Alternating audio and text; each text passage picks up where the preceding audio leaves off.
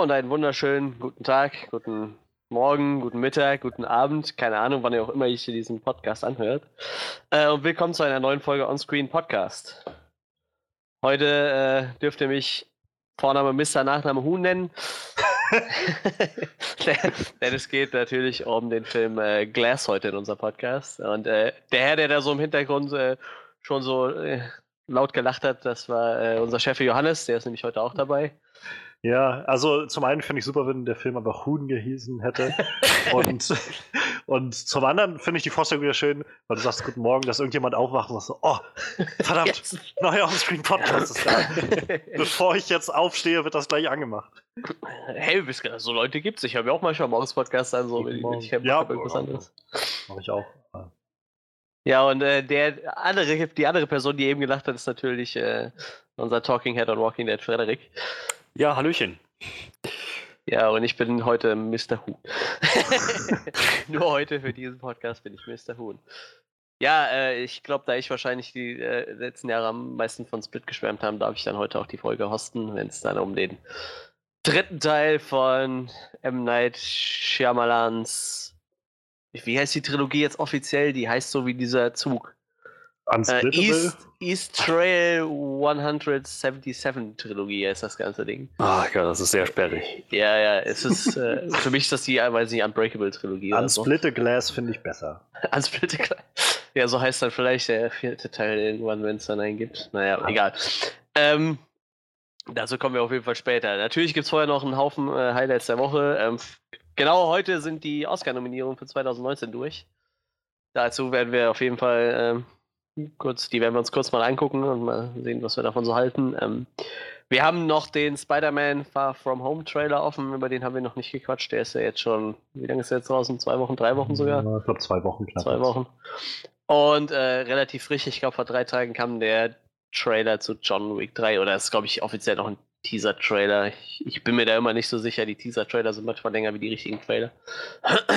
Auf jeden Fall äh, gab es da erstes Bewegmaterial zu sehen. Das werden wir gleich in den Highlights der Woche besprechen, die jetzt sofort im Anschluss folgen. Aber wenn ihr da keinen Bock drauf habt, warum solltet ihr da keinen Bock drauf haben? Natürlich habt ihr da Bock drauf. Aber falls nicht, geben wir euch jetzt noch den Timecode durch. Damit könnt ihr direkt zu unserer Spoiler-Heavy-Review zu, von Glass springen. Und die startet bei. Eine Stunde, 21 Minuten und 32 Sekunden. Ja, und dann würde ich sagen, dann starten wir jetzt sofort in unsere Highlights der Woche. Highlights der Woche. Ja, drei Leute, drei Highlights. Hat sich nichts dran geändert. Same procedure as every week. James, hieß der James der Butler? Ich glaube, der ist James. Ich glaube, ja, doch, James. Mhm. Ja. Ja, ähm, ich würde sagen, Johannes, sein Thema nehmen wir als allerletztes, weil das ist wahrscheinlich das umfangreichste. Deshalb würde ich sagen, Freddy, was hast du dir denn rausgepickt diese Woche? Tja, ich finde, es, ist, es macht Sinn, dass wir das als erstes besprechen, wo wir das jetzt schon so lange, schon so lange oh. vor uns herschieben. Der Spider-Man Far From, From Home Trailer ist draußen seit Wochen. Und ich denke, es wird sich lohnen, mal ganz kurz darüber zu reden. Ja. Dafür ähm, sind wir bekannt kurz Was? über Dinge zu reden.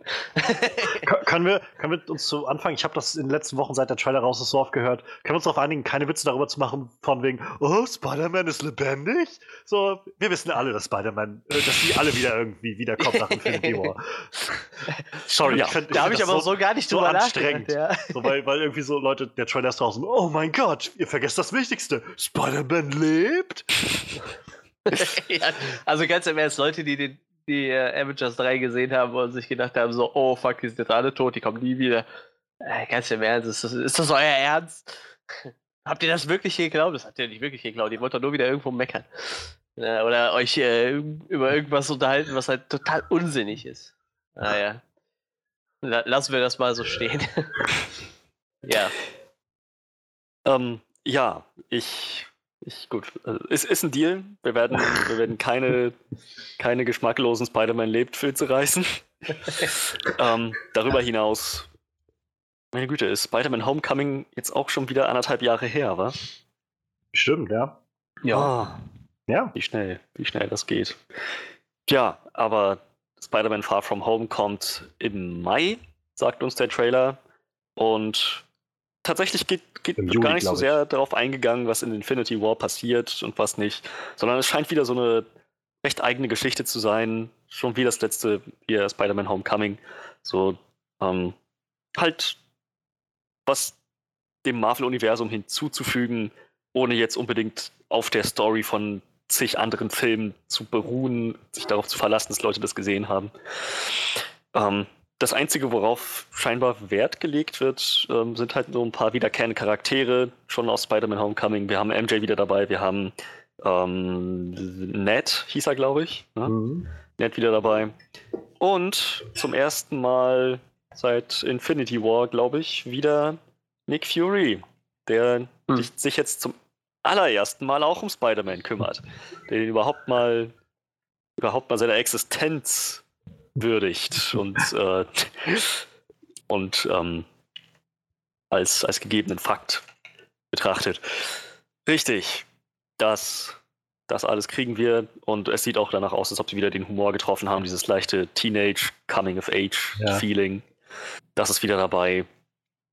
Ähm, und ja, anscheinend nicht nur einer oder zwei, sondern gleich drei Bösewichte, die wir jetzt im Trailer gesehen haben. Waren das drei? Ja, ich glaube, wir haben drei. Genau, wir haben die, äh, diesen, ich weiß nicht, ob das Sandman ist, aber halt was aussieht wie Sandman gesehen.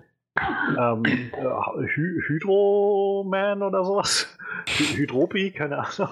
Nee, äh, Irgendwas also aus Wasser. Ich glaube tatsächlich äh, sind das äh, vier. Und das sind diese Elementals, ne? Also so, so äh, Ja, ja. vier Elementartypen. Also wahrscheinlich dann Erde und Wasser und keine Ahnung was. Wir alle haben Avatar gesehen. Ja, ja, genau. Ja, ja, ja, ja. Nee, ich nicht. Aber ich glaube, zu sehen waren halt bloß drei in dem Trailer. Ja, das kann Und Ja. Ja, also und ähm, Mysterio, jetzt, ich habe zum ersten Mal, ich habe gar nicht auf die Set-Fotos geguckt, die jetzt irgendwie vor kurzem rausgekommen sind. Das war das erste Mal, dass ich Mysterio gesehen habe, also Jack Gyllenhaal als Mysterio. Und ähm, ja, also ich, ich bin in dem Camp der Leute, die sagen, das sieht verdammt cool aus. Sowohl der, sowohl Mysterio als auch, wie auch immer der jetzt heißt, dieser Elementartyp. Und ähm, als auch die, der Plot, das Setting, das da so angerissen wird. Europa. Yay. Wir haben gute Erfahrungen mit Spider-Man und Europa. ja, wie, wie geht's euch damit? Ich Ja. wette, sie versauen Mysterio. Ich bin mir ziemlich sicher, sie versauen Mysterio. aber nur weil du, wer weiß, was für komische Ansprüche an Mysterio stellst. Ich, ich will einfach, dass Mysterio so ist wie Mysterio in dieser alten Spider-Man-Serie oder in den Comics halt. Und davon habe ich halt nichts gesehen irgendwie. Mhm. Äh, bis auf die Optik. Also optisch sieht er eigentlich gut aus. Als Johannes mich darauf hingewiesen hat, dass er doch seine lustige Fischglocke auf dem Kopf trägt, war ich dann schon ziemlich beruhigt. Aber Also er ich wird meine, ja als allererstes mal als Gehilfe von Spider-Man verkauft. So. Also da steht halt auch so im offiziellen Plot Ja, drin. Und also wenn da nicht irgendein fetter Plot-Twist kommt oder ich, ich hoffe ja doch dieses Ding, dass er so die Elementals sich einfach nur so, so mit so seinen Hypnosewürfeln da irgendwie so geschaffen hat, dass die gar nicht da sind. So. Wenn sowas dabei rauskommt, dann ist, dann ist fett, dann ist okay. Aber die, ah, ich weiß nicht, gerade bei Spider-Man habe ich echt so ein Trauma. Also ich glaube, das Schlimmste war Rhino. Das, boah, das, boah, das war so furchtbar, dieser Blechkasten-Rhino. War so, und dann hatte der auch irgendwie gefühlt nur so 30 Sekunden Screentime und, und dann dieser Venom damals, der, diese dünne Wurst-Venom. Ah, furchtbar. Der Sandman-Typ hätte den Venom damals spielen sollen. So. Und, ah, die dürfen einfach den Mys Mys Mysterio nicht versauen. So. Das ah, aber ich, ich, ja, ich hoffe, das funktioniert. Aber ich meine, die haben sogar den, den, den Geier cool gemacht. Also die, die Hoffnung ist auf jeden Fall was größer wie, bei- wie bei den anderen zwei äh, Filmreihen, die wir hatten. Da gehört schon was dazu, den Geier cool zu machen. Ja, Ja. eig- eigentlich schon, eigentlich schon. Aber so auch sein, sein Outfit und so war cool. Lustigerweise haben sie ja bei Mysterio, dachte ich auch, oh, da werden sie bestimmt was tricksen. Das können sie bestimmt so nicht nehmen mit dieser Fischglocke, so mit dieser Glocke auf dem Kopf. So, doch, sie haben es so gemacht und ich find's cool. Ich mag das. ich, hab, Practical Effects. Ich hatte mir, äh, nachdem der Trailer rauskam, äh, das Reaction-Video von Kevin Smith angeguckt, wie er den Trailer Ja. quasi angeguckt hat. Und er ist wohl auch wahnsinniger Mysterio-Fan. Er saß dann so Ja. mit seinem Mysterio-T-Shirt und hatte so eine Mysterio-Action-Figur vor sich und so. und meinte auch so, wer weiß, ob wir überhaupt Mysterio sehen. Und dann hat er den Trailer das erste Mal durchgeguckt, er tauchte auf und er ist einfach so, saß wie versteinert da so, oh mein Gott, Mysterio! oh, oh Gott, okay, gleich nochmal. Ich muss das gleich nochmal gucken. Den ganzen Trailer nochmal geguckt. Dann, als er das zweite Mal dann gesehen hat, wie Jack Gyllenhaal da auftaucht und meinte so dieses You want no part in this. Und dann war der so, okay, I, I, I wanna fuck him right now. und äh, ja, ich, das war, glaube ich, so generell die Reaktion. Der Trailer war damals, also vor ein, zwei Wochen, als der rauskam, halt gerade drei Stunden draußen und die Reaktion auf Twitter war gleich so, uh, Mysterio can get it. ähm, ach, also Manuel, ich, ich weiß nicht, ob du dir da so Gedanken machen musst. So. Es ist Mysterio. Sie werden nicht einen markanten Villain von Spidey einfach umdrehen. So. Ich, ja, das, das wäre also, komisch. Ich, ich glaube halt vielmehr, dass sie das ausprobieren, was sie halt schon beim letzten Film gesagt haben und was finde ich sehr gut funktioniert hat, nämlich zu sagen, wir wollen uns nicht wiederholen. Also das, das was Spider-Man Homecoming ja auch so frisch und neu gemacht hat, war, dass sie extra gesagt haben, wir haben immer überlegt, haben wir das schon gesehen mit Spider-Man? Und wenn die, wenn die Antwort ja war, dann haben wir versucht, einen anderen Weg zu gehen.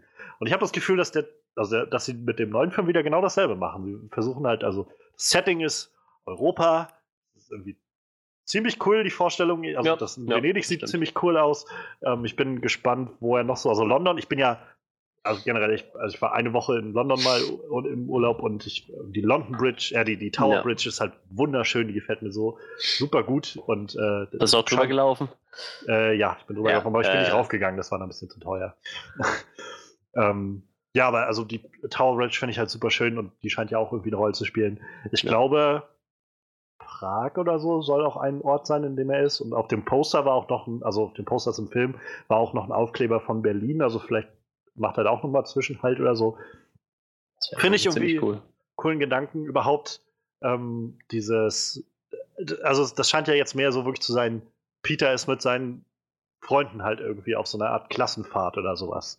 So, und äh, halt so ein bisschen, halt anders so. Nicht, nicht so dieses, er, er scheint ja auch selbst den Spider-Man-Anzug zu Hause zu lassen, weil er halt scheinbar sagt, so, ne, ich will jetzt auch einfach mal einfach Teenager sein und mit meinen Freunden rumhängen können. So. Und in Europa werde ich das sicher nicht brauchen, das ganze Zeug. Ähm, und auch da ähm, finde ich super cooler Ansatz, haben wir auch noch nicht gesehen. Tante May weiß ganz offensichtlich Bescheid, dass er Spider-Man ist. Ja gut, ich meine, aber das, das, haben wir ja am Ende von ja, Homecoming ja, schon mitbekommen, dass das aber, darauf hinausläuft. Also ich meine, in den vorherigen Filmen haben wir halt sowas noch nicht gesehen und ich finde es halt ziemlich cool, dass er scheinbar die, die Richtung ist, dass sie ihn da so richtig drin unterstützt, so mit ihm dann da irgendwie auf diese was, was war irgendwie so ein Obdachlosenball oder sowas, wo sie da am Anfang waren und er aufgetreten ist und sie dann Backstage irgendwie so ihm mit ihm high fived und so. Das finde ich irgendwie super schön, das zu sehen. So, das ist irgendwie eine Richtung. Hätte ja auch sein können, dass sie, dass sie jetzt so voll protective ist und irgendwie sagt, so, du musst das, das ist zu gefährlich. Ja, genau. So, ich kann dich auch noch dich verlieren oder sowas, aber er scheint ja gut, guten, äh, gutes Argument dargelegt zu haben, von wegen, ja, ich, äh, ich habe diese Kräfte und muss das machen oder so. Und aber das finde ich irgendwie schön. Also, das ist wieder was Frisches, was Neues. Ähm, ja, und Nick Fury da drin zu sehen, irgendwie das Ganze mal mit Shield zu verbinden, mehr oder weniger, oder mit was auch immer Nick Fury jetzt eigentlich macht. ähm, ich, das gerade was du angesprochen hast, den Humor, ich finde ich wieder sehr angenehm, was man so sieht, gerade mit Ned. Ich glaube, Ned, also Ned war sowieso schon im ersten Film irgendwie einer der, der schönsten so Randfiguren.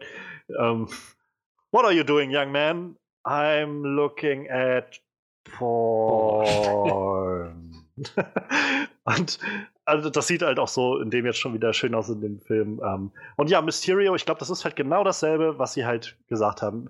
Nicht dasselbe wieder aufziehen. So, wir haben schon oft genug gesehen, wie der Villain einfach irgendwie halt wieder demselben äh, weiß ich nicht, so dem, dem Hero gegenüber entsteigt und dann sich das aufeinander auf, also zu, aufbaut, dass sie aufeinander zulaufen. Ähm, warum nicht mal das so angehen, dass er halt am Anfang ein Teil von Furys Organisation ist, so wenn er halt ähm, diese Fähigkeiten ganz offensichtlich hat.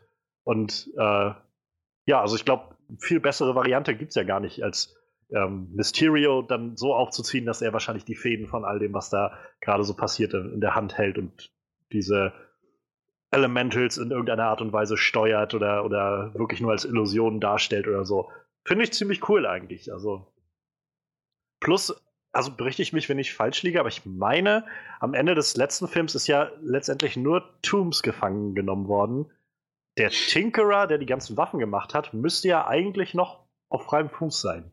Das heißt, vielleicht kommt da auch Teil der Technik her, sodass er diese ganzen Illusionen machen kann mit irgendwie wieder übergebliebenen Chitauri-Zeug oder was weiß ich. Ähm, ja, also ich finde es ich find's cool. Ich finde es sieht sehr cool aus. Ich freue mich und ich glaube, das wird ein ziemlich fettes Jahr für Nick Fury. So. Mhm. Jetzt schon in Captain Marvel irgendwie eine sehr zentrale Rolle. Ich rate mal, er wird in Endgame auch noch in irgendeiner Art und Weise auftauchen und dann scheint er jetzt auch in Far From Home nochmal äh, gut dabei zu sein. Also, das sieht, sieht sehr cool aus. Das wird das Sam Jackson, ja. Stimmt, jetzt ja. Äh, hatten, hatten wir jetzt auch gerade. Um, ähm, ja. Vielleicht kannst du mir da weiterhelfen, Manuel. Eine, eine Sache irritiert mich mal noch ein bisschen. Ist Mysterio eigentlich wirklich magisch oder ist das alles irgendwie nur Hightech-mäßige? ja, der ist eigentlich Stuntman und so ein äh, Special Effects-Typ für, für Filme gewesen früher. Also eigentlich baut er nur Special Effects. Also wirklich magisch ist er nicht. Deshalb hat mich das auch ein bisschen gewundert, dass er da grüne Blitze schießt. Aber wie gesagt, wenn das alles nur so ein Illusionswürfel von ihm ist, dann kann er ja sowieso machen, was er will. Ah, okay. Deshalb, das ist prinzipiell. Oder er hat sich halt irgendwas Fettes gebaut mit seinen Special Effects können und seinem Wie gesagt, können. ich könnte mir vorstellen, dass da der Tinkerer vielleicht noch eine Rolle spielt. Dass sie vielleicht. das definitiv, also das noch offen haben, sozusagen. Da kann man an solche Technik kommen. Oder er hat das halt von Shield bekommen, wenn er tatsächlich ja, wenn er helfen von, soll, von ja, der Shield-Sache da irgendwo mit drin hängt. Ähm, und eine Frage ist natürlich die wichtigste, wo ist äh, der Skorpion hin? Der kommt garantiert auch wieder. Den haben sie garantiert nicht einfach nur so ja, eingebaut, halt um ihn dann wieder beiseite zu lassen. Das ist vielleicht so der, der Surprise-Charakter, der dann nochmal auftaucht. Ich hoffe, ich mag den Schauspieler ganz gerne. Ich könnte dir nicht ja, sagen, wie er heißt, aber der ist cool. Ähm, das ist Michael Mandu. Ah, okay. Ja, aber ich, ich würde sagen, die viel wichtigere Frage ist, ob ähm, Happy Hogan und Tante May ja? Ob Peter bald einen neuen Onkel haben wird. Noch einen. Er hat Onkel schon Happy. Und der, der wird dann draufgehen. Sorry, war, jetzt hat, äh... da, da war ein schönes, äh, schönes Poster, habe ich vorhin gesehen, so ein Meme, äh, wo quasi äh, Spider-Man Far From Home und so, äh, Tony Stark daneben mit so einer abweisenden Reaktion und dann darunter ähm, Aunt May alone at home und er dann, yeah. Ach ja. Achso, und äh, Zendaya, ja, ist halt als MJ auch wieder dabei und mhm. ähm, ich bin gespannt, wo das, also ganz offensichtlich wird das halt so die Love Story werden, aber auch da, ich glaube, da kann man wieder interessante neue Wege gehen mit dem Ganzen. Ähm, so, wir haben halt in der alten Spider-Man-Trilogie so dieses, ähm, die, diese, diese Beziehung bekommen, die halt so sehr, ich sag mal, verhältnismäßig erwachsen wirkte ähm, dann die Andrew Garfield und äh, Emma Stone Beziehung, die irgendwie mit einem Snap endete. Und naja, jetzt haben wir halt das, was sie wieder ausschöpfen können, so dieses Coming-of-Age-Teenager-Ding. Ähm, wo, ich, wo du von meintest, dass das jetzt auch schon wieder eineinhalb Jahre her ist, so muss ich jetzt auch denken, krass, Tom Holland hat, scheint immer noch nicht gealtert zu sein seitdem. Wirklich. Er sieht halt immer noch.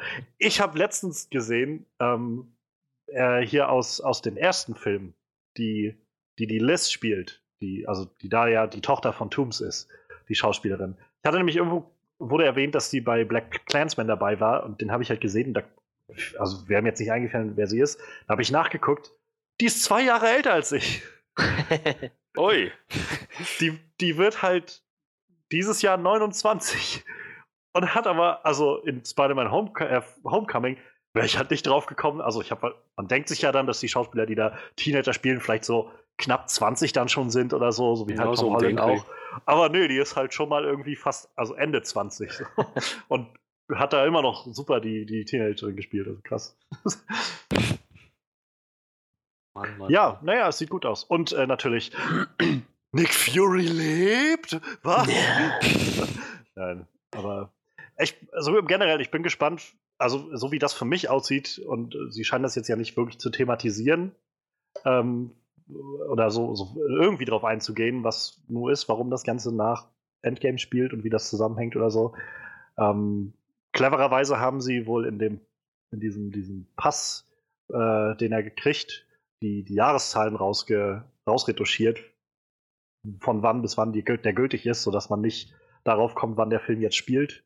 Mhm. Ähm, aber also ich, ich gehe fast davon aus, dass mit Endgame wahrscheinlich irgend so ein so eine, die Kontinuität des Universums irgendwie aufgesplittet wird oder geändert wird oder sowas, sodass er wahrscheinlich einfach sich nicht aufgelöst hat oder keine Ahnung was.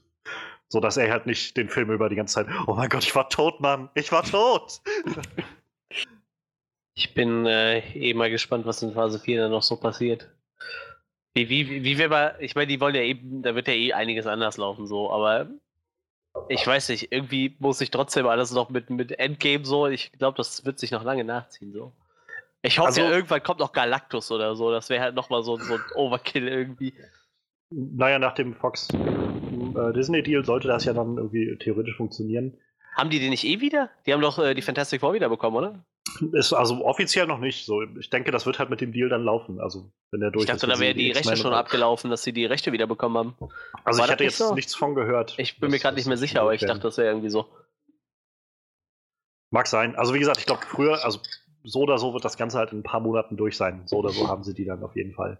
Ja, Ähm, ja ich ich meine, mich ja halt bloß, ich meine mich halt bloß immer zu erinnern, dass äh, Kevin Feige schon öfters gesagt hat, dass, dass er zum Beispiel davor zurückscheut, das, was dann kommt, Phase 4 zu nennen, weil das halt nicht so, nicht so, also weil, weil das wohl nicht so ist, wie das bisher, was wir so hatten mit diesen Phasen, so dass die Stories dann weitergehen oder sowas. Und ähm, ich glaube halt so ein bisschen, ähm, also sie werden sich ja auch bewusst sein, dass sie nun mittlerweile dann weiß nicht, Endgame ist dann der uh, 23. Film oder sowas, oder 22. Film.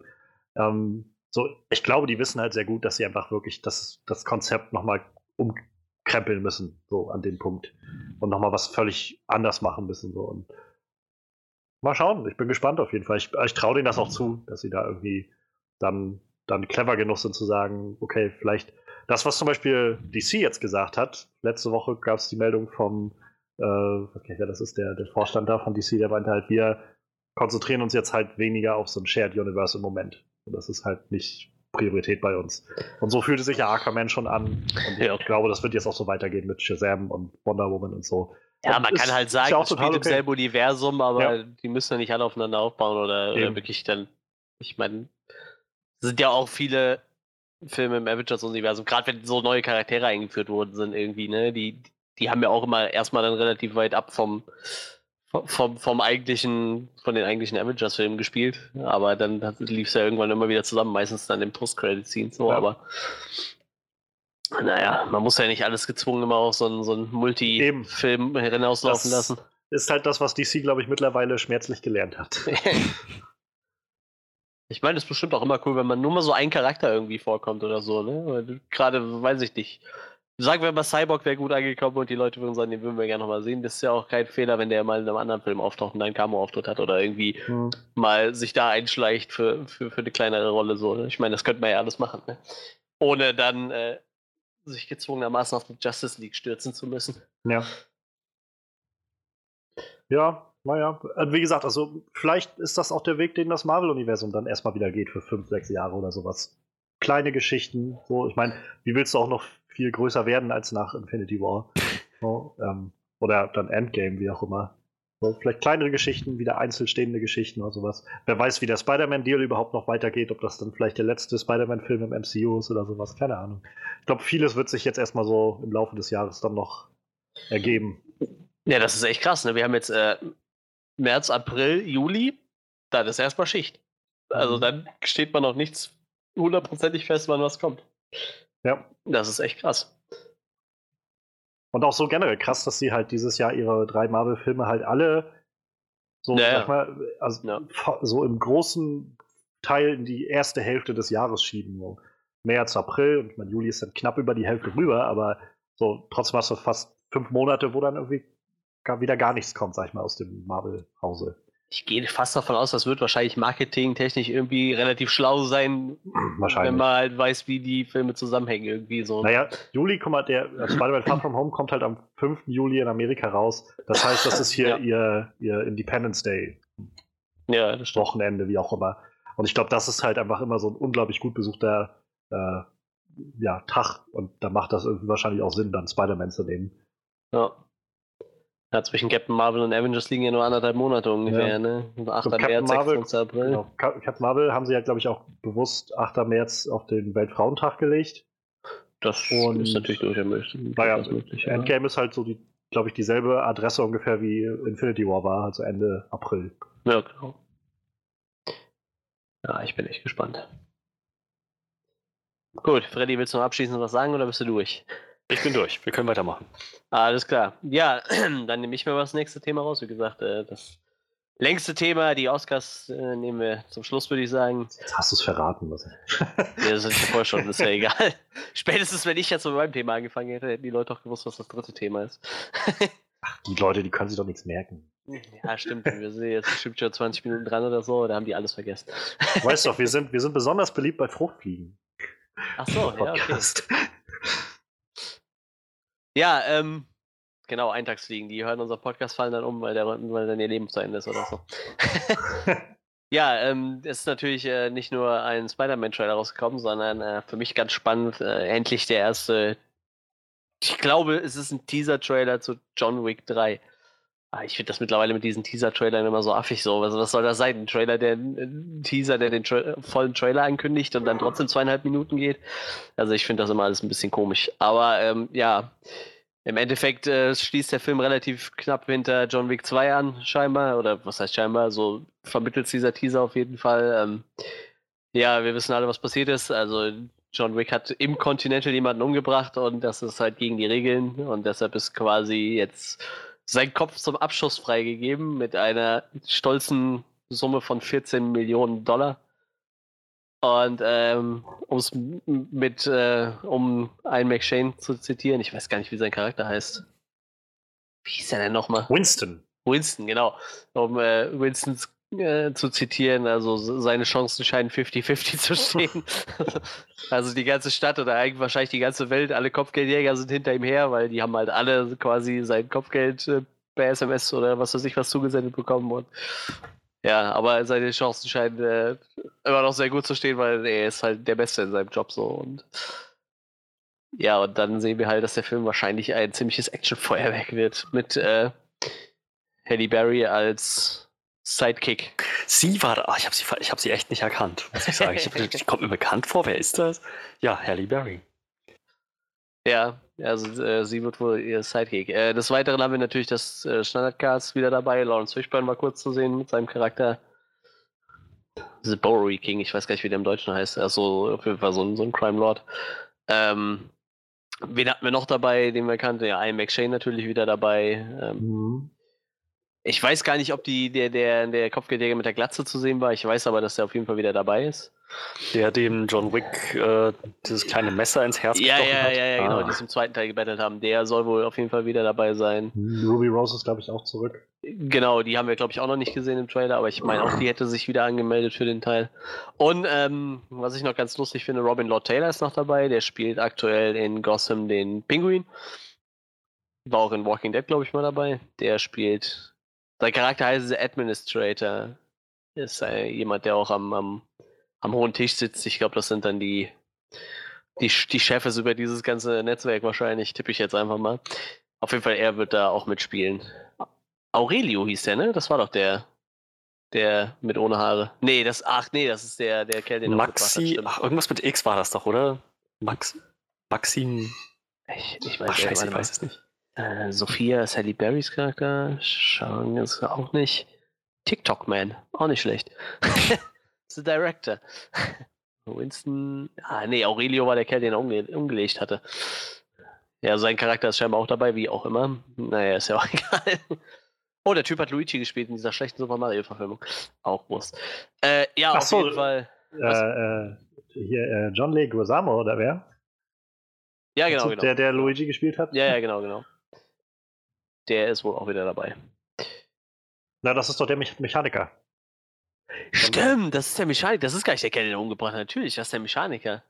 Stimmt, Aurelio war sein, sein Autoschieber, Me Mechaniker, der immer seinen, seinen Flitzer repariert hat. Und du nennst dich John Wick-Fan, weißt Ja, du? ja, ja, ja, jetzt wo du sagst. Aber ich, hier steht tatsächlich nicht, wie sein, sein Gegenspieler hieß. Ja, ist ja auch egal. Ähm, ja, auf jeden Fall äh, wird das wieder ein schönes Actionfeuerwerk und das sieht auf jeden Fall nach einem würdigen Abschluss aus. Ich habe zwar keine Ahnung, wie er da nochmal rauskommen will, so, weil, äh, ja, na, aber gut, wenn seine Chancen 50-50 stehen, pff, das ist ja, das ja, das ist ja noch realis realistisch so, ne? Das ist wie äh, beim Kopf- oder Zahlspiel zu gewinnen, so, ne? Oder auf Rot oder Schwarz setzen und dann kommt Weiß. Da hast du ganz verloren.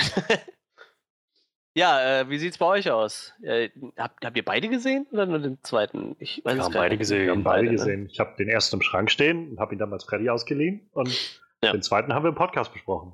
Ja, ja, das weiß ich, dass wir den zweiten Post. Ich war mir noch nicht sicher, ob ihr beide den ersten gesehen hattet. Ja, Meinungen, Ideen, Wünsche, Wir Anregungen? fanden, also ich fand den, ich fand den zweiten nicht ganz so gut wie den ersten, aber trotzdem halt gut und sehr unterhaltsam. Das ist halt so, weiß nicht, wenn du, wenn du irgendwie Richtung Action, Drama, keine Ahnung, so irgendwie in diesem Genre dich bewegen willst und was qualitativ Gutes haben möchtest, dann ist das erste, wo du hingehen solltest, John Wick. So, die Action ist halt super gut choreografiert, nicht viel geschnitten, sondern da hat sich, ich meine, da geben sich die Leute wirklich Mühe. Ähm, und das Ganze wird halt getragen in der Regel von einem recht annehmbaren Plot und gutem Schauspiel. Keanu Reeves ist in der Rolle super. Ja, also ähm, das ist quasi, wenn man, wenn man Taken gesehen hat und sich dachte, yeah, geil, davon möchte ich noch drei weitere Filme haben. Dann ist John Wick irgendwie gleich die, der nächste Halt. Vielleicht sogar die bessere Option. ähm, ja, was denke ich von dem, von dem Trailer? Es sieht aus wie alles, was wir bisher hatten, nur, die, nur dass die Story fortgesetzt wird und es jetzt wirklich um alles geht.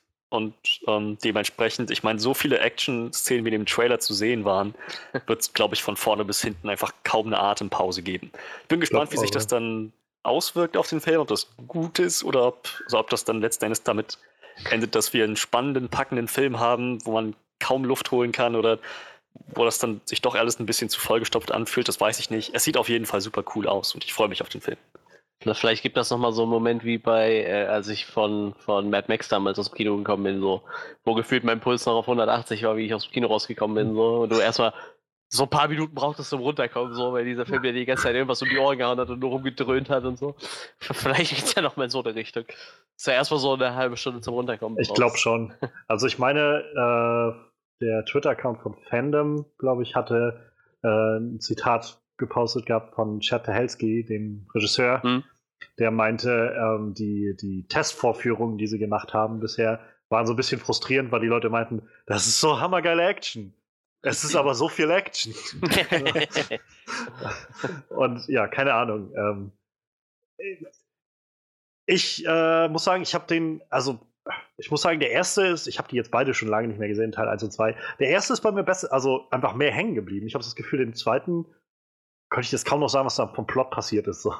Ich hatte das Gefühl, der erste einfach durch diese, diese Hundegeschichte, diese einfache, simple Hundegeschichte im Zentrum, ist der einfach, hat der einfach echt viel so Charakter gehabt. So beim zweiten könnte ich jetzt gerade nicht mehr sagen, was so wirklich der treibende Plot von dem Ganzen war oder so. Aber da, darum geht es, glaube ich, auch nicht bei diesem Film. So, das ist halt einfach, das hat so Action-Bombast so für, für so gute Unterhaltung irgendwie. Also, ähm, und also ich habe jetzt gerade am Wochenende die zweite Staffel Punisher gesehen. Und äh, ja, das fühlt ja auch so ein bisschen, also so, trifft so einen ähnlichen Nerv, glaube ich. So das, den ähnlichen Teil so meines, meines Reptiliengehirns irgendwie.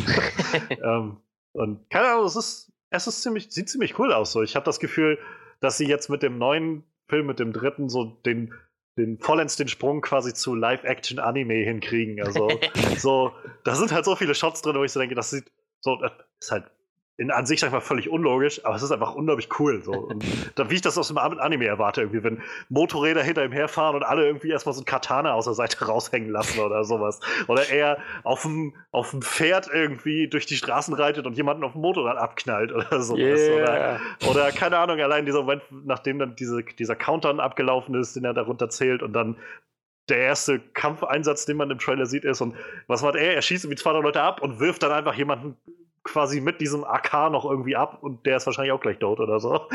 Ähm, er tötet jemanden mit, dem, mit einem Buch in dem Trailer. Ähm, so das, wie gesagt, das ist einfach so völlig abgedreht. Es hat so ein bisschen Anime-Charakter, aber das ist auch, also sowas kriegt man halt, glaube ich, nirgendwo anders als bei, bei John Wick. Und äh, dazu halt, wie wir jetzt gerade schon gesagt haben, wie coole Schauspieler, also viele, die wiederkommen. Ähm, ich freue mich immer, Ian McShane zu sehen.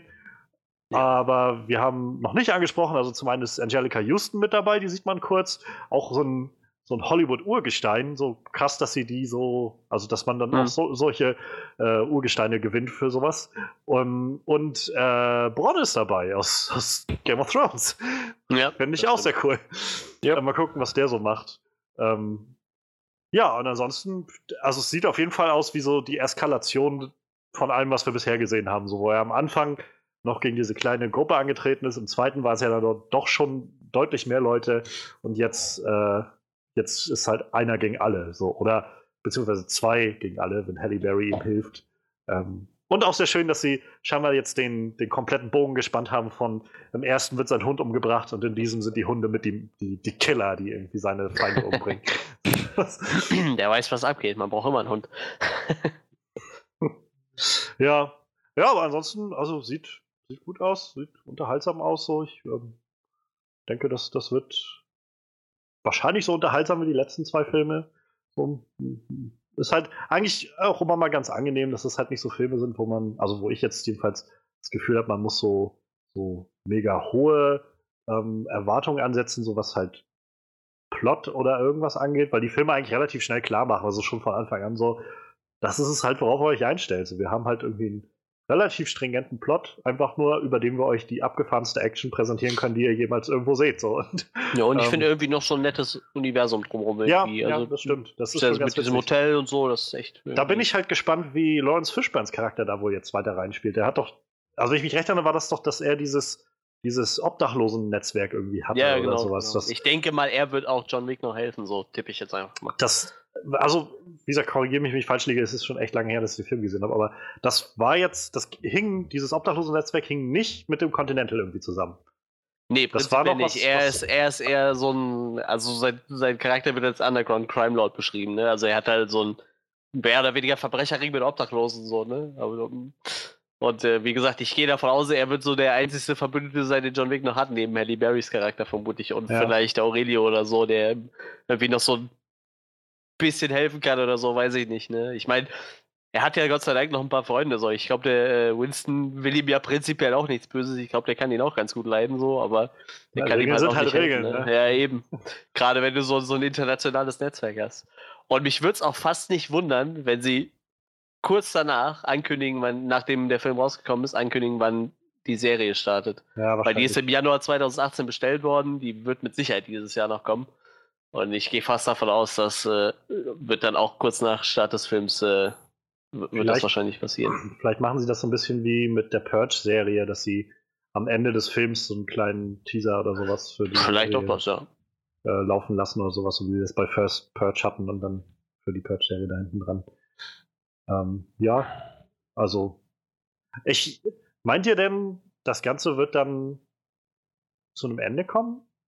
Also meint ihr irgendwie, weiß ich, dass John dann zum Schluss irgendwie äh, sich zur Ruhe setzt oder tatsächlich drauf geht oder so und dass die Geschichte über John dann da endet? Oder Also, dass er drauf geht, glaube ich fast nicht. Dafür ist das einfach zu sehr, weiß nicht.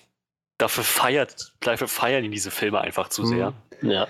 Und ähm, ich finde auch nicht, dass das jetzt die Charakterdramen schlechthin sind, wo man dann irgendwie auch erwartet, dass der Hauptcharakter am Ende stirbt. Zumal die Leute haben Spaß mit diesen Filmen und ich glaube, Ja, ja. es ist den Machern auch sehr klar, dass die dann ihren Hauptcharakter nicht killen am Ende.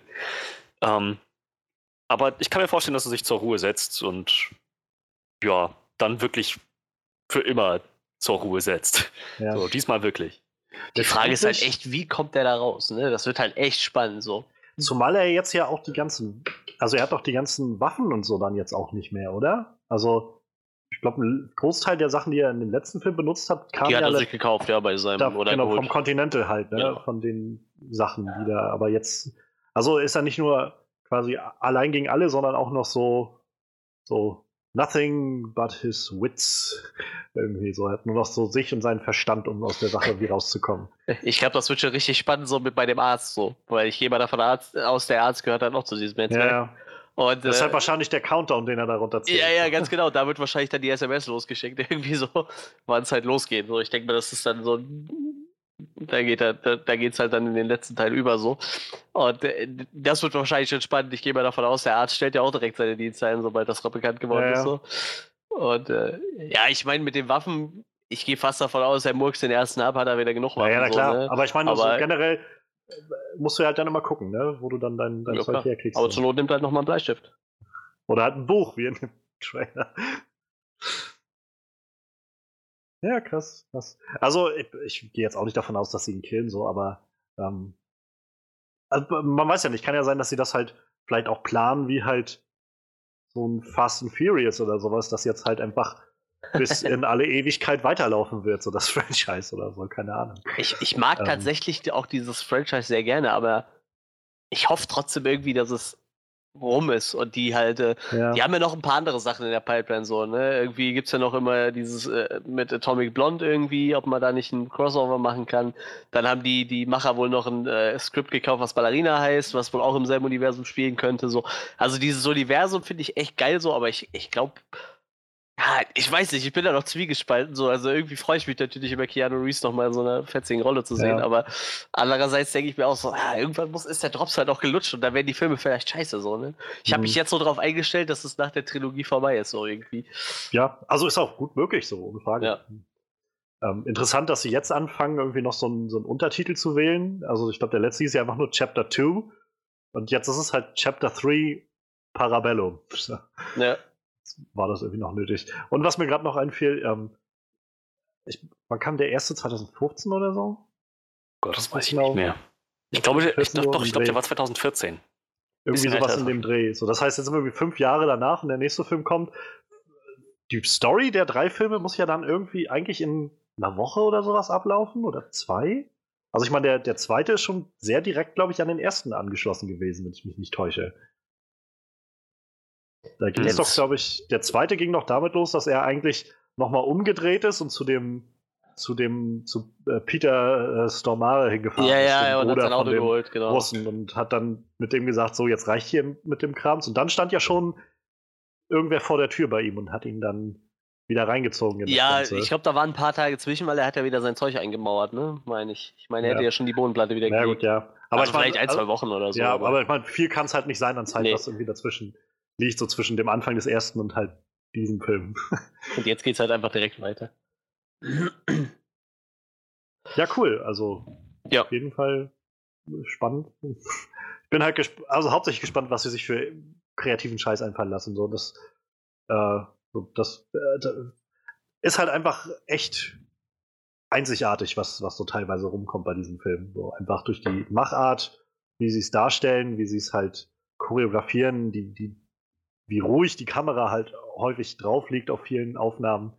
Ähm, ich glaube, das kann halt vielleicht dazu führen, dass wir, dass wir so ein bisschen so einen Trend in diese Richtung in Actionfilmen mal wieder sehen könnten. Das wäre ja mal gar nicht so verkehrt. Ja.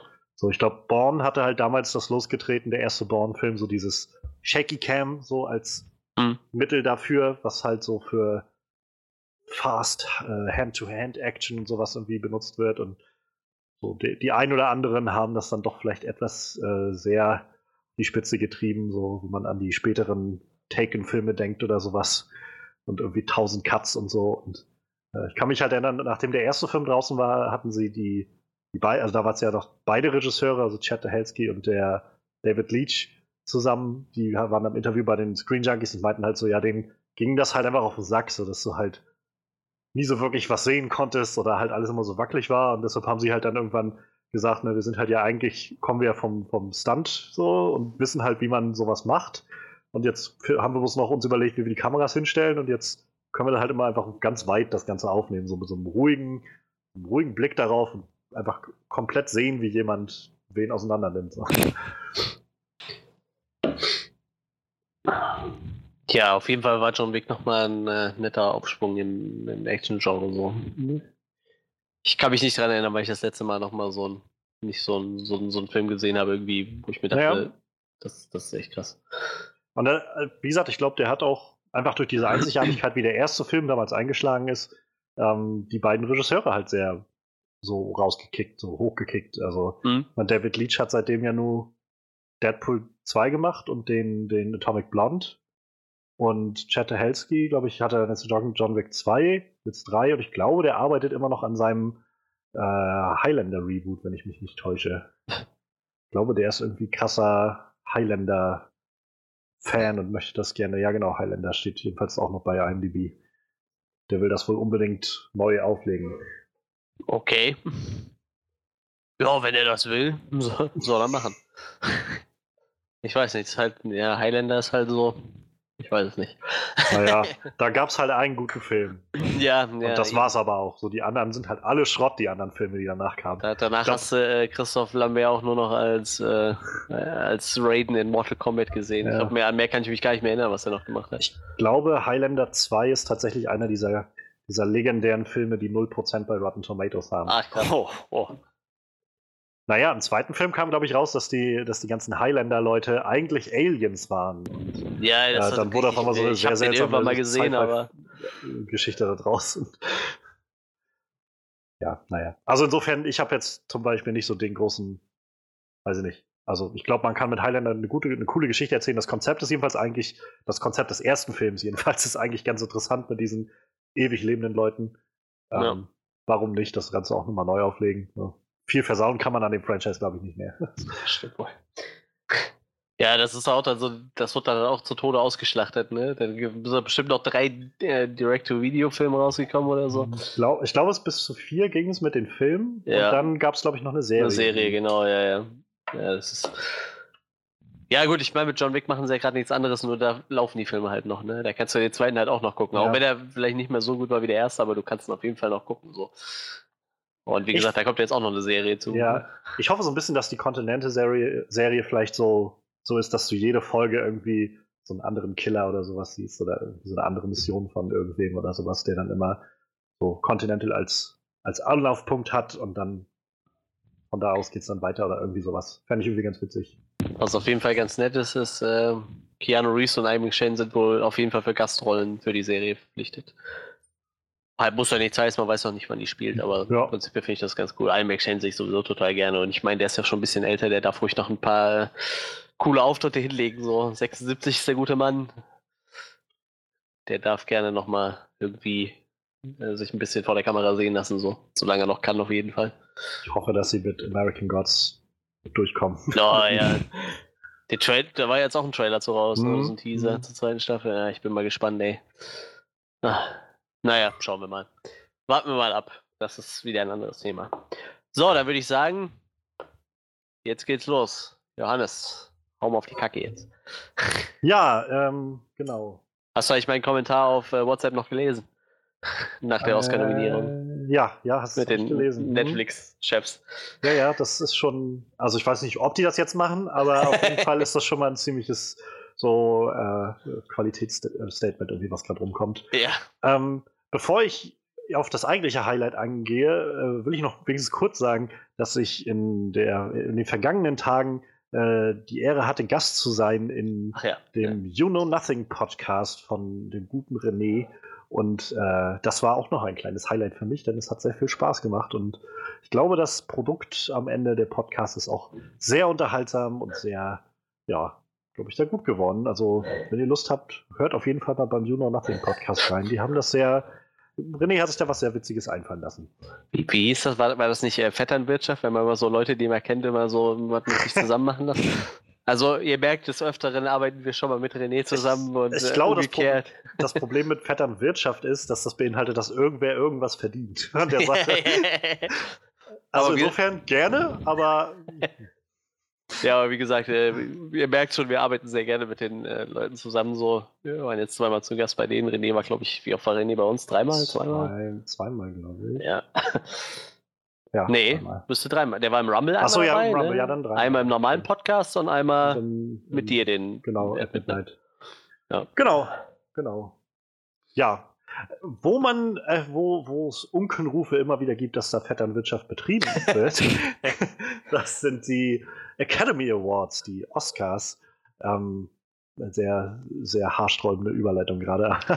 ähm, naja, heute wurden die, äh, die Nominierten für die 91. Academy Awards bekannt gegeben, die am 24. Februar verliehen werden. Es ist eine sehr, sehr steinige und, und ja, ein sehr steiniger Weg bisher gewesen mit den Oscars dieses Jahr und eine sehr schwere Geburt, nachdem es Kontroversen gab über mögliche, ähm, ja, neue Kategorien der Filme, über halt den Host, den es mal gab und jetzt nicht mehr gibt. Und mittlerweile haben sie sich, glaube ich, darauf geeinigt, dass es gar keinen Host geben soll dieses Jahr. Und nun sind die, äh, die, die jeweiligen Nominierten draußen. Und ähm, es ist ein ziemlich breites Feld. Ähm, es sind viele, es gibt so einige Nominierungen, die sehr überrascht haben. Also das Ding ist halt, wie immer, einige der Filme sind bei uns noch nicht mal angelaufen in, äh, in Deutschland aber kommen jetzt in den nächsten paar Wochen. Ähm, dadurch haben wir jetzt auch noch immer nicht den Einblick in alles, aber so generell ist die Reaktion generell im Netz gerade gewesen so, okay, das ist faszinierend, hätte ich nicht erwartet so. Ähm, ja, und bevor wir jetzt einfach irgendwie alle Kategorien so einmal durchrennen mit wahrscheinlich so Namen oder, oder Filmen, die wir noch nicht gesehen haben, ähm, sage ich einfach mal so die Sachen, die mich tatsächlich erstaunt haben. Hm. Ähm, oder wo ich mich drüber freue, also wo ich mich halt sehr drüber freue, ist Roma tatsächlich, dass der als bester Film nominiert ist. Und Alfonso Cuaron, der den gemacht hat, halt auch als bester Regisseur. Generell Roma hat zehn Nominierungen erhalten mhm. und ist damit halt sehr gut weggekommen.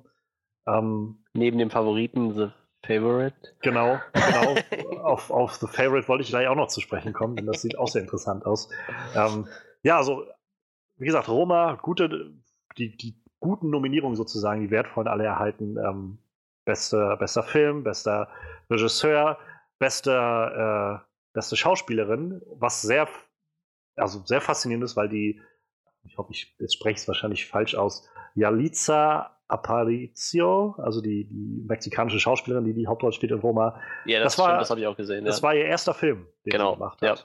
Und die, die äh, hat halt, ich habe letztens ein Interview gesehen gehabt mit, mit Alfonso Cuaron, wo er erzählt hat, die ähm, hat Lehramt studiert bei sich in ihrem in, im Land da in Mexiko und hat äh, dann das Studium beendet und dann irgendwie noch so ein halbes Jahr Zeit gehabt oder so, bis sie sich auf weiteren äh, Möglichkeiten für Jobs bewerben konnte. Hat dann einfach so auf gut Glück sozusagen das mal probiert mit diesem, ähm, ja, mit, mit der, mit so einem Casting und ist letztendlich dann gecastet worden und die haben halt wahnsinnig viel gecastet. Also generell Roma ist halt so ein sehr, sehr eindringlicher, äh, emotionaler Film, wo Alfonso Cuaron nach eigenen Angaben bis zu 90 Prozent autobiografisches Material hat einfließen lassen. Und ja, also ich habe den damals im Kino gesehen. Das ist halt echt Hammer, was die abliefert. Und dann zu wissen, dass die halt das erste Mal eigentlich da ist und so, das also Wahnsinn und, und irgendwie ganz toll, dass die da nominiert ist. Ähm, auch beste ähm, Nebendarstellerin ist Roma auch nominiert, äh, eine Schauspielerin daraus. Und dann halt noch so ein paar der Nebensachen, also so, oder kleinere Sachen, so bestes Drehbuch, ähm, ja, bestes, äh, bestes Cinematography, auch irgendwo zurecht. Jedenfalls sieht der mhm. Film sieht einfach wahnsinnig schön aus. Ähm, ja, äh, Roma auf jeden Fall ganz großer, ganz, ganz großer äh, Abräumer an der Sache. Ähm, ja, was wir noch haben, wie du schon sagtest, The Favorite auch nominiert mit zehn ähm, oder auch zehn Nominierungen. Ähm, der neue Film von äh, Yorgos Lantimos. Ähm, Ach, der! Name, der Name äh, suggeriert ein griechischer äh, Regisseur, der mittlerweile, also irgendwann nach, nach äh, Amerika gezogen ist, glaube ich, oder nach, ich glaube nach England oder ich weiß es gar nicht genau. Auf jeden Fall englischsprachigen Raum und seitdem äh, einige Filme gemacht hat ist vor allem für weirden Scheiß bekannt. So, der ähm, hatte, glaube ich, seinen großen Durchbruch vor ein paar Jahren mit dem Film The Lobster. Habe ich noch nicht gesehen, aber die Grundprämisse von The Lobster ist wohl, es spielt in so einer Welt, in der ähm, Menschen quasi jeder hat so seinen passenden Partner in der Welt. Also es gibt so immer ein passendes Gegenstück so nach Verwandten. Und jeder läuft darauf, dass er den trifft wenn man bis zu einem gewissen Punkt in seinem Leben seinen, seinen Seelenpartner nicht gefunden hat oder halt Single ist, dann äh, wird man in so ein, so ein Motel irgendwo rausgefahren vor der Stadt und hat dann ab da irgendwie 40 Tage Zeit oder sowas, von den anderen Leuten einen zu finden. Und wenn das nicht hinhaut, dann wirst du in ein Tier verwandelt. Und äh, wie gesagt, es ist super weirder Scheiß, den er, den er macht. Ich habe ähm, da gelesen, was das für eine Filmkategorie sein soll. Das ist ein absurdest Dystopian Black Comedy Film. Das klingt schon ja. total durch. Allein schon diese Beschreibung von dem Film klingt schon total ich hab, durchgeknallt. Ich habe letztes Jahr ähm, Killing of a Sacred Deer von ihm gesehen, ohne dass ich große Ahnung hatte, was das eigentlich für ein Film ist. Ähm, ich hatte einfach nur wie so generell bisschen Positives von gehört und ich hatte im Podcast, glaube ich, damals Anfang letzten Jahres so ein ganz kurzes, ja, ganz kurzes Flashlight dazu gemacht. Es ist einer der weirdesten Filme gewesen, die ich letztes Jahr gesehen habe. Ähm, ich glaube, man muss halt einfach so ein bisschen wissen, worauf man sich einlässt bei, bei diesem Film von ihm. Ich konnte mit Killing of a Sacred Deer nicht so viel anfangen, aber auch einfach, weil ich völlig überfordert war eigentlich mit allem, was da so passiert und das überhaupt nicht einordnen konnte. Und äh, ja, also der äh, im, im, Kern bin ich aber einfach, habe ich unglaublich Respekt davor, dass der halt einfach dieses, der tobt sich richtig aus, der, der, der weitet das Genre, was auch immer er dann da macht, richtig aus.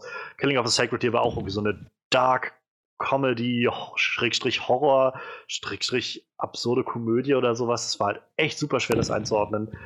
Und ja, The Favorite dieses Jahr, ähm, zehn Oscars nominiert, scheint, ist glaube ich nicht so, nicht so dieses Horror-Ding, aber soll wieder sehr, sehr düstere, ähm, sehr, sehr düstere Comedy irgendwie in einem Kern sein, auch wieder sehr, sehr weird sein.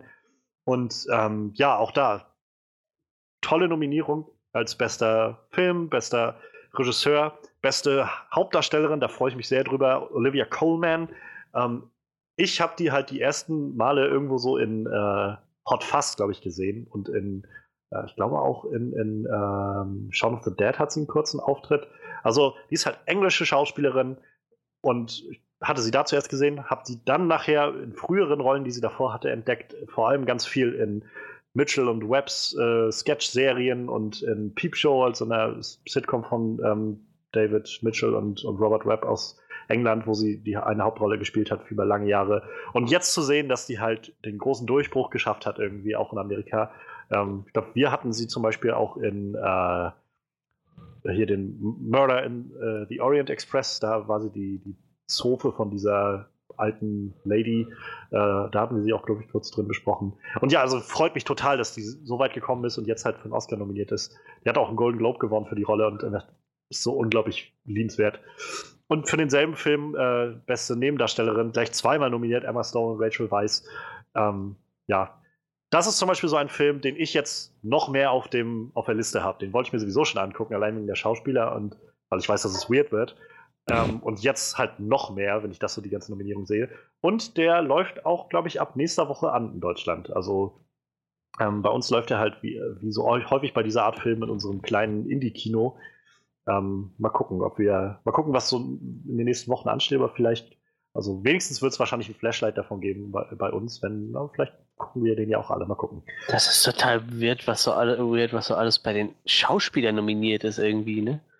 Melissa McCarthy ist für einen Oscar nominiert, weißt du? Ah, Wenn du irgendeinem das erzählst, ne, die denken alle nur, der, das ist doch die Dicke, die nur ja, dicken Witze macht. Das ist halt sehr krass. Ich habe den Trailer vom halben Jahr oder so mal gesehen. Da kam der erste Trailer für diesen Can You Ever Forgive Me raus. Um, und ich dachte so, heilige Scheiße, das ist, so habe ich ja Melissa McCarthy, McCarthy, noch nie gesehen. Ja, ja. Das ist halt echt so ein Dramedy-Ding, wirklich, ne, eigentlich wirklich mehr Drama als alles andere. Über, basiert auf einer echten Person, wo es, glaube ich, um so eine ähm, Dokumentenfälscherin geht. Also die ist irgendwie war irgendwie Schriftstellerin, das jedenfalls im Trailer kam das so raus, äh, Schriftstellerin, hat äh, aber nicht viel Erfolg damit und fin, ähm, findet irgendwann so, so einen alten Brief von irgendeinem alten Dichter oder irgendwas und verkauft das dann. Und dann fängt sie an, daraufhin selbst solche Briefe irgendwie zu fälschen und sowas. Und da ist wohl ein ziemliches Ding draus entstanden, damals in dieser, dieser, also weiß ich wann das spielt, so in den 60ern, 70ern oder sowas, in der Szene. Ähm, und in der Literaturszene in Amerika. Und ja, das sieht sehr, sehr krass aus. Da bin ich sehr gespannt, was das wird. Ähm, A Star is Born. Äh, Lady Gaga auch. Lady krass. Gaga ist nominiert. Ähm, ich habe leider A Star is Born verpasst, als er bei uns rauskam. Bradley Cooper halt auch nominiert. Da haben sich viele auf, äh, da waren viele erstaunt, dass Bradley Cooper nicht als bester Regisseur nominiert war, denn der Film soll wirklich, wirklich gut inszeniert sein und es war Bradley Coopers erster Film. Hm. Ähm, dafür zum Beispiel bei bester Regisseur ähm, neben halt Alfonso Cuarón auch sehr überraschend, Paweł Pawlikowski heißt der Mann, mit seinem Film Cold War, das ist ein polnischer Film, der ja jetzt irgendwann die letzten Monate rauskam und sehr große Wellen geschlagen hat, ist auch als bester fremdsprachiger Film noch mit nominiert. Ähm, große Überraschungen, die auf jeden Fall passiert sind. Ähm, Bohemian Rhapsody ist als bester Film nominiert. Das hätte ich auch nicht gedacht. Das, der Film scheint einfach echt Resonanz zu finden bei einem gewissen Publikum. Ähm, ich weiß, dass der Film rauskam, war auch so die Frage, ob das wohl klappt. Also ähm, mit, mit äh, Rami Malek als bester Hauptdarsteller. Er ist jetzt nominiert. Viele Mhm. haben halt damals, als der Film rauskam, so prophezeit, naja, das wird wahrscheinlich bis die Oscars kommen wieder vergangen sein, so der, der Punkt, wo von ihm, vom, also dass das einen Eindruck hinterlassen hat, zumal der Film halt eigentlich von Kritikern eher so, hm, ja, war halt irgendwie okay bewertet wurde. Ähm, aber ja, der scheint genug Wellen geschlagen zu haben, sodass auf jeden Fall Rami Malek jetzt ähm, nominiert wurde. Und äh, Black Panther ist nominiert als Mhm. bester Film, hat generell sieben Nominierungen erhalten. Ähm, ist damit auch der erste oder die erste Comicbuchverfilmung, die für einen Best Picture nominiert ist. Und äh, Wahrscheinlich mit sieben Nominierungen auch die am höchsten, oder? Also äh, von den The Dark Knight hat noch mehr. The Ah, Dark okay, Knight ja. hat acht. Okay. Und äh, dann, ich hatte vorhin gerade irgendwo eine Grafik gesehen gehabt von, von Fandom, glaube ich, die hatten die fertig gemacht. Ist sehr, ja, also es sind, sind äh, neue Zeiten. Wie gesagt, auch ein Film, der sehr viel Resonanz gefunden hat, ganz offensichtlich. Ja, und, Und- ansonsten, was Hast du bei den Männern gesehen, dass die bis auf eine alle ähm, real existierende Personen gespielt haben? Also vier von fünf äh, besten Hauptdarstellern haben eine real existierende Person gespielt, bis Ah. auf Bradley Cooper. Also Christian Bale ist für Dick Cheney ja. nominiert, ähm, Rami Malek ist für Freddie Mercury nominiert, Ja. das finde ich sogar tatsächlich okay. Willem Dafoe ist nominiert für, er hat Vincent van Gogh gespielt, von dem Film habe ich auch noch Stimmt, gar ja, nichts gehört. der ist auch noch Und- nicht raus bei uns. Und was ich ganz krass finde, Vigo Mortensen taucht nochmal auf der Bildfläche auf, so, von dem habe ich ewig nichts gehört, der den äh, Aragorn gespielt hat. Und der ist halt, äh, der spielt halt einen anderen Schauspieler, äh, Tony Lip, der sagt mir, glaube ich, gar nichts. Ich kenne sein Gesicht tatsächlich aus Sopranos, aber sonst habe ich ihn, glaube ich, noch, kann ich mich so gar nicht an den erinnern. Und ist dafür nominiert. Also vier von fünf spielen halt real existierende Personen. Das ist schon krass. In dem Green Book, der ist halt auch so ein bisschen Überraschung gewesen, er hat auch recht, also Mhm. einige Nominierungen der Großen bekommen. Ähm, Geht es um so einen ähm, afroamerikanischen ne? Musiker, der, der, ich weiß gar nicht genau, 40er, 50er Jahre oder sowas. Und Viggo Mortensen wird sozusagen als sein, sein ähm, ja, Wachmann oder Bodyguard eingestellt und dann haben Ja. wir so einen Roadtrip zusammen und es dreht sich, glaube ich, viel so um Rassismus. Und ähm, ja, also auch viele so Gewel Gesellschaftsthemen, die die Academy meistens interessieren. Äh, ja. Davon ab, ähm, ein deutscher Film ist nominiert. Ähm, Werk ohne Autor für besten fremdsprachigen Film und auch für beste Cinematography. Das war auch sehr Okay. überraschend für viele. Ähm, ich habe den Film leider nicht gesehen. Ich habe sehr, sehr viel Gutes gehört, als der rauskam. Ähm, eine Freundin von mir hatte erzählt, die ist sogar relativ spontan, die hatte da so ein, so ein kleines äh, Gewinnspiel gewonnen und war dann bei der Premiere von dem Film in, in Ach, Berlin. krass. und äh, hatte auch so keine Ahnung, was das wird und war dann aber auch total überwältigt davon. Ähm, ja, also mal gucken, was das wird. Ach, ich habe gerade noch was Lustiges gesehen. Der Typ, der für die Cinematography verantwortlich war, ist der Vater von Zoe Deschanel. Ah, Ich habe nur gerade den Namen gelesen und dachte so, oh, Deschanel, davon gibt es bestimmt Ja. nicht so viele in Hollywood. Und dann, Stimmt, ja. Ich hatte den Namen schon gelesen, aber ich, die, die Verbindung habe ich gar nicht gezogen für mich. ja, und ansonsten eine große Überraschung, die für viele noch da ist, ist, dass äh, Damien Chazelles neuer Film aus dem letzten Jahr, First Man, das Biopic über Neil Armstrong, so ziemlich ohne große äh, ja, Nominierung dahergegangen ist. Also viele hatten gerechnet damit, dass der äh, beste Cinematography zum Beispiel nominiert wird. Das ähm, bestes Schauspiel war auch im Gespräch, meine ich, für, für Ryan Gosling. Also, aber ganz offensichtlich waren die Plätze schon voll. Äh, ja, davon ab, ich freue mich auch, dass Black Clansman nominiert ist. Wahnsinnig guter Film, hat auch die richtigen Sachen verdient, die richtigen Nominierungen.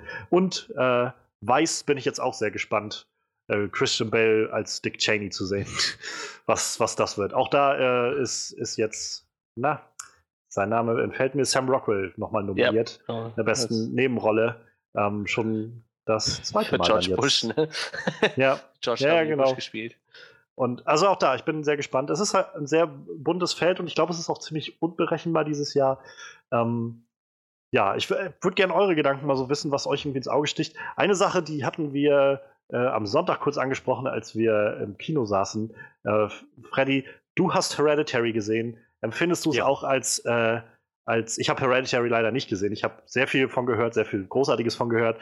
Ich glaube aber es ist so eine Art von Horrorfilm, die mir, glaube ich, nicht so liegt. Ähm, aber was man auf jeden Fall hört, ist, dass viele, viele Leute sagen, äh, Toni Collette hätte nominiert sein sollen als Hauptdarstellerin. Also Hätte sie, auf jeden Fall, was die abgeliefert okay. hat. Das da bist du also auch dabei, dass du ein bisschen irritiert bist, dass das nicht da irgendwo aufgelistet ist. Ein bisschen, ja. Ja, sonst Gedanken irgendwie äh, zu den Sachen oder jetzt Lust, den einen oder anderen Film zu gucken. Äh, wenn ich ehrlich sein will, nein.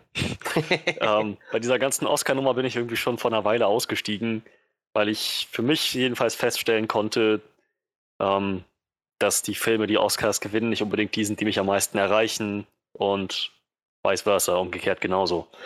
Ähm, ich freue mich natürlich, wenn Schauspieler, die so halt, die halt dies drauf haben, gewürdigt werden mit Oscars. Das ist, das ist immer was Schönes. Als schauspielerische Leistung finde ich, ist das eine gute, so eine gute Art, das zu würdigen. Aber ansonsten so bester Film, bester Schnitt, was weiß ich alles. Entweder interessiert mich das nicht genug oder es deckt sich einfach zu selten mit meinen eigenen Beobachtungen und Empfindungen. Also ja, besonders viel Wert lege ich nicht auf die Oscars. Ja, ich meine, das ist ja, glaube ich, auch nochmal so ein, so ein großes Thema. So die Frage halt, welchen, welchen wirklichen Repräsentationsgrad überhaupt Preise für Filme haben. So, es ist halt ähm, im Kern ja immer die Frage, wie willst du Kunst überhaupt bewerten, so in, in irgendeiner Art und Weise. Ähm, allein wenn man sich halt die, die Best Picture Sachen anguckt, wie krass unterschiedlich die, diese Filme sind. Mhm. Du hast Black Clansman, der so eine, so eine, so eine äh, politische Satire ist. Äh, du hast Black Panther als Comicbuchverfilmung, ähm, Bohemian Rhapsody als Biopic über eine Band und dann gleichzeitig Roma. Also, das sind ja so grundverschiedene Filme. So wie willst du die eigentlich überhaupt vergleichen? Ähm, das ist ja irgendwie schon mal die Frage, die so ein bisschen aufgeworfen wird. Dazu halt äh, immer wieder die Frage nach, gucken überhaupt die Leute, die die ganzen Filme, also das auswählen, alle Screener und alles, was sie geschickt bekommen, ähm, ist halt einer dieser Gründe, der immer wieder angeführt wird, warum Toni Collette wahrscheinlich nicht nominiert ist als Schauspielerin, als Beste, weil das einfach schon wieder zu lange her ist, so im letzten Jahr. Und seitdem einfach wieder viel zu viele Filme passiert sind und alles nicht mehr ganz da ist bei den äh, Leuten, die das, die die Nominierungen auswählen. Ähm, und auch dadurch kann man halt wieder definitiv die Frage anführen, ja, wie, wie repräsentativ ist denn das Ganze jetzt eigentlich? Ähm, ja, ich weiß nicht. Ich freue mich einfach. So, ich habe das heute halt gemerkt, es gab halt auch viel Reaktionen, die halt genau in diese Richtung geschlagen ist. So, echt jetzt, das sind die Oscar-Nominierungen. Ähm, ich versuche das irgendwie nicht mehr so ernst zu nehmen. So, und denke mir einfach nur, ich freue mich einfach für, dass ich hier einige Filme drin sehe, von denen ich glaube, dass sie halt einfach gut gemacht sind und dass die, die Filmgemeinde letztendlich sind das ja alles immer schaffen. Also ich glaube, die die Gruppe der Regisseure, die mhm. registriert sind in der Academy, wählen halt die Nominierten aus für beste Regie und so weiter und so fort. Und äh, dann wählen nachher alle. Aber dass halt die Gruppe der eigenen halt das auch so würdigt. Und letztendlich ist das ja auch alles, was die Oscars ist, halt Leute, die ihre eigene Kunst nochmal so ein bisschen feiern. Wie sieht's aus bei dir, Manuel? Hast du, fällt dir noch irgendwas ins Auge von den Sachen? Ja, prinzipiell finde ich es ja echt mal lustig, dass, äh, dass Netflix gerade mal richtig aufgeräumt hat. wenn, ja. wenn sie sich mal gedacht haben, so, wir werden hier nicht beachtet, jetzt haben wir mal einen Film, den halten wir für Oscar würdig, den chippen wir jetzt in ein paar Kinos raus, limitiert, halt, und hauen den danach erst auf Netflix raus und siehe da, vielleicht sollte man den Streaming-Film doch mal ein bisschen mehr Beachtung schenken, ne? weil ähm, Vielleicht wird jetzt ja auch mal dieses ganze Konzept ein bisschen überarbeitet irgendwo. Aber wenn du das alles noch reinsiehst, hatten wir, glaube ich, schon mal das Thema, dann wird es natürlich noch komplizierter, irgendwie was rauszufinden, ne? Weil ich sag mal, die Streaming-Dienste, die hauen ja auch noch ein paar größere Filme raus. Obwohl ich glaube, bei ja. Netflix hält sich das echt noch in Grenzen. Also die wirklich so krass hochwertigen Filme, dass sie für einen Oscar nominiert werden sollen, das sind bei Netflix naja. wahrscheinlich auch weniger, oder? Also wir haben halt Roma, wie gesagt, der jetzt irgendwie zehn Nominierungen hat. Und ja, ja, klar. Das ist halt schon eine Menge. The Ballad of Buster Scruggs, der neue äh, äh, Conan-Film, hat auch ah, ein stimmt, paar ja, Nominierungen der, abbekommen. Ja, richtig, also stimmt. Also eine auf jeden Fall. Doch, es sind, glaube ich, ein paar mehr noch. Also kleinere, aber auf jeden Fall sind dabei. Ähm, und ja, also ich meine, nächstes Jahr kommt jetzt ähm, noch, äh, oder wahrscheinlich im Laufe dieses Jahres kommt wahrscheinlich der Irishman raus, der neue Martin Scorsese-Film ja, wollte ich gerade sagen, von Netflix. So, auch, ne? Das ist, glaube ich, auch nochmal große Hausnummer. Also ich, gerade mit so einem Ding, was irgendwie wo mal zehn Nominierungen einfährt, ich glaube, da lässt man schon eine Hausnummer irgendwie da, so eine yeah, Marke und sagt so, Leute, das äh, solltet, da solltet ihr mal aufpassen irgendwie. Ich glaube, Amazon hat es ja bis jetzt nur mit, äh, mit einer Doku geschafft, meine ich, ne? Ich glaube, die hat letztes Jahr mit ihrer Doku da irgendwie. äh, Stimmt, ja. Ähm, ich meine, sie hatten, glaube ich, ich, vielleicht, also ich bin mir nicht ganz sicher, aber ich meine bei Manchester by the Sea, bei dem Ah, Film, ja, ja, genau. hingen sie irgendwie mit bei den ja. Produktionskosten Genau, genau. oder sowas mit drin. Richtig. Ja, ja, da war auch noch irgendwas. Ja, aber ich meine, klar, Net- Netflix hat sich jetzt gedacht, so gut, wenn ihr uns so ignoriert die letzten Jahre, dann fangen wir jetzt an, unsere Filme in die Kinos zu zeigen, dann könnt ihr uns nicht mehr ignorieren, so nach dem Motto. Und äh, siehe da, das funktioniert nur auch, ne? Deshalb, Ja. Also das war schon, äh, also die reiben sich jetzt gerade die Hände nach den zehn Nominierungen, das auf jeden Fall so. Und ich glaube auch, dass die Leute, die in der Jury sitzen, da viele bei waren, die eigentlich auf sowas gewartet haben irgendwie, ne? Dass halt die sich wahrscheinlich auch gedacht haben, so, die bringen auch guten Content, so, den können wir nicht ignorieren halt, ne? Aber Ja. ich meine, dadurch, dass das Reglement ja irgendwie festgesetzt ist auf Filme, die im Kino laufen, hätten sie auch nicht die Möglichkeit gehabt. Da hätten sich ja schon, da hätte ja schon einige streiken müssen und sagen müssen, hier, wir müssen jetzt irgendwie diese Netflix-Filme mit reinnehmen halt, ne, irgendwo. Hm. Obwohl, Oh. wenn ich jetzt so drüber nachdenke, wüsste ich jetzt nicht, also mir wird jetzt spontan kein Film einfallen von Netflix, wo ich sagen würde, der muss es unbedingt sein, so, ne? Ich habe halt eher so die Gurkenfilme im Kopf wie äh, Bright oder so, aber Annihilation wäre so ein Film, wo ich definitiv auch sagen könnte, ja. hätte ich mir vorstellen können, dass da so die ein oder andere Nominierung so, vielleicht jetzt nicht für bester Film oder so dabei ist, aber so adaptiertes Drehbuch oder so, basiert hier nur auf dem Mhm. Das Ganze, oder halt Cinematography, der Film sieht halt auch einfach echt verdammt gut aus so. Aber ich meine, es zeigt halt vor allem, dass, dass Netflix ja doch ganz offensichtlich nicht denkt, so wir, wir, wir wollen uns rausnehmen aus eurem ganzen Ding. So wir, wir, wir machen Ja. halt unser Streaming-Teil und fertig, sondern sie wollen halt auch sagen, nee, wir sind halt im Streaming geil und wir können auch eure Welt sozusagen, eure große Leinwandwelt noch so ein bisschen, äh, noch so ein bisschen mit uns äh, ausstatten. Und Vor allem, das ist ja jetzt der, der, Werbeeffekt, den darf man jetzt ja auch nicht so Ja. äh, vorwegnehmen irgendwie, ne? Wenn du sagen kannst, ja, wir sind ein Streaming-Portal und ein, und ein Film, den ihr nur bei uns gucken könnt oder halt mal limitiert im Kino, äh, hat zehn Oscar-Nominierungen gekriegt, so, ne? Das ist natürlich auch dann echte Hausnummer, so. Und man könnte jetzt halt auch argumentieren, dass das zum Beispiel wieder was ist, wo, ähm, wo Streaming an sich eine gute Sache darstellt. Also ich meine, Ja. Viele Leute werden wahrscheinlich jetzt Roma nicht gesehen haben im Kino. Also ich meine, bei uns jedenfalls lief der irgendwie recht kurz und also ich glaube, ein oder zwei Vorstellungen gab es davon und die waren halt auch jetzt nicht so besucht. Aber generell, jetzt können Leute halt, die auch nicht oft ins Kino gehen, hören vielleicht jetzt einfach von Roma, ähm, von diesem sehr, sehr intimen Film, den Alfonso Cuarón gemacht hat und haben Netflix und sehen, oh, der ist bei, der ist ja bei Netflix so. Das ist ja einfach so bei Netflix oder halt The Ballad of Buster Ja. Scruggs oder so. Auch bei Netflix gerade. Oh, dann kann ich ja einfach jetzt zu Netflix und äh, mir das da direkt angucken. So. Ist halt Eben, eigentlich eine halt- schöne Sache, um, Ja. so die, die Liebe zum Film irgendwie aufrechtzuerhalten. Ich meine, bei, ich glaube, meine Emmys sind ja Emmys sind die Serien Oscars quasi, ne? War doch die Hm, Ja, Emmys, glaub, ne? ja.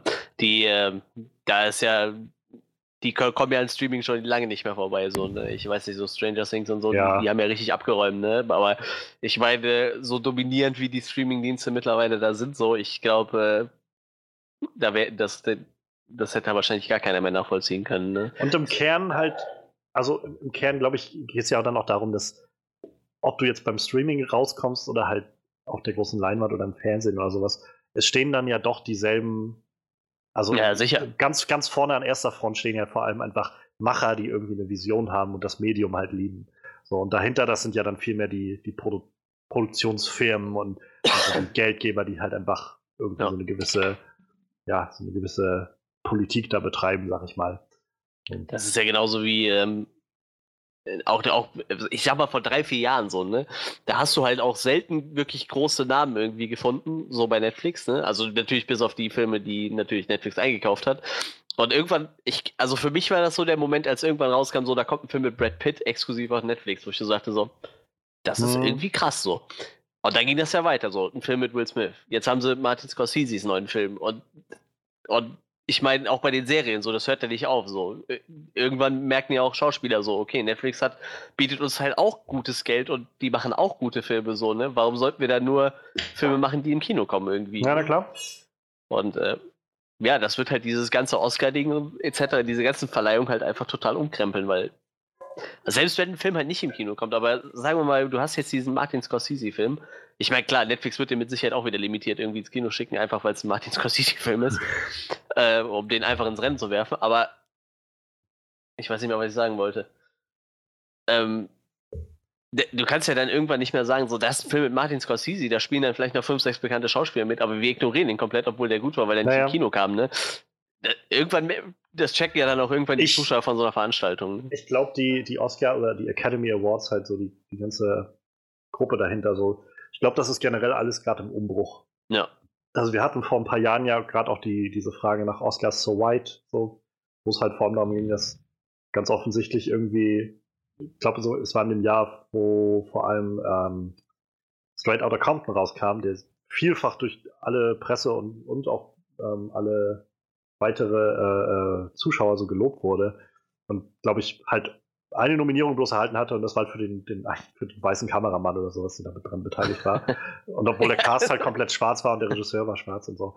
Und die Frage war halt so ein bisschen dann, also vielleicht ist die Besetzung ja. der Leute, die das halt wählen, halt, wenn die nun mal großteils aus irgendwie den, der alten Generation von Filmemachern besteht, die halt alle weiß sind, so, dann ist es irgendwie logisch, dass die auch genau danach gucken, so in ihren bevorzugten Nominierungen, so, weil das halt das ist, was sie anspricht. So, und ich glaube, mittlerweile sind sie halt doch deutlich dazu übergegangen, ihre, ja, das, das Wählergremium irgendwie, die Bestandteile mhm. der Academy, diverser zu gestalten. Also, ich glaube, allein halt der Fakt, dass sowas wie Black Clansman oder eben vor allem Black Panther nominiert ist, deutet doch sehr darauf hin, dass ein deutlich jüngeres Publikum mittlerweile drin ist, deutlich ja, diverseres Publikum anwesend ist, was irgendwie auch nach anderen Dingen Ausschau hält. Allein Bohemian Rhapsody, so seltsam ich das auch finde, ganz offensichtlich ist halt ein Teil von den Leuten, die äh, viel Kontakt damit hatten, ähm, in der Academy drin. Ähm, ja. Vielleicht noch was, was zu erwähnen ist, ist auch faszinierend, dass wieder ähm, dieses Jahr mal wieder keine Regisseurin irgendwie nominiert ist oder so. Ja, stimmt. Ähm, so, so, generell, ähm, also ich glaube, es wird wahrscheinlich noch ein paar Seiten geben, die das dann konkreter ausrechnen, wie groß dann der, der Bestandteil so ist, aber ich glaube auch im vergangenen Jahr so einige gute Filme von, von Frauen. Einfach äh, immer noch interessant, dass, dass man das immer noch so ein bisschen sieht, ähm, wo, wo einfach der Fokus liegt von der Academy. Ja, ich, man muss halt auch sagen, klar, kann es mal ein Jahr geben, wo, wo weiß ich nicht, ja, sagen wir mal, kein Afroamerikaner was wirklich so sehenswertes abgeliefert hat, aber bei denen ist ja schon echt penetrant so, ne? Also du hast ja wirklich ein Jahr, wo gar nichts kommt und dann denkst du so, oh, oh, das kam jetzt aber nicht gut an. Und im nächsten Jahr hast du dann so einen Haufen äh, Afroamerikaner nominiert irgendwie, wo du so denkst so, ey, jetzt, ihr merkt schon, dass das irgendwie komisch rüberkommt, wenn der einen ja keinen nominiert und dann merkt so, oh, das kommt, äh, gibt ein schlechtes Feedback. Jetzt nominieren wir halt quasi das Doppelte von dem, was wir die Jahre davor hatten. So, das ist halt auch Quatsch irgendwie. Ne? Ah, ich weiß nicht. Ich, wie gesagt, ich glaube, die Frage ist, es ist halt immer schwer, das so von außen zu beurteilen. Ja, ne? sicher. Also, auf jeden Fall. So, ich, ich glaube, was man halt einfach, wie gesagt, mitbekommt, ist, dass sie seitdem das durchlief, viel Wert darauf gelegt haben, einfach ihre Reihen diverser zu gestalten. Und ähm, ja, dann, dann ist halt die Frage da. Ne? Aber natürlich, das spielt auch eine Rolle. Und ich glaube, das ist zum Beispiel auch so ein Grund, warum ähm, Lady Gaga ist schon seit, seit Monaten, seit es Stars Born raus ist, als äh, Favorit gehandelt worden für halt mhm. beste Schauspielerin. Und ich glaube, das, das ist halt so dieses Ding, wieder, warum vielleicht Toni Collette nicht nominiert ist, wenn halt allein schon bevor die Wahl losgeht und bevor überhaupt alle Filme, anderen Filme gesehen wurden, in der Öffentlichkeit dieses Narrativ entsteht, dass halt, ja, Lady Gaga muss ja mit rein, so, dann, dann wird wahrscheinlich derjenige, der dann nachher in der Wahlbox sitzt, um das irgendwie anzukreuzen, ähm, welche, welche fünf beste Schauspielerin er dann für die Nominierung reingehen würde oder sowas, ähm, dann wird er wahrscheinlich auch erstmal sagen, okay, Lady Gaga muss dann mit rein, weil das ist ja nur irgendwie ne, der Tenor, so und das ja. wahrscheinlich ist das dann auch so gut oder so. Glenn Close ist irgendwie nominiert und hat den Glo Golden Globe gewonnen, die wird wohl auch automatisch mit rein müssen. So, und dann, ja, dann ist halt die Frage, so wie deine drei anderen ja, Plätze, mit wem füllst du die noch? Also, das spielt natürlich alles irgendwo eine Rolle. Und das ist halt das, was ich meine. Im Kern sollte man vielleicht einfach anfangen, das nicht mehr so ernst zu nehmen, was da alles passiert. Und einfach ein bisschen mehr, bisschen lockerer daran zu gehen und zu sagen, hey, ich freue mich einfach, dass Film zelebriert wird, dass Filme machen zelebriert wird, dass Leute untereinander das, ihre, ihre Kunst zelebrieren. Ähm, es wird wahrscheinlich nochmal eine, dann vielleicht eine Chance geben für Christian Bale, nochmal eine weirde Rede zu halten im walisischen Akzent oder so. ähm, mal gucken, ob der mittlerweile seit den Golden Globes vielleicht wieder 20 Kilo zugenommen hat oder sowas. Wahrscheinlich, irgendwie so. Ich Aber ich habe gehört, äh, gespannt. Mortensen hat auch 50 Pfund zugenommen, ne? ja, der, der war auch ein bisschen sehr. Also, er war nicht so dick, der war einfach sehr bullig. So, Ja, ja. Der wäre halt so ein Bodyguard. Ja, eben. Ähm, aber ich bin- Bodyguard spielen. Ich bin echt gespannt auf Weiß. Das ist so mittlerweile. Ja, ich habe Christian Bale schon länger nicht mehr in irgendwas gesehen. So. Und ich bin gespannt, was der jetzt da gemacht hat in dem Film. ja. Ja, Gut. die Oscar-Nominierungen sind draußen. Mal, mal schauen. Ich, mal gucken, weil ich weiß gar nicht, was der 24. ist. Wahrscheinlich wieder ein Sonntag. Ne? Die sind glaub Ja, am ich meine, das ist immer sonntags, ne? ähm, mal gucken, wie mein Montag danach aussieht. Vielleicht gebe ich mir die mal nachts oder so. ja, 24. Ich weiß nicht, wie die das dieses Jahr machen. Äh, Die, die Bekanntgebung der Nominierung haben sie heute bei YouTube gestreamt. Hm. Und das war eine ziemlich schlechte Verbindung. Die ist irgendwie ständig abgebrochen. Ich musste ständig immer nochmal Seite erneuern, Seite erneuern, so damit ich irgendwie dran bleibe. Sehr gut. Ähm, ja. So hat man es auch am liebsten, wenn nichts funktioniert. Ja, so viel zu den Oscars. Du hast es gerade schon gesagt, 24. Februar geht's rund. Bei uns wieder mitten in der Nacht vermutlich äh, mit Steven Gätchen als Moderator. Wahrscheinlich, ja. Ja, das ist total lustig. Ich wusste gar nicht, dass er eigentlich auch in Amerika geboren ist und seine, Ja. Eltern da irgendwie noch leben. So. Habe ich auch vor kurzem irgendwie erfahren und dachte, Ja. so, ah, das macht Sinn, warum der so viel in Amerika Ja, unterwegs ich ist. dachte auch, wieso nimmt ihr immer Steven Gätchen so? Ja, gut, aber wenn er da quasi, wahrscheinlich hat er dann vielleicht sogar noch irgendwie einen Pasta, dass er da auch länger bleiben kann, wenn er will. Ich weiß es ja nicht, wenn er da geboren ist oder so, dann wäre das ja möglich. Ja, Ja. auf jeden Fall äh, Steven Gätchen wahrscheinlich wie die letzten äh, gefühlt zehn Jahre als für Pro7 oder was vor Ort und äh, wird dann da noch ein paar Leute interviewen. Ja, ähm, wir werden dann am an dem Dienstag nach den Oscars auf jeden Fall auch mal drüber reden und gucken, was dann so dabei rausgekommen ist. Ob vielleicht äh, ein Netflix-Film ein besser Film wird oder so. Ja, dann würde ich sagen, haken wir dieses Thema ab und äh, springen dann so langsam in unsere Review zu äh, Glass. Ja, ähm, endlich ist er da. Der dritte Teil zu äh, Shyamalans, ich weiß immer noch nicht, wie man das richtig ausspricht. Shyamalan. Ich glaube einfach Shyamalan. Shyamalan. Das Also das kannst du Y- total ignorieren. Ja, so habe ich es eigentlich auch immer ausgesprochen. So. Vielleicht, äh, wir sind ja mittlerweile so bekannt, vielleicht kriegen wir ihn ja mal vor die, äh, das Mikrofon und dann wird er uns das beantworten. Oder er haut uns direkt ein, weil wir seinen Namen nicht aussprechen können. äh, Ich hatte ihn nie als den gewalttätigen Typen so in, Arschloch! in meiner Wahrnehmung, aber äh, hey. ja, das ist ja fällt die Bestie raus. Das ist ja die Bestie raus. Da kommen seine 23 Persönlichkeiten raus. Die Oh, sind alle gewalttätig. 22 Gewalttätige und eines Regisseur.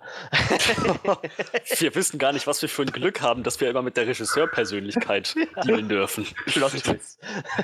Ich bin Regisseur, äh, äh, Persona äh, hält einfach nur die ganze Zeit das Licht. ja, ähm, ihr, ihr merkt schon, äh, wir sind schon voll drin. Äh, Glas stand an, Glass, Mr. Glass im äh, Englischen bezogen auf den Charakter, den Samuel L. Jackson gespielt hat. Ähm, der ist jetzt bei uns letzten Donnerstag gestartet. Wir sind doch direkt mit reingelaufen. Ich habe mich äh, gefreut wie Bolle auf den Film. Äh, der knüpft halt an, an Split relativ schnell an und äh, wie gesagt, kombiniert dann endlich seine Shyamalans Filme Unbreakable und Split. Was ja schon in Split mehr oder weniger angedeutet wurde als Plot-Twist, dass es im selben Universum spielt. Und ich glaube, er hatte schon bei Unbreakable den Wunsch gehabt, dass er so seine Comic-Hommage-Trilogie fertig macht, die, wie hieß sie, East Trail 177-Trilogie äh, fertig zu machen. Ähm, ja, so, so nun der letzte Teil. Ähm, besten starten wir doch direkt mal in unsere Erwartungen und äh, was uns dann, was, was dann dabei rausgekommen ist quasi, oder was wir davor und danach gedacht haben. Ähm, ja, wer möchte anfangen? Möchte einer freiwillig? Ja, ich möchte freiwillig. Ähm, habe ich erwartet. Nach Split war ich eigentlich ziemlich guter Dinge, dass das ein guter Ja. Shyamalan-Film wird, der vielleicht sogar noch auf dem Erfolg von Split aufbaut und noch besser wird mit einem ja noch interessanteren Twist. Irgendwie jetzt auch mit dieser Kulmination von, von David, diesen ganzen Superhelden, zumal der Trailer auch super interessant war mit diesem Konzept, dass die in der Anstalt sind Mhm. und man versucht im Prinzip ihnen einzureden, vielleicht habt ihr euch das auch einfach mal alles nur eingebildet. Dieses Konzept fand ich super interessant, die Idee fand ich total cool und ich hatte mich echt darauf gefreut zu sehen, wie das umgesetzt wird. Ähm, Naja, ich sag mal, der Film hat meinen Erwartungen nicht entsprochen. Er war wesentlich langweiliger. Und auf die Einzelheiten yeah. gehe ich nachher ein. genau. Johannes, wie sieht's bei dir aus? Ähm, ich hab. Ich fand Split damals so lala. Irgendwie. Ähm, rückblickend habe ich manchmal so das Gefühl, vielleicht hab, war ich ein bisschen zu streng mit dem Film oder so. Ich weiß es nicht so genau. Ähm, ja, ich weiß, ich fand die Trailer zu Glass sahen jetzt irgendwie okay aus und hatten halt so, ich hatte jetzt auch gerade schon mal so irgendwie interessante Momente und ich hatte dann so gedacht, wer weiß, vielleicht geht der halt gerade, nachdem wir jetzt in so einer Zeit leben, wo Comicbuchverfilmungen und so also einfach so verbreitet sind und so, vielleicht geht da das Ganze jetzt noch mal ein bisschen anders an und gibt uns was, was wir nicht so also nicht so kommen sehen. Das mit diesem mit der Anstalt wirkt halt auch so ein bisschen so. Ähm, ich habe halt Unbreakable vor Ewigkeiten mal gesehen. ich wollte mir den eigentlich nochmal anschauen vor Glass, aber ich habe den nachher nirgendwo mehr auftreiben können. Mhm. Und dann dachte ich, na gut, dann, dann werde ich wahrscheinlich mit meinem Grundlagenwissen zu Unbreakable auskommen müssen und Split. Ja, ich, James McAvoy war halt in Split schon großartig, deshalb habe ich so ein bisschen gehofft, dass mich das auch weiterträgt. Ich war gespannt, ob Bruce Willis mal wieder in der Rolle zu sehen oh, ja. ist. Aber mal wieder Lust hat. ja, genau wo man den wieder hervorkitzeln kann. So nachdem er, ich glaube, der macht ja jetzt jedes Jahr irgendwie zwei oder drei so Direct-to-DVD-Filme. Ähm, das ist jetzt, glaube ich, mal wieder so ein, so ein High-Quality-Film. Mal gucken, ob er da tatsächlich auch was tut für seine Arbeit. Ähm, ja, aber ich muss sagen, ich, je näher der Film kam, weiß ich nicht, umso weniger Enthusiasmus habe ich dann auch tatsächlich gespürt. Ähm, und dann gab es halt die ersten Reviews, die halt sehr, sehr, also sehr, sehr vernichtend teilweise ausgefallen sind. Mhm. Ich habe gar nicht viel über die Reviews gelesen, ich habe einfach nur so die, die, die, die Ausbalancierung gesehen, halt, dass yeah. es eher auf die Rotten-Seite zum Teil fiel.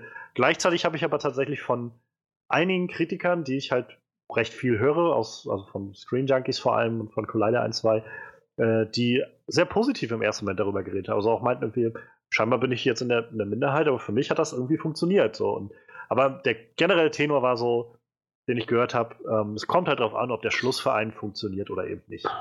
Und ähm, mit der Einstellung bin ich so reingegangen ich bin mal gespannt, also vorsichtig optimistisch, dass das Ganze vielleicht ein bisschen was Frisches an den, an den Tisch bringt. Und mal gucken, ob der, der Schluss, der ja scheinbar nochmal so einen Shyamalan-Twist bringen wird, ob der dann für mich aufgeht. So, ob das für mich hinhaut. Ob ich zu den Leuten gehöre, die da, für die das hinhaut oder eben nicht. Und ähm, ja, was soll ich sagen? Ähm, es gibt, es gab nachher viele, nachdem der Film raus war, viele Wortspiele mit das Glas ist halb voll oder halb leer oder sowas. Ähm, am schönsten fand ich ähm, vom Weekly Planet Podcast die meintesten, äh, M. Night Shyamalan puts the ass in glass. Oh. Und ja, also ich, ich muss sagen, nachdem ich aus dem Film rauskam, dachte ich so, ja, weiß ich nicht, ich hatte so das Gefühl, das war jetzt irgendwie vier Wirbel um nichts, so gefühlt. Ich habe das Gefühl, ich habe das Gefühl, ich habe einfach so, so, eine Beschäftigungstherapie währenddessen gehabt und einfach irgendwas angeguckt, wo ich so leicht interessiert war, wo das wohl hingeht und dann zum Schluss irgendwie so eine, so eine Nichtsauflösung bekommen. Aber ich habe mittlerweile halt irgendwie dann immer noch mal ab und an drüber nachgedacht und je mehr ich über das Ende nachdenke, umso weniger Sinn macht dieser Film für mich. Ähm, ja, also ich finde, es war jetzt irgendwie kein, kein so guter Film. Und ich glaube im Vergleich, ich habe Split halt seit wir den im Kino gesehen haben nicht mehr gesehen, aber ich glaube, Split hat mir auch noch besser gefallen. Und den fand ich halt auch so, wie gesagt, lala. Ja, dann, ähm, ich habe mich wahrscheinlich von uns allen am meisten drauf gefreut. So, ich habe Split des Todes abgefeiert und äh, ich habe den vorher noch mal gesehen, ich habe den heute noch mal gesehen, weil ich äh, brauchte noch mal Lichtblick irgendwie. wir waren dann Sonntag im Kino und äh, wie gesagt, meine Erwartungen waren sehr hoch. Äh, ich fand den Trailer ziemlich cool. Ich habe auch gehofft, ich dachte so, boah, Bruce Willis muss sich nochmal zusammenreißen. So mit dem, äh, mit dem Feld oder, oder, steigt der Film halt. Äh, Im Endeffekt war eigentlich scheißegal, was Bruce Willis gemacht hätte, ob so oder so. Ich kam da raus, war vollkommen unterwältigt, so. Da hat für mich eigentlich überhaupt nichts funktioniert. Alles, was in, was in den anderen Filmen toll war, fand ich total für den Arsch in dem Film irgendwie. Und ich hatte so das, so irgendwie das Gefühl, so, also für mich war ja schon klar, ich glaube, Schaman hat das auch oft gesagt, so, das ist so seine Trilogie und dann ist auch Feierabend für ihn so, ne? Er wollte halt immer diese Trilogie machen. Und ich hatte so das Gefühl, als hättest du dir zehn Marvel-Filme angeguckt, über wenn Nick Fury drin gewesen und hat gesagt so, wir bauen eine Initiative auf. Wir sind Shield, wir bauen die Avengers auf. Und dann hätten die gesagt, so, wir hören jetzt auf. So hat sich das angefühlt. So. Du guckst dieses Ende und denkst so, da passiert dieses, dieser Twist und du denkst so, jetzt hören die auf. Jetzt, wo du weißt, da gibt es halt noch so, so ein, so, so, so ein Dachverband. Und das war's. Was soll das? Warum macht man sowas? Ja, keine Ahnung, wie man das nennt. So, da gibt es halt diesen einen Verein, der alles weiß und dann hört man auf. Ja, damit, damit hörst du auf und lässt, entlässt die Leute damit so. Eingetragener Verein. Ja, also für mich war das echt, das war wirklich so unterwältigend, dass ich tatsächlich heute echt nochmal neben Zocken so ein bisschen Spit geguckt habe. Mhm. Weil ich dachte, ich, ich brauche da nochmal irgendwie so ein. Warum mochtest du diese Trilogie nochmal? Ich musste mir nochmal Split dafür angucken, um das nochmal.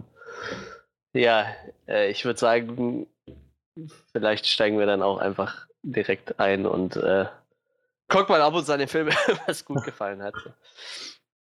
Ähm, für mich wäre das tatsächlich als erstes, also ich muss sagen, äh, tatsächlich war Bruce Willis, äh, der war weiß ich nicht, der war nicht gut, der war nicht schlecht, aber es war halt auch egal so. Weißt du, es war einfach so, Bruce Willis war halt da und es war, er war weder, er hätte den Film jetzt weder äh, tot spielen können, egal was er gemacht hätte, noch hätte er ihn gut spielen können, so. Weißt du, es ist halt, ja.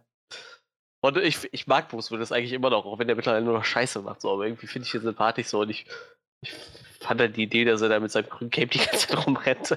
Ich fand es irgendwie witzig so, aber ich meine, wie gesagt, äh, das hat halt, hätte halt den Film halt weder retten noch, noch vernichten können, so glaube ich.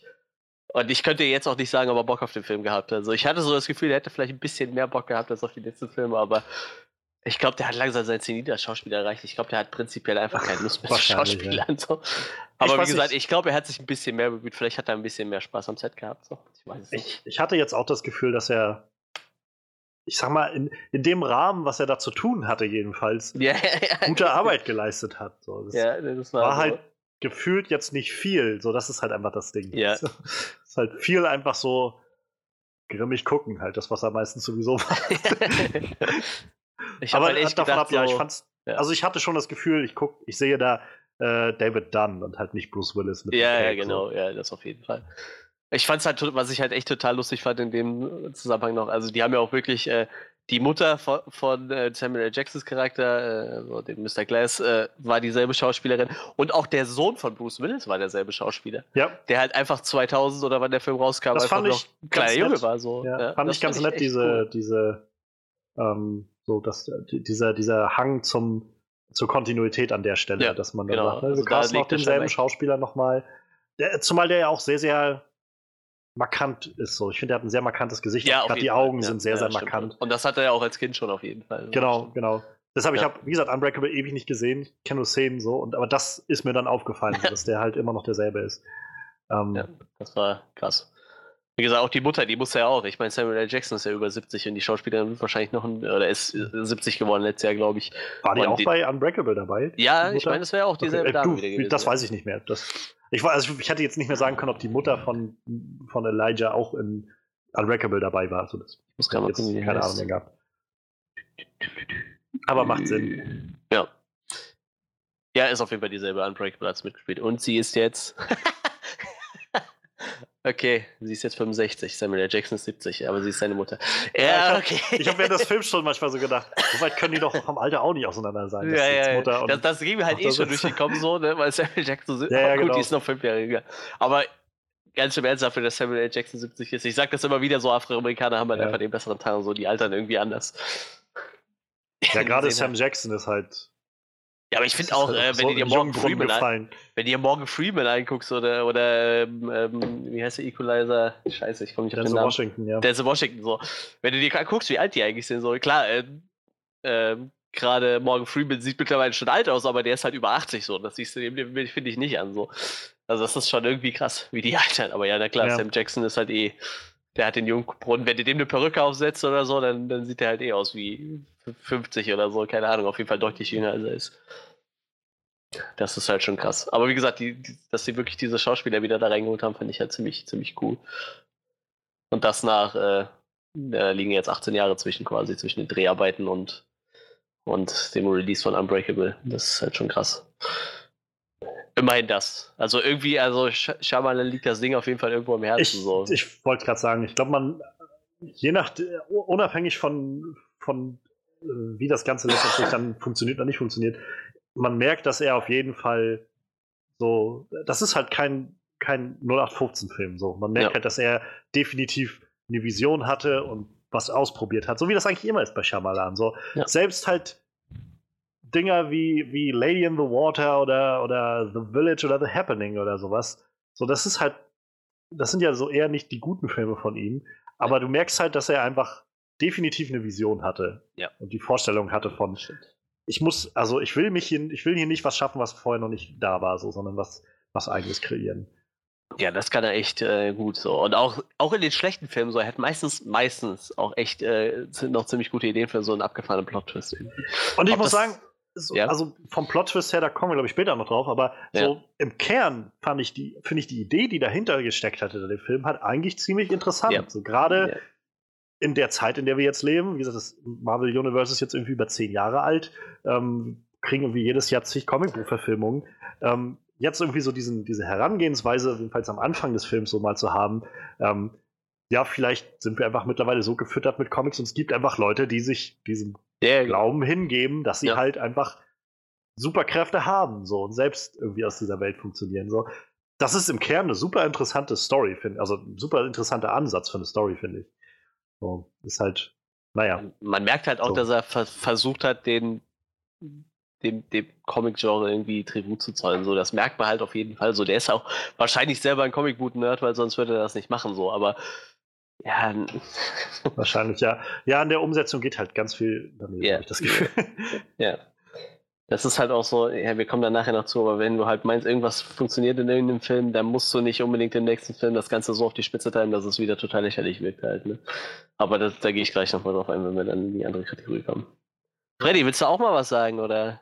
Bist, bist du- Sorry, sind wir schon bei den positiven Sachen oder sind wir noch bei M. Night Shyamalan als Regisseur? nein, nein, wir sind prinzipiell bei den positiven Sachen, ja. The Okay. Visit war gar nicht so schlecht.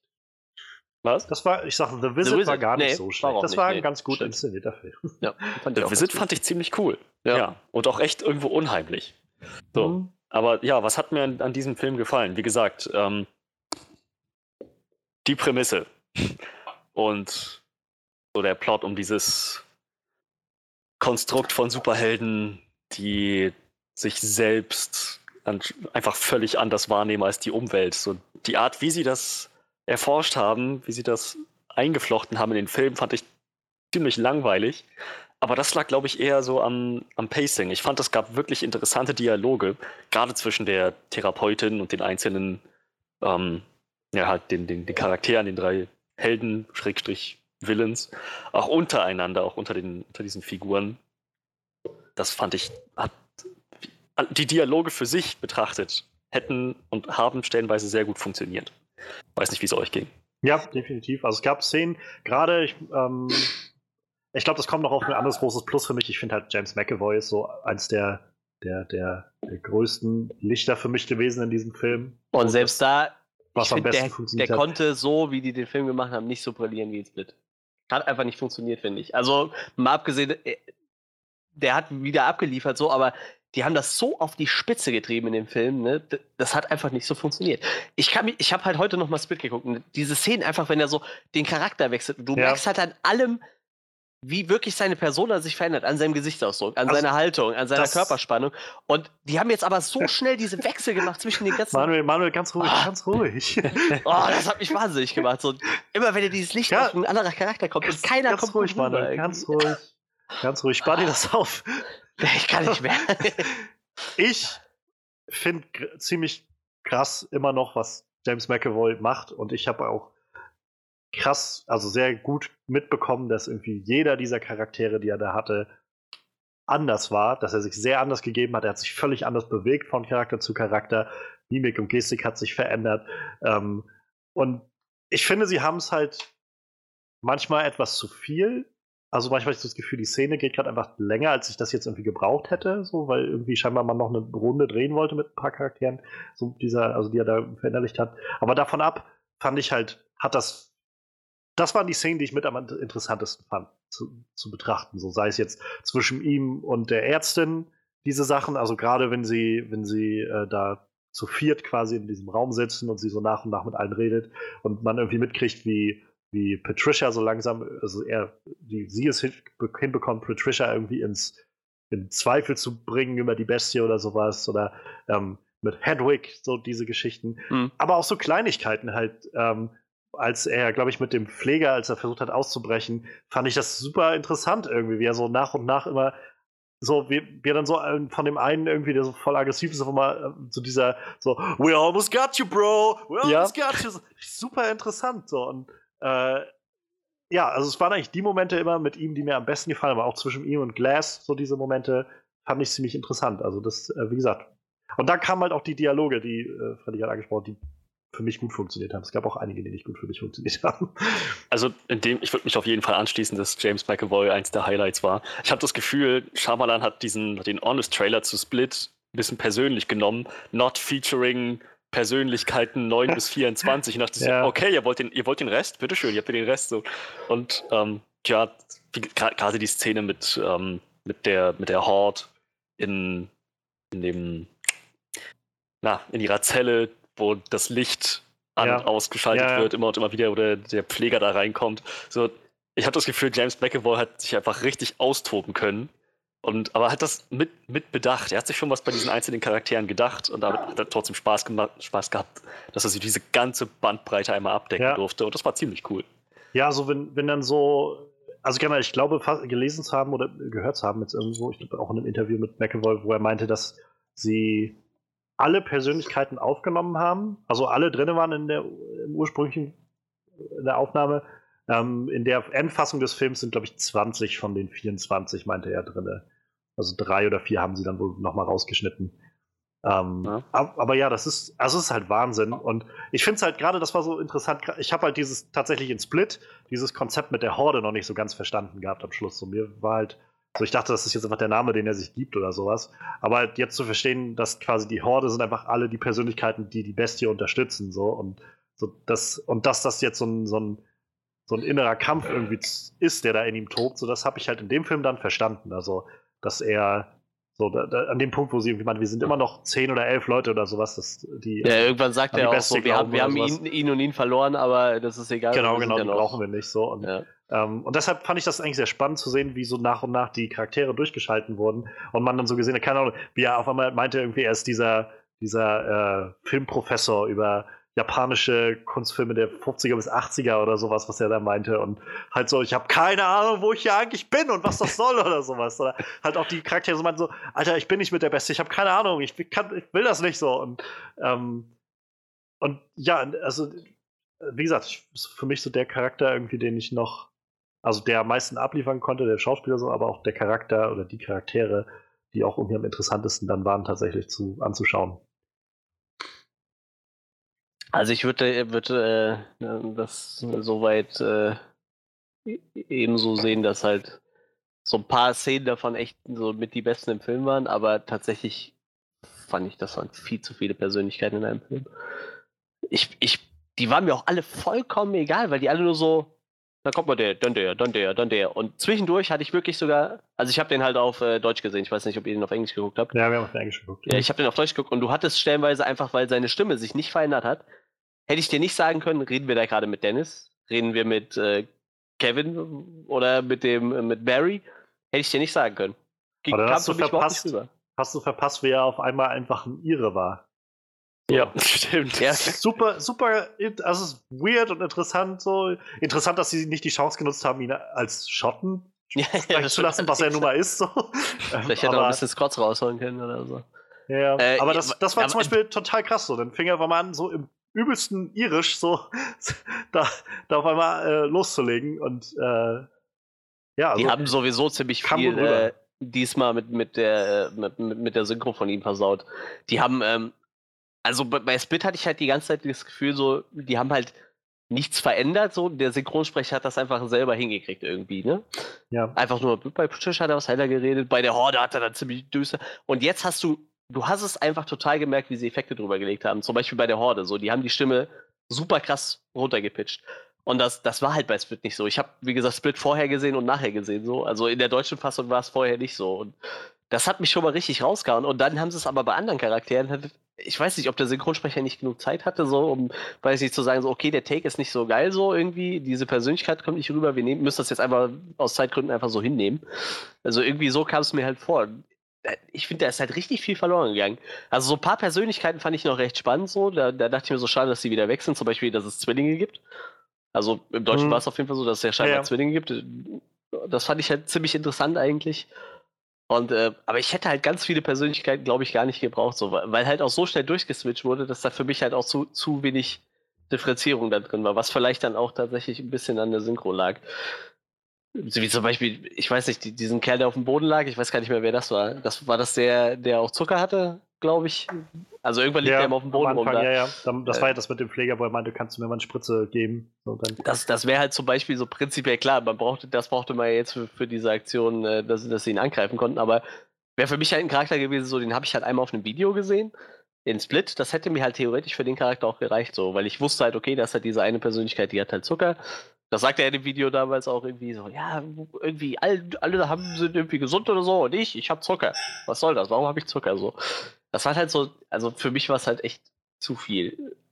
Wie, wie ja. Freddy sagte, so vielleicht hat er halt echt diesen Honest, Honest Trailer halt so persönlich genommen und hat gesagt, so, wir ballern da jetzt viel durch. Klar, irgendwie macht das mit diesen Lichtern halt auch Sinn, um zu demonstrieren, so, aber ich weiß nicht so. Also Split hat halt auch super funktioniert mit, ich glaube, es waren fünf Charaktere, die in Split vorkamen. Ich glaube, mit der Horde waren sechs oder so hat halt super mit denen funktioniert. Und das waren halt auch meine Lieblingsszenen. So, so Hedwig war halt wieder super gut. Äh, Patricia finde ich so, so mit einer der stärksten Charaktere von denen halt. Äh, Dennis mit seinem, seinem Putzfilm fand ich halt immer ziemlich gut. Äh, ich muss sagen, ich fand es halt äh, tatsächlich auch nochmal sehr beeindruckend, als er halt gestorben ist. So, und da in, in Anya Taylor Joyce Arm lag und halt da auch nochmal so von Person zu Person geswitcht ist und alle nochmal kurz vor Ende sozusagen das Licht sehen wollten. So. Das, das ja, ja, da waren ja in erster Linie halt auch wirklich die so. Charaktere aus Split nochmal dabei, ja. ne? Patricia und, und Dennis, glaube ich, und halt zum Schluss dann als Kevin selber gestorben, mehr oder weniger. Ja, genau, genau. Ich habe immer noch unbedingt das Bedürfnis, so, ich, ich, ich kenne halt jemanden, dessen, ich, ich nenne jetzt mal keinen Namen so, und äh, dessen Freundin oder Frau, ich weiß gar nicht, ob die verheiratet sind, macht gerade einen Doktor in Psychologie ich würde halt echt gerne mal mit der über so, so, so diese, diese äh, Persönlichkeitsstörung, ich würde da echt gerne mal drüber reden, so, weil das ist da in dem Film natürlich ein bisschen auf die Spitze getrieben, aber es gibt ja wirklich so krasse Sachen, wie dass Leute zum Beispiel eine Sehschwäche haben in einer anderen Persönlichkeit, so, ne? Das ist halt ja. total absurd und über dieses Thema einfach mal reden irgendwie. Das ist zum Beispiel was, was man in äh, um, um Mitternacht mal machen. Ja, ja, ganz genau. Ja, ja. Aber ich weiß halt nicht, ob ich die halt fragen kann. So viel habe ich mit denen halt nicht zu tun, ob ich einfach sagen kann, ich würde total gerne mit dir mal irgendwie so Split oder irgendwie auch Gollum oder so als Charakter auseinandernehmen, wie, wie krass halt so eine Persönlichkeitsstörung halt rausgehen kann. Wäre halt echt mal interessant so. Also deshalb finde ich diesen Charakter, das ist halt einfach der interessanteste Charakter in diesem ganzen Universum irgendwie. Mhm. Weil, diese, weil das halt irgendwie absurd ist, aber irgendwie ja noch nicht so krass weit hergeholt halt, ne? Auch äh, wie ich so gesagt hatte, so, ja, diese Beast-Persönlichkeit dachte ich bei Split wäre halt äh, vollkommen übertrieben, dass er da an Wänden hochkrabbelt und so. Und meine Freundin arbeitet ja in der Firma, die Klettergurte herstellt, die gesagt, also diese, diese richtig krassen Kletterer so, die klettern dir wirklich an, an fast geraden Wänden hoch, ne? Und das ist halt wirklich, das sagt ja auch quasi die, äh, ja. die Ärztin nochmal so. Also sowas gibt's halt wirklich so. Und das ist halt einfach nur irgendwie total absurd. Und ich dachte halt, so diese Bestie wäre halt vollkommen übertrieben, wo mein Freund sagt, mm, klar, dass er halt mehr Muskeln kriegt und so und dann diese, diese Adern überall zu sehen sind, ist vielleicht ein bisschen übertrieben, aber so die sagt, dieses Wände hochklettern ist gar nicht so absurd. Also richtig krasse Kletterer kriegen so einen Kram halt hin. Natürlich aber wahrscheinlich nicht in, an Auch in diesem langsamen Tempo oder mehr das so parkourmäßig hochrennen? Das weiß ich nicht. Also ich, ich kenne tatsächlich auch, ich kenne halt nur Boulderer, die halt an Felsen klettern so, ne? Aber ich gehe davon aus, sie werden auch nicht eine, eine, eine Glasfront hochklettern, ne? So, so übertrieben ja. wird es halt auch nicht sein, natürlich. Aber Sie sind jetzt auch nicht Spider-Man. aber wie gesagt, also da ist halt schon einiges möglich halt, ne? Und ich meine, er krabbelt ja stellenweise auch einfach an Trägern an der Decke entlang, so. Das ist ja dann auch nicht mehr so weit her. Und wie gesagt, sie, sie versucht ja auch so zu verkaufen, als wäre das normal. ja. Wie gesagt, die, die Idee dahinter war eigentlich ganz clever, das so aufzuziehen und vielleicht so ein bisschen ich frage mich halt aus, ob, tatsächlich auch, ob das Studio nachher gesagt hat, so, guck mal, dass du es so schreibst, dass man theoretisch in irgendeiner Form weitermachen könnte. Ich Würde mich einfach glaube, interessieren. ich glaube, er hat relativ freie Hand gehabt. Gerade der, der Film ist ja auch nicht äh, verhältnismäßig also billig gewesen, weil mit 20 Ja, Millionen Dollar Budget gehabt oder so. Für eine äh, Blumha Blumhaus, Blumhaus, Blumhaus-Produktion auf jeden Fall. Ja, da ist es wahrscheinlich für Blumhaus schon so das obere Ende. Ja, ja, eben deshalb. Also Budget. die, die sind ja aber eher so- mit Niedrigbudget. Aber ich glaube halt, Split war einfach erfolgreich genug schon, so dass klar war irgendwie, das kriegen wir auch wieder, wieder rein. Und das haben sie ja letztendlich schon mit dem Eröffnungswochenende Ich meine, du könntest ja jetzt locker wieder eingespielt. in diesem Universum einfach weiter irgendwas weiterspinnen. Auch wenn Ja, du sagst, die Trilogie ist schon, halt abgeschlossen, theoretisch kannst du ja weiter. Und das war halt das, was ich eben meinte mit diesem, Naja, äh, das ist wie die Avengers ankündigen und dann keinen Film dazu machen. So, wie gesagt, du hast ja jetzt diese, diese Institution, die halt versucht, Superhelden zu verheimlichen und äh, hörst halt damit auf. So, das ist ja irgendwie so das große Ende. Die gibt's halt und das war's halt irgendwie. Und dann natürlich noch dieses Ende, dass das jetzt natürlich mehr oder weniger an die ganze Welt geleakt wird. So. Mhm. Dass jetzt wahrscheinlich dann auch jede Menge Superhelden zum Vorschein kommen werden, oder? Dass die Leute wissen, okay, wir müssen uns nicht verstecken, es gibt noch mehr von uns, so nach dem Motto, weil wird es Ja. wahrscheinlich dann enden. Aber das ist halt für so ein Ende, ja, ich weiß nicht, egal, später. ähm, ich mochte die Sarah Paulson eigentlich sehr gerne in der Rolle Oh ja. von der Ärztin. Ich finde, die hat das sehr gut gemacht, sehr creepy. So. Ist auch echt eine tolle Schauspielerin, aber die hat ja jetzt in den letzten Jahren noch Erfahrung mit Creepy gesammelt. Die ist ja äh, Stammcast von American Horror Story, ne? Die ist ja in jeder Staffel ab, Hm. von der Ah. ersten an. Ja. Ja, dann hat sie wirklich Erfahrung mit Creepy. Ja, und sie hat dann auch alles schon durch, ne? Ärzte, Hausfrauen, äh, Psychopathen, so. Sie, sie spielt halt jedes Mal halt wirklich eine komplett andere Rolle. Das ist halt eigentlich immer ziemlich cool. Und in manchen Staffeln spielt sie sogar mehrere Charaktere dann. Weil dann irgendein anderer Charakter, den sie gespielt hat, nochmal auftaucht oder Also mit Creepy kennst du sich auf jeden Fall aus. Ja. Ja, aber doch, die war, war sehr gut gecastet für diese Rolle, fand ich. Ja.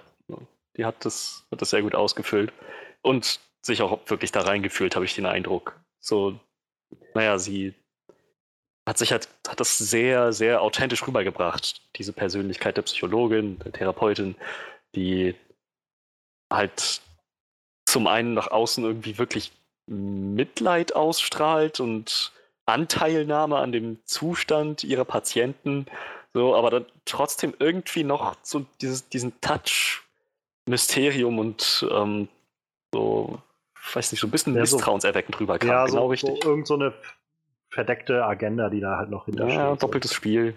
Ich fand auch die Szene ziemlich krass, wo, äh, Achtung, Spoiler, Bruce Willis Charakter äh, ertränkt wird und äh, sie dann aber nochmal hingeht und sagt so, sagen Sie mir, war ich nah dran? So einfach, weil es ja quasi für ihre Forschung wichtig ist, so, ob, ob das funktioniert hätte, was sie so erzählt hat, ne? So, also dieses, äh, sie versucht ihnen ja einzureden, dass sie keine Superhelds sind. So. Und sie will halt quasi in dem Moment, wo er quasi ertränkt wird, noch wissen, ob es halt funktioniert hätte, ne? Oder ob sie nah dran war, so. Weil es wahrscheinlich für ihre weitere Arbeit wichtig wäre. So. Ich finde, das gab dem Charakter nochmal irgendwie so ein bisschen was. Ja, vielleicht in dem Zusammenhang, ähm, ich fand Bruce Willis war ganz okay. Ähm, hat eigentlich nichts falsch gemacht. Hatte nur nicht besonders viel zu tun, aber er hat nichts weiter falsch Ja. gemacht. Ich fand ihn ganz Ja, okay. ich hatte halt auch echt, das war das, was ich am Anfang sagte, so, ich hatte halt das Gefühl, so, der Film wird halt mit Bruce Willis irgendwie fallen und, und äh, steigen und fallen, so, aber nee, kein bisschen so. Dafür war der Charakter halt viel zu wenig zu sehen, so, und Bruce Willis war halt echt okay, so. Der war halt nicht so der, der Beste in dem Film, aber halt auch echt nicht der Schlechteste, so. Nö, der hat's, also er hat sich schon Mühe gegeben, so. War ganz gut. Und ich meine, Sam Jackson ist halt auch irgendwie immer Jim, Sam Jackson, so. Ich Ja. weiß nicht. ich glaube, der, Der war wohl, nach allem, was man gelesen hat, war Sam Jackson wohl schon seit, also seit Unbreakable eigentlich mega heiß auf, so ein, auf das Sequel. So auf, auf den, den nächsten Teil. So. Und er hat wohl in den vergangenen 19 Jahren halt immer wieder sich bei Shyamalan mal gemeldet so, und gemeint halt, when will we do the motherfucking sequel? Warte, das hat er auch 100 Pro so genau so gesagt, Ja, ja. weil so ist der. Also M. Night meinte wohl, er hat ihn irgendwann mal äh, halt kurz nachdem Split wohl rauskam, hat er ihn wohl irgendwie getroffen. Und dann meinte er halt wirklich recht ungeduldig so, when will we do the motherfucking sequel? Das ist halt auch echt ein spannender Charakter, finde ich so irgendwie. Also dieser Charakter einfach, der, der halt äh, diese Knast, Knas, Knasknochen, genau, Knasknochenkrankheit hat und äh, halt so das Gegenteil von einem Superhelden ist halt einfach, weil er halt einfach nichts machen kann, so, weil halt alle seine Knochen kaputt gehen. Was sagt er, 94 Knochenbrüche oder so, ne? Was ja, Ja, bei so irgendwie Leuten sowas. mit, mit dieser Krankheit auch äh, wa- wahrscheinlich re- relativ realistisch ist, irgendwie, dass sie halt. Ja, das fand ich, finde ich sowieso immer, also mir fällt das schwer, das anzusehen, so wie sie es auch Ja. immer inszenieren. Ja, es ist auch wirklich, so. das war nicht. Das Boah, die so, Szene mit dem ah, Jungen, wo er als Junge runterfällt und der Arm so da so wie so ein Set liegt quasi, so ein paar Mal gebrochen und so. Ja, das Ja, weißt du, du, du siehst, du hörst und siehst einfach, wie ihm alles bricht, alles wird zu Matsch Ja. innerlich. So, ah. Ich kann mich halt noch erinnern, dass halt in, in Unbreakable er da diese Treppe runterfällt und das Ja. finde ich schon das ist wahnsinnig schwer anzusehen. So. Ja, das Ähm, ist ja für einen normalen Menschen schon nicht gerade ge- sch- unschmerzhaft Ja, ja, ja, genau. aber du weißt halt, er hat Glasknochen und äh, das ist quasi mehr oder weniger sein Ende so irgendwie. Also ich meine, da geht ja alles zu Bruch bei so Ja. jemandem. Das ist halt In, krass. in dem Zusammenhang, ähm, auch wenn ich finde, dass der Film hat an, also über viele Stellen einfach wenig wirklich Tension, Spannung erzeugt, gab es halt eine Szene, die ich so als Szene unglaublich intensiv fand. Und das war halt, wo der, der Wärter oder, oder Pfleger bei ihm nachts dahin gekommen ist und ihm halt mit der Taschenlampe da bedroht hat und Ja, ja, ja. sein Kniefall. Die fand ich halt, es war die einzige Szene, die ich halt wirklich sehr gut so von der, von der Regie sehr gut umgesetzt fand, dass ich wirklich einfach gemerkt habe, oh mein Gott, bin ich gerade angespannt so. Und in dem Moment, wie er dann die Taschenlampe hat fallen lassen, das war auch noch so, scheiße so. Oh, Und eigentlich ist war aber wahrscheinlich auch jedem, nicht nur mir, schon klar, dass Sam Jacksons Charakter nur Ja, so tut, natürlich. als ob, ne? der, Aber der hatte schon einen Plan, das war irgendwie. Ja, ja, eben. Aber trotzdem denkst du, ah, das ist echt eine fiese Szene. So. Und vor allem, wenn er dann getroffen hätte, hätte das wahrscheinlich auch den Film ein bisschen beeinflusst. So. Obwohl Mhm. Bolsche sah er eh, ne? Ob er jetzt mit gebrochenen Beinen da sitzt, wahrscheinlich dann auch nicht ganz so relevant für seinen Plan. ja, ähm, das äh, wollte ich nur gerade erwähnen, die Szene. Und es gab ein, zwei Gags, die ich ganz witzig fand. Ja, Also, diese, naja, sag, sag erst mal. Also äh, es gab mit, mit als, als äh, Casey das erste Mal da war bei, bei Kevin, beziehungsweise der ganzen Horde da Hm. und mit denen gequatscht hat, das war irgendwie ganz, ganz witzig, so mit, mit Kevin, der halt dann so irgendwie, ähm, ich bin, ich bin nicht fremdgegangen oder sowas, so solche Sachen irgendwie dann rausgehauen hat. Ja.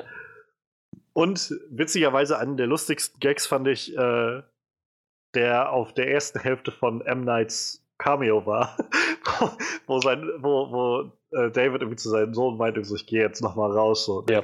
Geh, doch nach geh doch morgen so. Nein, ich, ich gehe aber jetzt noch mal raus. So. Der, du kannst, aber du sollst besser morgen. Und er Jesus, just let your father go outside. So. Jesus, let, let, let your dad take a walk, man. Ja, Jesus. das, das, war, halt- das war sehr schön. Und dann ging der Cameo noch weiter und dann war es wieder. Äh, aber den Gag fand ich jetzt sehr schön. ja. Ja, es gab noch ein paar andere, aber ich könnte mich jetzt nicht mehr genau, hundertprozentig genau dran erinnern, welche das waren. Ja, die meisten hatten halt für mich immer dann mit, mit McAvoy halt zu tun, in der Art und Weise, wie er dann irgendwie einfach gerade geswitcht ist oder stimmt, sowas. Stimmt. So, und deshalb, aber ja, ich kann jetzt auch den Finger nicht mehr so genau drauf zeigen. Ah, äh, sehr schön fand ich auch noch, das war halt auch, wo ähm, Casey, wie gesagt, bei, bei, äh, bei McAvoy war und dann mit Kevin geredet hat das erste Mal und Kevin wieder rauskam. Und dann ist er zurückgeswitcht auf Hedwig und Hedwig, also die Szene endete damit, dass Hedwig meinte, stehst du jetzt auf Kevin? Ja. das war Ja, auch stimmt. ganz witzig. Das war halt auch in dieser Szene mit, mit ihr und mit Casey und. Na. Ich weiß aber nicht, welchen Namen ich dann Der nennen soll. Also, ja, genau. Ja, ir- irgendwie ist dieser Hedwig auch ein äh, echt knuffiger Charakter, so irgendwie. Ich, ich finde ihn, Ich finde ihn auch sehr creepy. Also manchmal habe ich so Ja. dieses, so, weil halt schon, also er verschwindet halt schon irgendwie in diesem Neunjährigen und gleichzeitig, also äh, kriegst halt immer wieder so mit, das ist halt trotzdem einfach ein erwachsener Kerl, der da gerade einfach, das ist schon ja. creepy. Ja, das auf jeden Fall, aber irgendwie, ich weiß nicht. Aber wie gesagt, ich, ich, McAvoy ist halt echt ein großartiger Schauspieler. So. ja. Ich mag ja. den echt immer, immer lieber so. Ich glaube, wenn der irgendwo auf dem Plakat steht, das, ist, das könnte für mich auch mal so ein Schauspieler sein, wo du dir einen Film anguckst, wo ein Schauspieler mitspielt, weil du den einfach gut findest, so wie das halt. Ich glaube, wir hatten das schon mal in irgendeiner Folge thematisiert, ne? Früher hast du so mit Arnold Schwarzenegger geworben und jeder wusste gar nicht, das wird ein Bomben-Action-Film, so, was es ja heute nicht mehr so gibt, aber Hm. das ist für mich so ein Actor, so. Ich glaube, wenn, wenn ich seinen Namen lese, würde ich da halt hingehen. Das ist so für mich wie, äh, wenn ich James Wan lese, würde ich dem Film auf jeden Fall prinzipiell immer eine Chance geben, weil sein Name halt dran steht. Ne? Ich glaube, das ist bei äh, James McAvoy ebenfalls so. Ich denke, wenn sein Name irgendwo steht, wäre das für mich schon ein Grund, den Film zu gucken. Und Gott sei Dank Ja, habe ich da noch ein paar offen, die ich noch nicht gesehen habe. Hm. Sherlock Gnomes zum Beispiel, ne? Den habe ich tatsächlich auch nicht gesehen, aber nein, den meinte ich nicht. Er Aber was hatte ich eben gelesen? Atomic Romeo. Blonde oder so? Spielt er da Ja, das spielt er mit? mit, ja. Den habe ich zum Beispiel nicht gesehen. Bis jetzt nicht. Als John Wick-Fan habe ich den nicht gesehen. ja, wie gesagt, ein paar Filme gibt es noch, die ich noch gucken muss. Und ich glaube, das erste, was ich mit ihm gesehen habe, war Wanted, meine ich. Also das erste, wo ich auf jeden Fall noch bewusst weiß, dass er den gespielt hat. Hm. Und selbst da fand ich ihn eigentlich schon ziemlich gut. Naja, ähm, vielleicht machen wir irgendwann mal ein McAvoy-Special, wenn er dann noch zehn Filme gedreht hat, die alle ziemlich gut und abgefahren waren. Mac Podcast. Also. Genau, der Mac-Podcast. Können wir in unseren der Shotcast integrieren. Stimmt, da- das ist wirklich, wenn wir nochmal eine Sondergruppe einfach Shotcast und nur über verschiedene schottische Leute reden in der Folge. Das wird auch passen. Da könnten wir Gerard Butler besprechen ja, Oh ja. und äh, Ian McShane, glaube ich, hatten wir auch festgestellt, Ja, dass ja, der aus ja, Schottland kommt. ja, wenn Mac im Namen drin vorkommt, dann ist die Chance, dass er aus Schottland kommt, schon relativ hoch, auf jeden Fall. naja. Ja, ist auch äh, Ja. lustig, dass man dann irgendwann im Schottland-Urlaub mal merkt, dass dieses Mac einfach Sohn von oder Tochter von heißt. Was ich bis dahin auch nicht wusste. So einfach kann man sich das machen. Ja, ich glaube, mittlerweile ist das ja auch äh, nicht mehr so, dass du halt den Namen von deinem Vater dann nimmst und Mac dann nennst. Ich meine, das ist ja bei den, bei den nordischen hm, Leuten auch nicht mehr so. Die hatten das ja auch früher so, dass sie immer den Namen vom Vater hatten und dann Sohn hinten dran gehangen wurde. Das gibt's ja alles nicht mehr. Aber trotzdem interessant, wo es herkommt. Ja, ähm, si- sind wir mit den positiven Sachen soweit durch. Ich hatte eben noch irgendwas auf der Zunge und weiß nicht mehr was. Äh, Ich fand den nachdenken. Anfang eigentlich ganz, ganz clever. Dieses, so dass wir, dass wir so ein, mehr oder weniger so eine typische Superhelden-Szene bekommen. So dieses, die Entführung der Cheerleaderin und halt Achso, ja, ja, das ähm, stimmt. der Overseer, der dann da auf die, auf die Suche geht und die findet und so. Ja, stimmt. Und dieses erst aufeinanderprallen, das war ganz. Ja, Das war ein guter Einstieg, Voll mit, fand voll ich. mit Hommagen ist der irgendwie äh, sowieso der Film so, ne? Also so, Naja, vor allem so mit, mit den Tropes halt spielt er halt viel. Ja. ne? Nimmt ja sehr viel Bezug auch darauf an vielen Stellen. ja, das stimmt schon.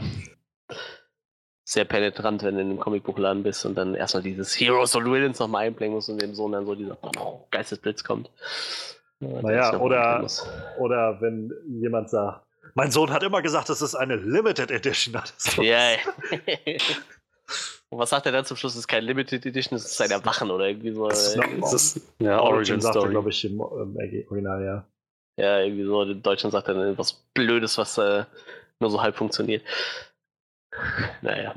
Ähm, ja, ich bin gerade am überlegen, ob die Musik mich irgendwie gecatcht hat in dem Film, aber ich kann mich nicht Ja, dran erinnern, was ja. er, was er irgendwie dann äh, wahrscheinlich ganz okay war. So, Es war ja, ganz wenn viel mit so einem tickenden Geräusch immer. Ich muss sagen, mir war es echt zu viel irgendwann. Wo es mir wirklich aufgefallen ist im Kino, wie ich dachte, meine Güte, das ist mir echt zu. Entweder das war immer so ein mit so einem gewissen äh, Streichersound drunter, oder es war immer so, ein- so ein sehr tiefes Dröhnen, irgendwie was so. so genau so klang es nämlich. Aber so, das fiel, also mir fiel es auf und ich habe halt irgendwann auch so gedacht, oh, ich finde es gerade echt viel. So. Das hätte vielleicht nicht sein müssen. Ja, mir ist das tatsächlich so nicht aufgefallen, aber das, das, äh, das ist dann auch okay, so dann nehme ich das auch so hin. Das Schlimme ist so, ich habe ja jetzt, ich habe ja letztens irgendwie Unbreakable und Split auf Blu-ray gekauft, so und ja, ich muss den Film halt trotzdem kaufen, so, der gehört halt irgendwie dazu.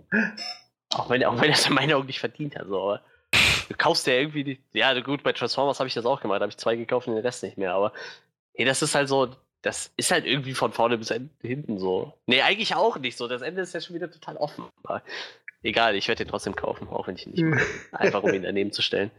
Und mir vielleicht nochmal James McAvoy. Die Charaktere, ich mag die Charaktere halt irgendwie so. Irgendwie sind die ja alle irgendwie, dadurch, dass sie ja in anderen Filmen schon irgendwie ein bisschen, ein bisschen vorgestellt wurden, alle irgendwie auch ziemlich gut vorbereitet so. Und ich mag die halt tatsächlich alle irgendwie. Deshalb kann man, allein deshalb sollte man sich dann vielleicht auch ins Regal stellen. Naja, da würde ich sagen, dann wechseln wir doch langsam mal zu den Sachen, die uns äh, nicht gefallen haben. Ja. Will jemand zuerst? Ah, ich Ja. habe gehört, jemand hat sich eine Liste gemacht. Ja, ich habe äh, gestern auf Arbeit ein bisschen Zeit gehabt, da war nicht viel los und habe dann einfach so mal überlegt. Ich habe so einige Fragen mit, mittlerweile entwickelt zu dem Film, die mir irgendwie, das macht aber keinen Sinn, finde ich, gerade mit dem Ende, was den Twist, den es dann ergibt. Und also ich Ja. habe jetzt drei Felder, einmal den Plan, den Glass hat, dann den Plan dieser komischen Organisation und einfach so generelles. Ähm, ich, ich, weiß nicht, wollen wir erst.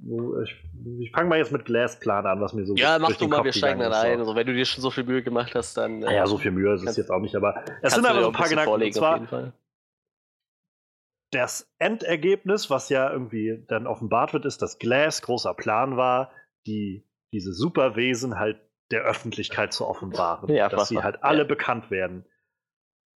Das macht für mich jetzt in dem Sinne halt keinen Sinn, weil er ja weder vor 19 Jahren bei dem Zugunglück wusste, dass die, dass die Bestie dabei rauskommt, ja. noch dass sein Plan darauf basieren wird, dass er erstmal sich 19 Jahre lang äh, in, eine, in eine Irrenanstalt begeben muss der, das, der, das Klare, das Logische wäre doch gewesen, halt sich auf die Suche nach anderen Leuten zu machen, die halt diese Fähigkeiten haben und nicht, weißt du was, ich werde jetzt erstmal 19 Jahre mich irgendwie in eine Anstalt liefern lassen und dann wird das schon weitergehen. So, das ist ja, halt, ja. Das macht halt nicht wirklich viel ja. Sinn für mich so. Und äh, jetzt kann man natürlich sagen, ja, okay, er war halt einfach äh, unter Sedativen und so weiter. Aber das ändert ja nichts daran, äh, dass er, dass er scheinbar clever genug war, äh, vorher schon mal auszubrechen. So und also, keine Ahnung, es macht für mich ehrlich gesagt nicht wirklich viel Sinn, was, was er da macht. Und dann halt die Auflösung des Ganzen, die er da hat. Seine beste Idee ist, das Ganze zu streamen. Und beziehungsweise er sagt, das wird gestreamt, letztendlich geht das nur als Mail raus an die drei Leute da. Aber ganz ehrlich, also es ist mir schon im Film, habe ich schon gedacht, so dafür, dass dieser Film versucht, das so so realistisch aufzuziehen, sodass es halt, ne, wie das wirklich in unserer Welt ablaufen würde. Man würde dran zweifeln und so weiter. Und dann sollen Leute überzeugt werden wegen einem kleinen YouTube-Video. Also, ja, wenn ich das sehen würde, würde ich wirklich, würde ich denken so, ja, da hat sich irgendwie jemand ein bisschen Mühe gemacht, sowas darzustellen. Ich würde nicht, so wie sie es da, also das hat mich halt nicht überzeugt, wie sie da am Schluss einfach in diesem Bahnhof sitzen und alle auf einmal einfach, oh mein Gott, guck dir das Super an. Helden, ja, der Mann, so, echt jetzt? Also mal ganz vorab, das nicht jeder das vielleicht sofort findet so und, und darauf stößt, aber echt jetzt alle drin drauf, oh mein Gott, Supermenschen so. Das tut mir leid, das kann ich dem irgendwie nicht abkaufen. Und schon gar nicht durch die Idee, dass das ja nur an die drei gesendet wurde und dann, äh, dann die das irgendwie auf YouTube hochladen oder sowas. Ja, das war ja sowieso total Banane irgendwie. Hätte so er gesagt, er, er, er streamt das irgendwie während dieser Hochhauseröffnung oder sowas über alle Kanäle, die da sind oder so, dass jeder live zugucken kann oder live so. ist was anderes, ja. Dann hätte ich vielleicht noch anders drüber gedacht, so, dann hätte das vielleicht noch anders funktioniert, aber so war das jetzt echt einfach nur, what? Das macht keinen Sinn, dieser Plan von Glass.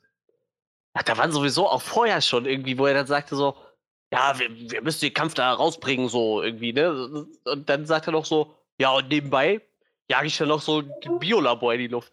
Und du denkst so, das mache ich doch nur, um den Leuten nochmal bewusst werden zu lassen, so er repräsentiert den Superwillen und mit seinem Plan, den er dann nachher hat, macht er ja dann quasi die drei anderen zu Superwillen. Und im Endeffekt ist das überhaupt kein Superwillen-Plan, weil dieser Plan ist ja einfach. Das ist ja weder gut noch böse so. Er will ja einfach nur, dass die Leute das wissen, so. Was er sich davon verspricht, keine Ahnung. Aber ich verstehe halt nicht, wie, was, wie das zu einem Willen macht. Das Einzige, was er in meinen Augen wieder zu einem Willen machen sollte, war diese Aktion mit dem Biolabor, wo er gesagt hat, er sprengt das doch nebenbei in die Luft, damit das noch mehr Aufmerksamkeit generiert bei dem Event, was eh schon ein Live-Event ist, so, und äh, wenn sich da so zwei Typen kloppen, die äh, mit, mit äh, Tischen rumschmeißen, als wären es äh, Papierkugeln, also ich weiß nicht, ob das alles so Sinn macht. So. Das ist doch einfach nur so, um dir nochmal um die Ohren zu hauen, so, eigentlich ist der wirklich böse, so.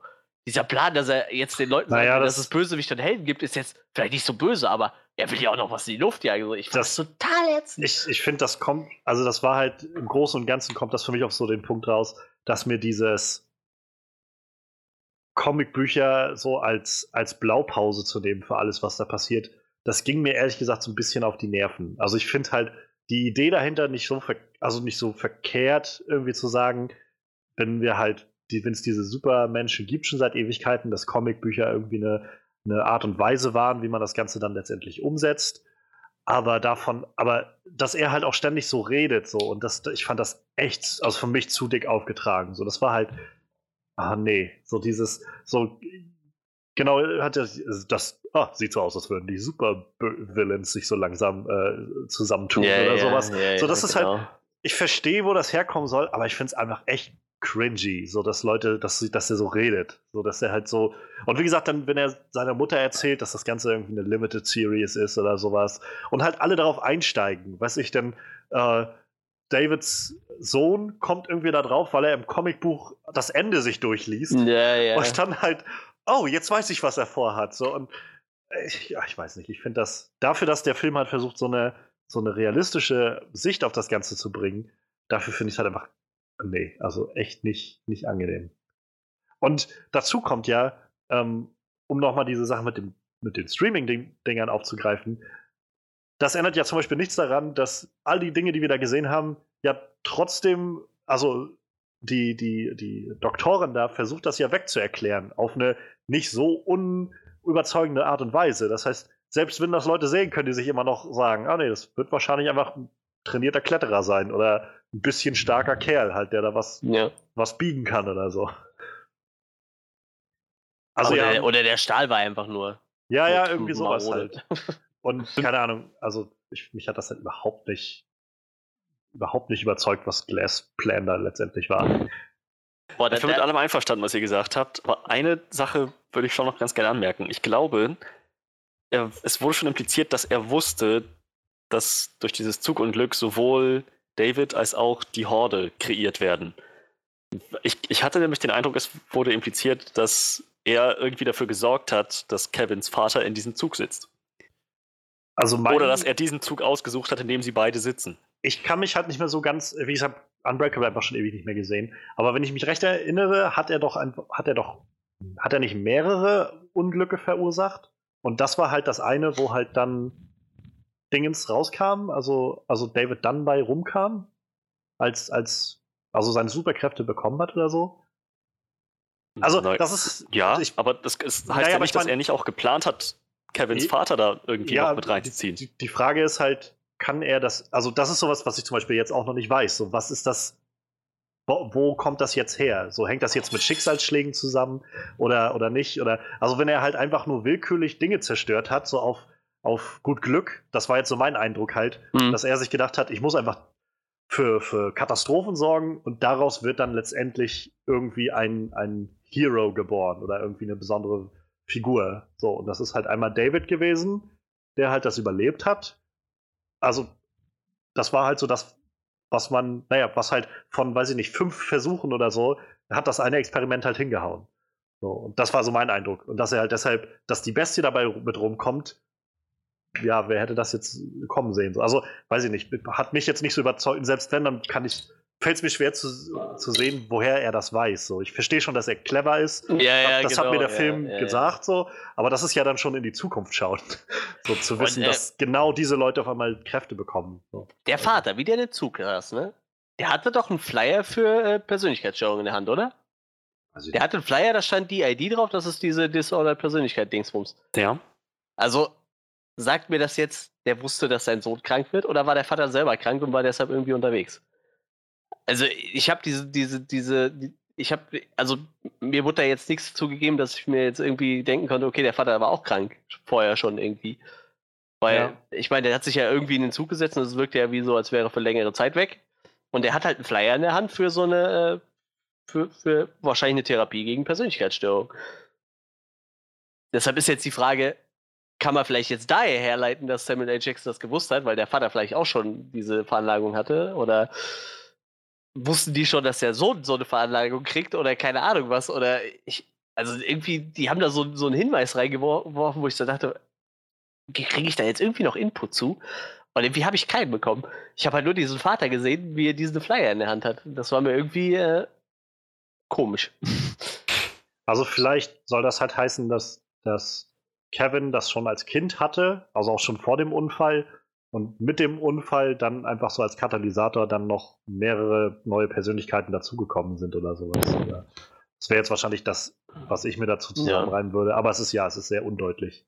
Mir ist es jetzt auch tatsächlich nicht mal aufgefallen, dass er das da in der Hand hatte, den, den Flyer. Aber ich, ich habe da auch nur zufällig drauf geachtet, dass er, der hat doch einen Flyer für, für Persönlichkeitsstörungen in der Hand. Das ja. ist halt irgendwie komisch. Ja, das kommt halt, wie gesagt, auf das ist so im Großen und Ganzen, was wir gerade schon angesprochen haben, das habe ich so bei mir, bei anderes so. Mir ist jetzt nicht ganz klar, was das, wo kommt das jetzt, was, was, was ist das, diese diese Kraft, die da jetzt manche Leute haben und eben nicht so. Weil im, in Split habe ich halt sehr das Gefühl bekommen, dass das halt so eine Art neuer Evolutionsschritt ist. Hm. So, das ist halt schon aus so einem natürlichen Element heraus entspringt, was da passiert. Weil sie ja noch erklärt, dass das halt, ja, wir verstehen jetzt so langsam halt ein bisschen mehr mit dem, äh, mit dieser Persönlichkeitsstörung. So einige wechseln dann halt und haben auf einmal ähm, halt Insulinschwäche oder sowas und keine Ahnung, also dass es halt schon so ein, so ein, so ein Element davon gibt, was einfach physischer und, und medizinisch-körperlicher Natur ist oder so. Und das wird mir ja auch so ein bisschen impliziert in dem Film, irgendwie mit dem Kopf, dass da im Gehirnlappen irgendwas anders ist oder sowas. Und gleichzeitig redet dann die Ärzte nachher davon, irgendwie, dass das so eine, so, es ist kein Platz für irgendwelche mystischen Kräfte oder irgendwas so. Und, ähm, weiß ich nicht, das hat mir, also das ist mir irgendwie nicht so ganz klar und vielleicht liegt der Fokus, soll der Fokus auch nicht darauf liegen, das ist auch okay, aber so wirklich fällt es mir dann halt schwer, wie gesagt, dann fällt es mir schwer zu sagen, dass Samuel Jackson das halt alles vorhersehen konnte, dass Ja, dabei ja. rumkommen. Ja. Ja, ist ein bisschen komisch. Dass er halt gesagt hat, ich muss bloß diesen Zug entgleisen lassen und dann kann ich erstmal 19 Jahre in die Anstalt gehen und dann, Ja, dann wird ja. das alles dann aufgelöst werden. So. Dann kommen die auch zufällig dahin, war auch alles klar. Ja, man Ja. hätte ja, äh, anfangs dachte ich, vielleicht steckt er auch mit irgendwem unter einer Decke so, aber äh, im Endeffekt haben, hat ja äh, Sarah Paulsons äh, Organisation da äh, sogar komplett gegenteilig zu ihm gehandelt. Ne? Sie wollten ja. quasi das verhindern, was er gemacht Ja, ja. hat. Ähm, ja, vielleicht ein letztes noch, was so im größeren, und also von mir jetzt jedenfalls, was Samuel Jackson oder Mr. Glass angeht. Ich muss sagen, für mich hat das viel Spannung rausgenommen, dass er halt, also ich wusste, also ich habe mir die ganze Zeit immer gedacht, ja, das war jetzt von ihm geplant. Und er, Ja, ja, er ist halt, ja. er wird nur mal dargestellt als das Supergenie, so der super intelligente Mastermind so. Und selbstverständlich hat er da noch irgendwas in der Hinterhand so. Und das hat halt dazu geführt, dass ich nie wirklich das spannend, also so wirklich spannend fand oder so, was da passiert ist oder so gedacht habe, oh nein, jetzt wird er da herausgenommen und irgendwie äh, sein Plan geht doch nicht auf oder so. Und ich habe die ganze Zeit gedacht, na gut, das hat er sich schon wieder gedacht und vorher gesehen. Und ich verstehe, okay. Und ah, na, jetzt ist er tot, aber sicherlich hat er immer noch ein Ass im Ärmel. So, wir haben ihn ja gesehen, wie er da unten war und so. Das war halt alles, weiß ich nicht, es hat halt echt dazu geführt, dass ich so wenig wirklich das aufsaugen konnte. War halt einfach so angucken. Wie gesagt, so ein bisschen Beschäftigungstherapie für mich. Ja. Ja, das stimmt schon. Das, ja, deshalb, wie, hatten wir eben schon die Szene mit dem, mit dem Wächter so, du wusstest ja im Endeffekt schon, dass er sowieso nicht geistig so Banane ist, wie er tut halt, ne? Und, äh, ja, das macht es halt ein bisschen schwer, da irgendwie.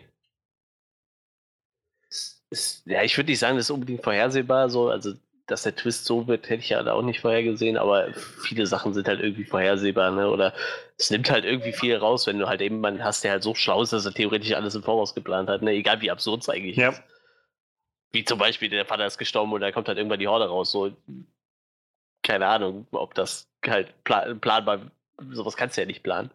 Außer wie gesagt, vielleicht, wenn halt so eine Veranlagung in der Familie liegt. Ne? Aber wie gesagt, selbst dann hätte er einfach 19 Jahre lang Ja, in ja, Amerika eben. unterwegs sein können und einfach Beweise sammeln können für andere Wesen oder sowas, Ja, die es ja, ja ganz das ist offensichtlich halt, gibt. So.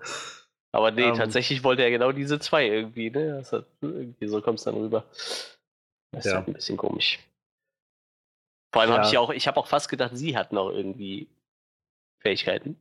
Weil sie ja, das, auch das war halt so der, die andere Seite, da können wir ja gleich mal drauf kommen, auf diesen Plan der Organisation. Ähm, mir war halt auch nicht klar, wo der Twist hingeht, aber mir war den ganzen Film über klar, dass da noch irgendwas kommt. So, dass ja, ja, halt nicht einfach diese Ärztin ist. Aber das führt halt dazu, dass ich dann am Ende des Films gedacht habe, jetzt war das zwar irgendwie interessant, so dieser ganze Zwischenpart in der Anstalt, aber ich habe das Gefühl, ich habe das eigentlich umsonst geguckt. So. Hm, Sie gehen da rein und wir sehen irgendwie, was die da leisten und dann labert sie ein bisschen rum und ich denke mir die ganze Zeit, naja, sie hat irgendwie andere Intentionen als das, was sie sagt. Und das kommt dann auch raus. So, sie dann, und zum Schluss haben doch alle ihre Kräfte und äh, sie hat andere Intentionen gehabt, als sie wollte. So, das, dadurch Ich fühlt sich dieser Zwischenteil, der sowieso schon sehr lang gezogen ist, hatte ich das Gefühl, fühlt sich halt noch redundanter an für mich. Ich hatte auch zwischendurch, dachte ich so, wenn die das durchziehen, ne? Dass sie wirklich eigentlich sich das die Scheiße nur einbilden, ne? Dann machen die mir nicht gerade nur Glass kaputt, dann machen die mir Split und Unbreakable auch kaputt, so.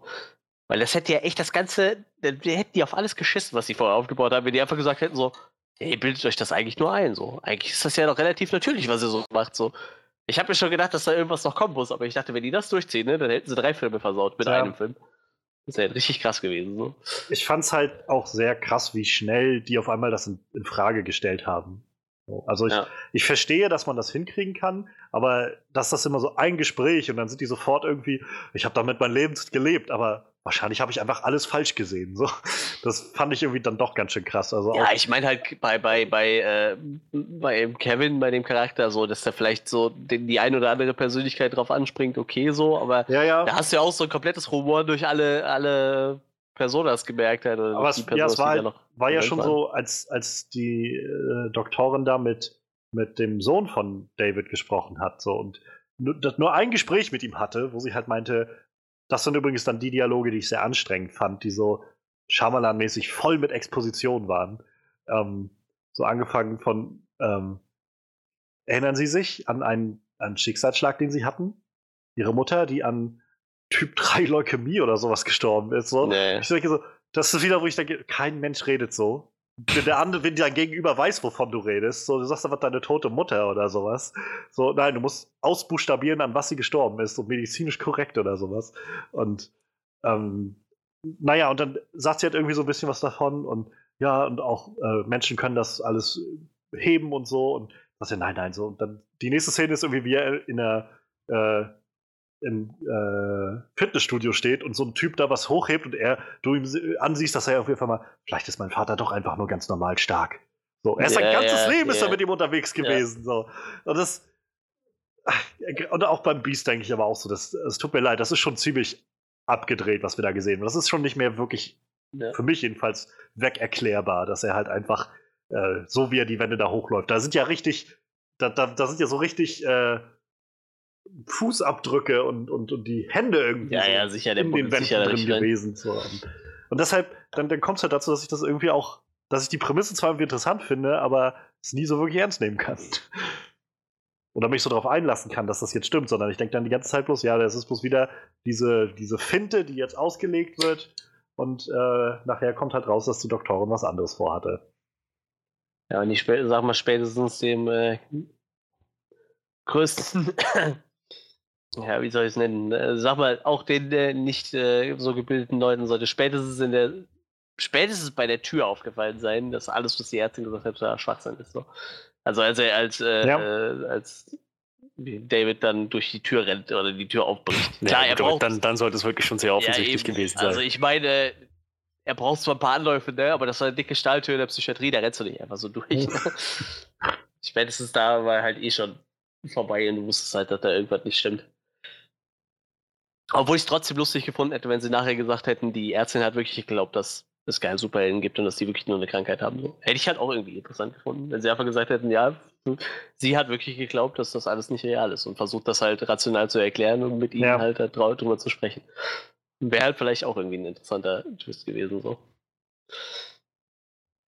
Ja, wollen wir dann mal zur Organisation kommen, die wir da gesehen haben? Ja, dann hau mal raus. Das war absolut furchtbar. Am Anfang ist alles passiert, dann Dialoge, Dialoge, Dialoge, Dialoge. Und das waren nicht unbedingt schlechte Dialoge, es war einfach nur das Pacing. Pausenlos Dialoge, nur Gelaber. Und dann am Ende nochmal viel passiert. Das, das, ging mir richtig gegen den Strich. Ja, das. Wie gesagt, das ist so. Das Pacing in der Mitte ist halt schon schlimm genug, finde ich. Und dazu halt einfach, dass ich das Gefühl habe, es ist sogar alles umsonst gewesen. So. Mhm. Mit dem Ende, was da dann rumkommt. Weil ich das Gefühl habe, weil warum, warum findet das überhaupt alles statt? So. Das macht für mich einfach keinen Sinn. so, sie, sie, sie erklären extra noch, ähm, also ganz offensichtlich war jetzt der Plan von der Lady, ähm, denen einzureden, dass sie keine Superheldenkräfte haben. Ja. Ich verstehe zwar noch nicht so ganz, was das bezwecken soll. Also sie wollen generell, die Motivation dieser, dieser Gruppe, dieser, dieser geheimnisvollen äh, Kleeblattorganisation ähm, ist, es ist nicht fair, dass es Menschen wie euch gibt. ähm, okay, keine Ahnung, wenn das so ist. So, dann sagt sie aber, ja, ähm, das ist halt nicht fair, dass es Leute wie euch gibt, aber wir sind keine Henker, sagt sie am Schluss. Wir sind keine Henker, so, deshalb versuchen wir halt erst, die, denen das auszureden. erst einmal, wieso hat, hat sowas wie das Beast verdient, dass man es ihm ausredet? Er hat zig Menschen auf dem Gewissen.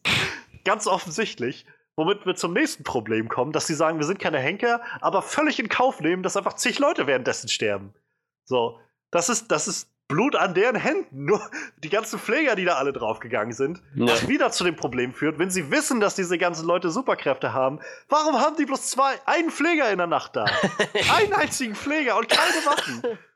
Und die Pfleger sind, was sind das für Pfleger? Also ich meine, der eine ist- scheint irgendwie sehr, sehr viel Freude daran zu haben, andere Leute einzuschüchtern und sowas. Und der andere, Ist Das war einer der- 15 Altenpfleger. das andere war das Weirdeste, was ich gesehen habe, wie er bei dem Wächter am Anfang steht und dem Vitamine verkaufen will oder sowas.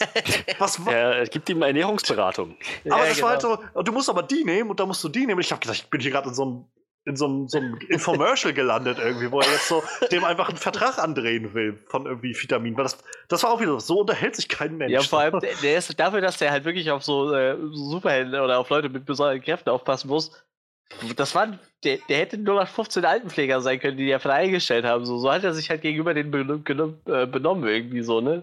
Ja. Das ist alles so, weiß ich nicht. Alte Leute, die halt, äh, gebrechliche ältere Leute, denen, denen halt geholfen werden muss. So. Ja. Äh, Im Endeffekt hast du da aber so einen Typ stehen, der, also ich habe gerade gelesen, dieser Charakter ist wohl 38, also für Kevin quasi, McAvoys Charakter. Äh, und der behandelt die trotzdem, als wäre das alles so, weiß ich nicht, alte gebrechliche Leute, mit denen man einfach so relativ locker da umgehen muss, trotz Sicherheitsmaßnahmen. Das ist ja irgendwie total Panne. Also, Auch der andere Pfleger, weißt du, er, dem, dem, dem bärtigen Typen wird die Kehle durchgeschnitten und er verblutet.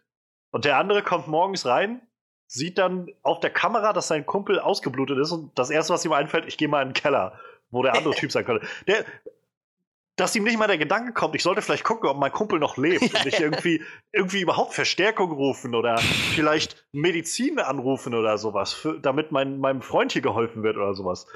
Nee, ich, ich schätze, Mr. Glass ist ausgebrochen und hat meinen Kollegen umgebracht. Ich gehe mal in den Keller, wo Mr. Glass wahrscheinlich ist. So. Ah, ich weiß nicht, das, das, ich finde das so dämlich. Und das kommt halt wieder auf diese Organisation zurück, die dahinter steht. Was ist das für eine.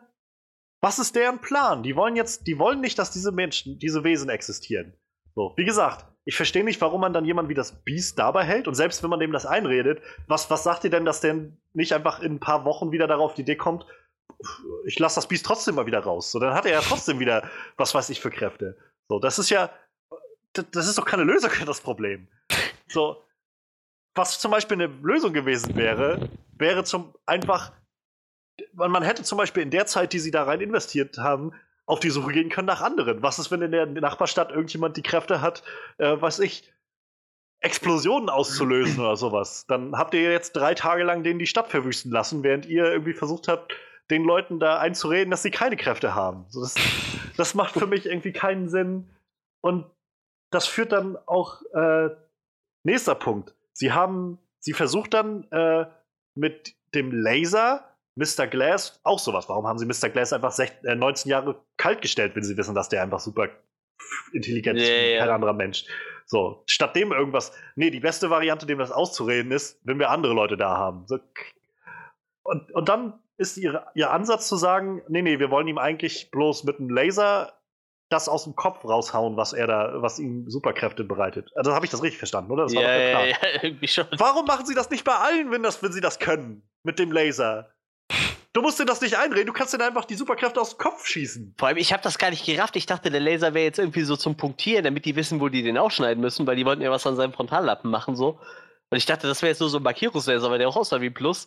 Und dann siehst du dann nachher, wie er quasi den, den Laser ja manipuliert hat. Ja. Aber du musst doch irgendwie, dieser Laser, der muss ja wenigstens mal durch seine Haut irgendwie dringen in seinen Kopf. Da muss doch irgendwas zu sehen gewesen sein. Und da war ja auch gar nichts so irgendwie, ne? Also, auch diese ganze Operation war ja total bescheuert. Da muss doch irgendwas bei passiert sein. Und das musst du doch merken, dass da nichts bei passiert ist, weil er das da rumgefuchtelt hat. So. ja. Du, du legst doch nicht jemanden dahin, ballerst dir mit dem Laser auf den Kopf, hoffst, dass sein Frontallappen getroffen wird und dann siehst du da nicht mal einen schwarzen Punkt oder so, wo der Laser hingeschossen hat. Also das ist doch irgendwie total bescheuert alles. Das ist keinem aufgefallen, der war so intelligent, dass äh, der hat vielleicht einen schwarzen Punkt mit dem Edding auf die Stirn gemalt oder was. Ja, das, wie gesagt, ich. Und das, das führt alles dazu, dass ich mich frage, was will diese Organisation eigentlich? Was Ja. soll das alles?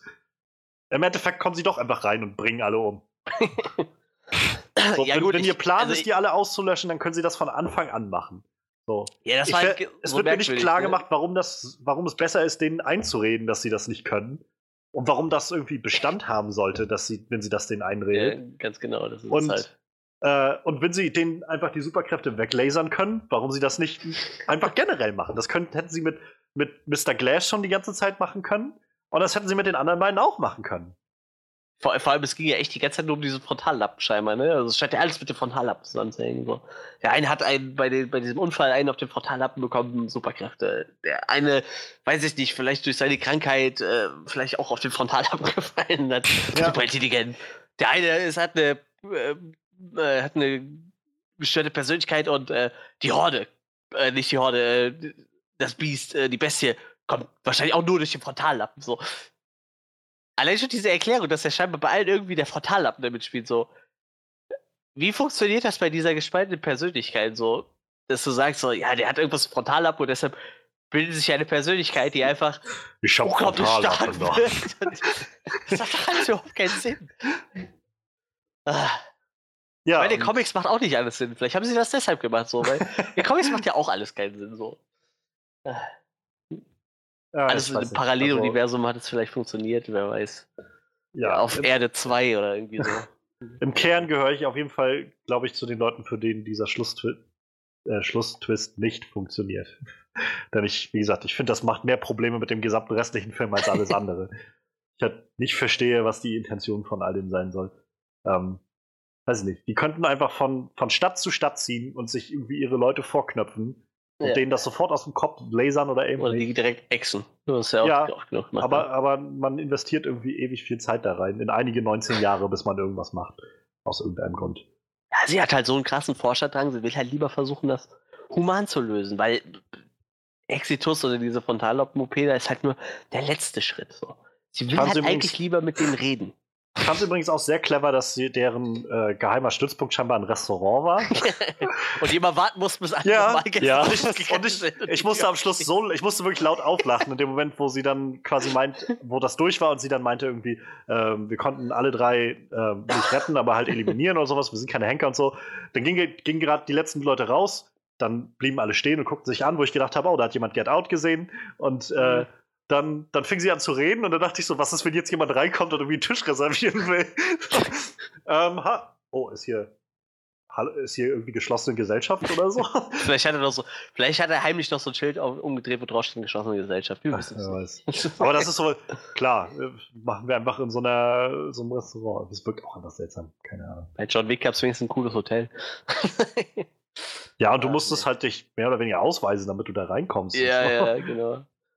Ja, das ist irgendwie. Äh... Aber dieses ganze Ende irgendwie, weißt du so, wenn du so eine Trilogie hast und du ext schon deine drei Hauptcharaktere so, ne? Ich meine, im Endeffekt sind ja nur noch die, die, die Familie die übrig geblieben. Dann setzt dem Ganzen noch auch so ein Ende, dass du sagen kannst, so, das Ding ist jetzt gegessen, so. Und mach dann nicht so Faxen wie so, ja, jetzt wissen alle, dass es Superhelden gibt und jetzt werden wahrscheinlich überall noch mehr auftauchen, wo du dich, wo sich doch jeder normale Mensch fragt, so, wie geht's denn da jetzt weiter so? Ob mich das jetzt interessiert oder nicht, aber irgendwie denkst du doch trotzdem so, irgendwas Ja. passiert da ja jetzt. Vielleicht ja auch was total abgefahren ist. Aber die Ja. scheiß Story ist halt zu Ende so. Wa- Warum schmeißt du uns noch so, so einen Knochen hin, wenn du dann nachher eine Mauer davor baust Ja. und wir können uns nur den Knochen angucken, so, ne? Weil es ist doch irgendwie für den Arsch. Viel schwieriger, muss ich sagen, fand ich tatsächlich, dass, ähm, dass sie dann zum Schluss so ein neues Trio bilden zwischen Ja, Casey, ja, ja. Joseph und der Der Mutter. genau. Und alle diese drei Charaktere in dem gesamten Film irgendwie nichts zu tun haben, als einfach nur daneben zu stehen. Und ab und an mal irgendwie was zu sagen. Ich finde, also ich habe.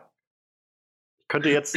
Ich fand Casey war im, im letzten Film halt ein ziemlich starker Charakter und die Schauspielerin Anya Taylor-Joy ist sehr gut. In dem Film, was hat die gemacht? So, die war halt da, da und war dafür da, dass ab und an mal irgendwer sagt, ähm, du, sag mal noch mal, geh mal noch mal zu ihm. So. Ja, genau. Mir, mir ist nicht mal klar, wo ihre Faszination so wirklich herkommt damit. Sie ist gerade so mit dem Leben davon gekommen und hat gesehen, wie der zwei äh, Schulkameraden von ihnen aufgefressen hat und diese, diese Therapeuten-Lady umgebracht hat, die ihr geholfen hat. So. Aber sie ist trotzdem irgendwie, nee, ich will, ich will zu ihm hin und ihm helfen. So.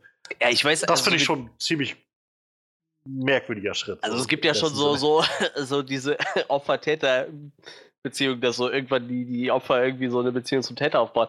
Und äh, ich muss sagen, in dem Moment, wo er sie hat halt gehen lassen, weil er in ihr irgendwas gesehen hat halt oder gemerkt hat, dass sie halt auch gebrochen ist, so, äh, ich glaube, in dem Moment wäre ich an ihrer Stelle aber auch neugierig gewesen, weil ich glaube, in dem Moment die Chance, dass er ihr was antut, ist halt relativ gering, glaube ich, in dem Moment, wo er halt irgendwas in ihr gesehen hat. So. Also ich glaube, ich hätte auch so eine gewisse Faszination und hätte vielleicht mich auch dafür interessiert, was er von mir wollte, so, aber das wirkt ja bei ihr eher so, als hätte sie dann so spontan eine Freundschaft zu ihm geschlossen irgendwie und nicht so einfach so, als wäre da einfach nur eine Neugierde da, um zu wissen, wa Ja. warum so. so. Nee, sie so, oh, der ist der Klapse?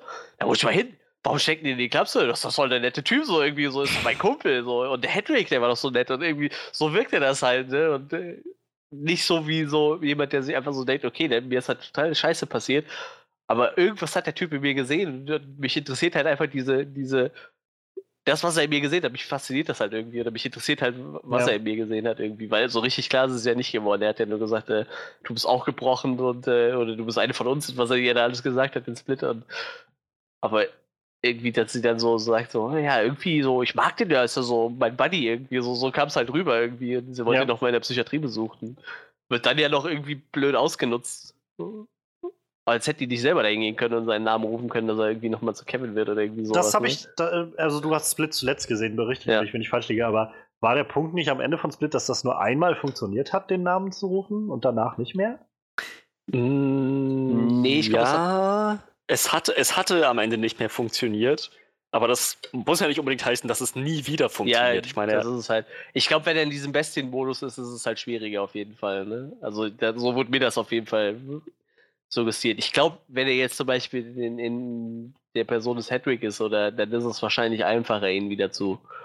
Also sie hat es ja nachher auch nur noch geschafft, indem sie ihn dann quasi auch noch dabei umarmen musste, so weil es halt sonst auch nicht mehr funktioniert hat. Ne?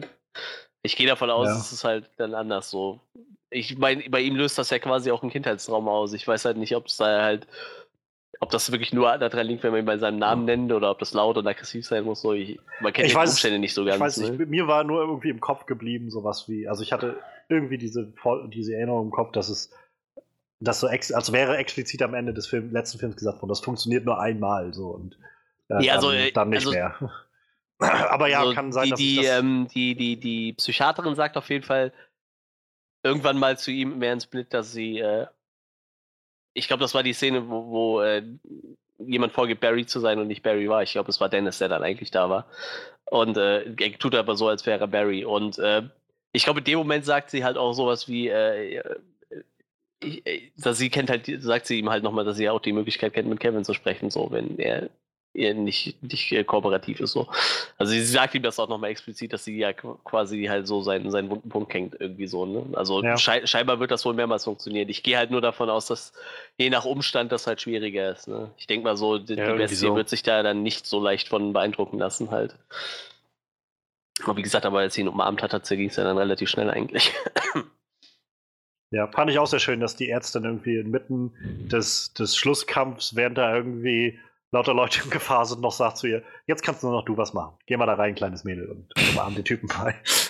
Was ich halt auch irgendwie überhaupt nicht verstanden habe, ist halt, ähm, wieso sie Bruce Willis Charakter umgebracht hat, so, weil ja, wirklich. prinzipiell klar, sie will Naja. das geheim halten, dass es äh, die gibt, aber er ist ja nicht so damit rumgegangen und rumstolziert. So, und ich glaube, das war auch nicht sein Bedürfnis. So klar, er hat halt so ein bisschen den Superheld gespielt, aber ich weiß nicht, ob der wirklich so eine Gefahr dafür war. Klar, vielleicht wäre es irgendwann aufgeflogen, ich weiß es nicht. Naja, also er, er, wäre, er selber wäre keine Gefahr gewesen. Sie meinte ja nur, jedes Mal, wenn einer von diesen Superhelden auftaucht, taucht der Counterpart auch irgendwo auf und alles, was dabei rauskommt, ist Chaos. Aber ich bin trotzdem der Meinung, dass man sich vielleicht darauf beschränken könnte, den Counterpart, den Willen Ja. auszuschalten Ir- und irgendwie nicht den schon, Helden, ja. der Gutes tut.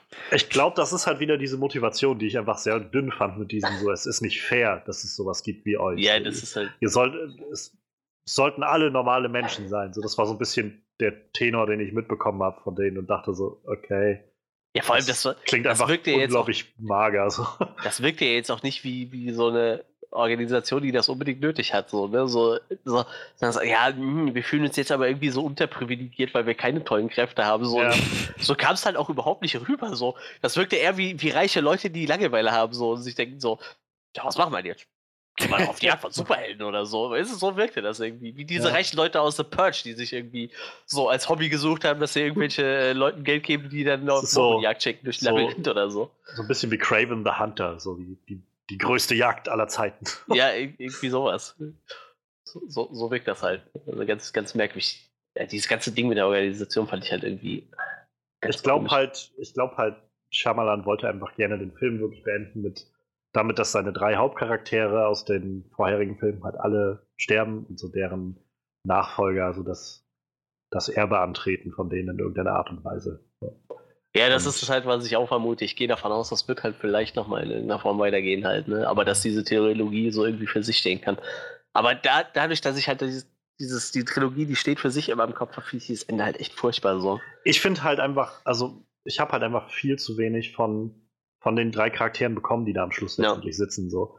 Ge- an diesem Moment, wo sie dann da auf der Bank alle zusammensitzen und so äh, die Frage, und, und funktioniert das irgendwie? Und dann die Mutter von, von Mr. Glaster die beiden an die Hand nimmt, so, wo ich gedacht habe, so, ja, wenn ich jetzt irgendwie ein Gefühl für einen dieser Charaktere hätte, würde mich das vielleicht irgendwie emotional berühren, aber keine Ahnung. Wie gesagt, ich fand Casey einfach echt super passiv in dem ganzen Film. Ja, auf jeden Fall. Den, den Joseph, den, den Sohn von David, so, der war auch immer nur mal da, wenn, mal, wenn er mal irgendwie eine Lösung für irgendwas gefunden hat. Ja. Ja, zu seiner Ähm. Verteidigung, wenn er da war, musste ich sagen, hat er wirklich gut geschauspielert. Also der ist Definitiv, gut, ja. gut gereift. So. Er ist auch gesagt, auch tatsächlich Anya einer von den- Taylor-Joy ist eine tolle Schauspielerin. Aber Er ist auch einer von den wenigen jungen Darstellern, die einfach durchgezogen haben. So. Also er hat halt nach Unbreakable einfach kontinuierlich weiter Filme gemacht. Das machen ja auch nicht so viele, viele Jungschauspieler hören ja einfach irgendwann auf, wenn sie keinen Bock mehr haben. Aber der hat halt Ja. echt durchgezogen, scheinbar. es ist halt einfach, keine Ahnung, ich finde halt die Charaktere, die da waren, auch die Mutter, so, keine Ahnung. Vielleicht war die Idee dahinter, dass man von, von Joseph in Unbreakable und von, von Casey in äh, Split schon genug gesehen hat oder so. Aber ich muss sagen, dafür kenne ich dann die Filme wieder nicht gut genug, Ja, als dass ich jetzt das Gefühl habe, das transportiert jetzt das in den, in den Film jetzt weiter, sodass man gar nichts mehr mit denen machen muss, mit den Charakteren. Weil ich Ich- habe halt echt das Gefühl, dass nichts, die nichts zu tun hat mit dem ganzen Film. ich habe auch echt das Gefühl, dass, äh, wenn wirklich der Plan ist, zu sagen, so, wir, wir brücken jetzt so am Schluss nochmal diese drei Charaktere in den Fokus, ich finde, dann ist die Mutter auch mit Abstand der uninteressanteste Charakter und ich weiß überhaupt nicht, was sie dann in, in einem Nachfolgefilm da machen soll. So, bei Casey habe ich halt immer noch die Vermutung, dadurch, dass er auch äh, gebrochen ist und halt auch äh, durch die, durch die äh, Vergewaltigung durch ihren Onkel halt äh, auch ein Trauma erlebt hat, dass bei ihr vielleicht auch noch irgendwas geweckt wurde, was man jetzt noch nicht kennt. So, äh, dann dem Sohn von David halt, ich meine, der ist ja schon irgendwie so, so wird ja schon so, so als der Sidekick von seinem Vater angepriesen, sag ich mal, ne? der sich dann im Internet immer schlau macht und irgendwie äh, irgendwelche, weiß ich nicht, da Gebäude checken kann und so. Also der, der hat ja schon irgendwie so da eine Funktion gehabt. Aber mir ist halt echt nicht klar, was sie mit der Mutter machen wollen. So, das ist halt irgendwie so ein Charakter, ich, ich weiß nicht. Also ich glaube, die ist jetzt einfach nur froh, dass sie mal ein ruhiges Leben haben kann. So habe ich eher so das Gefühl. Nachdem ihr, ihr Sohn jetzt irgendwie dahin gerafft, nachdem sie ihn dahin gerafft hat. Ich meine, die hat ja ihr ganzes Leben lang sich um den kümmern müssen. Aber also mi- mir ist irgendwie fraglich, wie die um die drei theoretisch was spinnen wollen. So die Mutter ist für mich halt irgendwie relativ irrelevant, sag ich mal. Tja, ich weiß nicht, ich, also ich habe mir halt tatsächlich irgendwie auch gedacht, da das nur irgendwie angekündigt war als wirklich das Ende seiner Trilogie und Ja. so, dass ich wirklich, da, vielleicht sollte deren Zweck einfach wirklich nur noch darin bestehen, das halt zu veröffentlichen.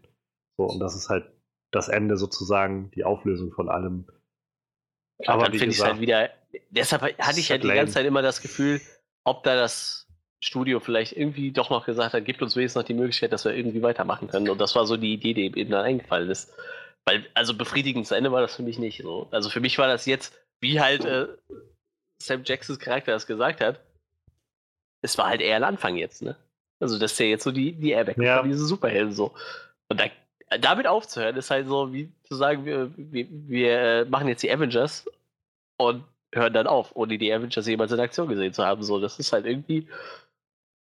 Also ich finde, das funktioniert halt nicht. Und, boah, das ist, ich hasse sowas.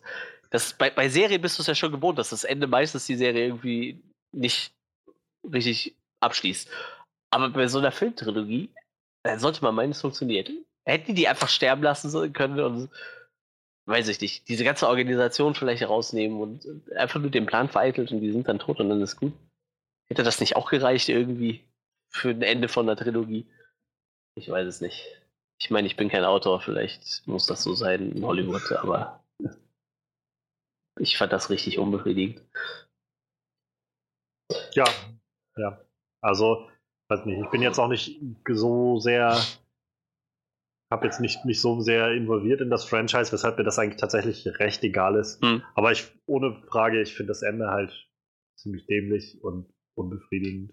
Und wie gesagt, ein Großteil hängt damit zusammen. Also mal nee, von diesem Twist unabhängig, der einfach den, für mich den Rest des Films so ein bisschen sehr lächerlich macht. Ähm, dass ich einfach von den Charakteren, die da am Schluss sitzen, gar nichts mitbekommen habe in dem Film so wirklich und dadurch auch einfach irgendwie nichts dann Gewicht hat, so an der Stelle. Dass ich dann denke, ja, keine Ahnung, was das jetzt war. Wie gesagt, war irgendwie. Deshalb hatte ich so, nachdem ich aus dem Film kam, das Gefühl von, jetzt irgendwie alles so nichts. So. Ja. So, ich habe das Gefühl, keine Ahnung, der, der Film drehte sich darum, ob die jetzt Superkräfte haben oder nicht.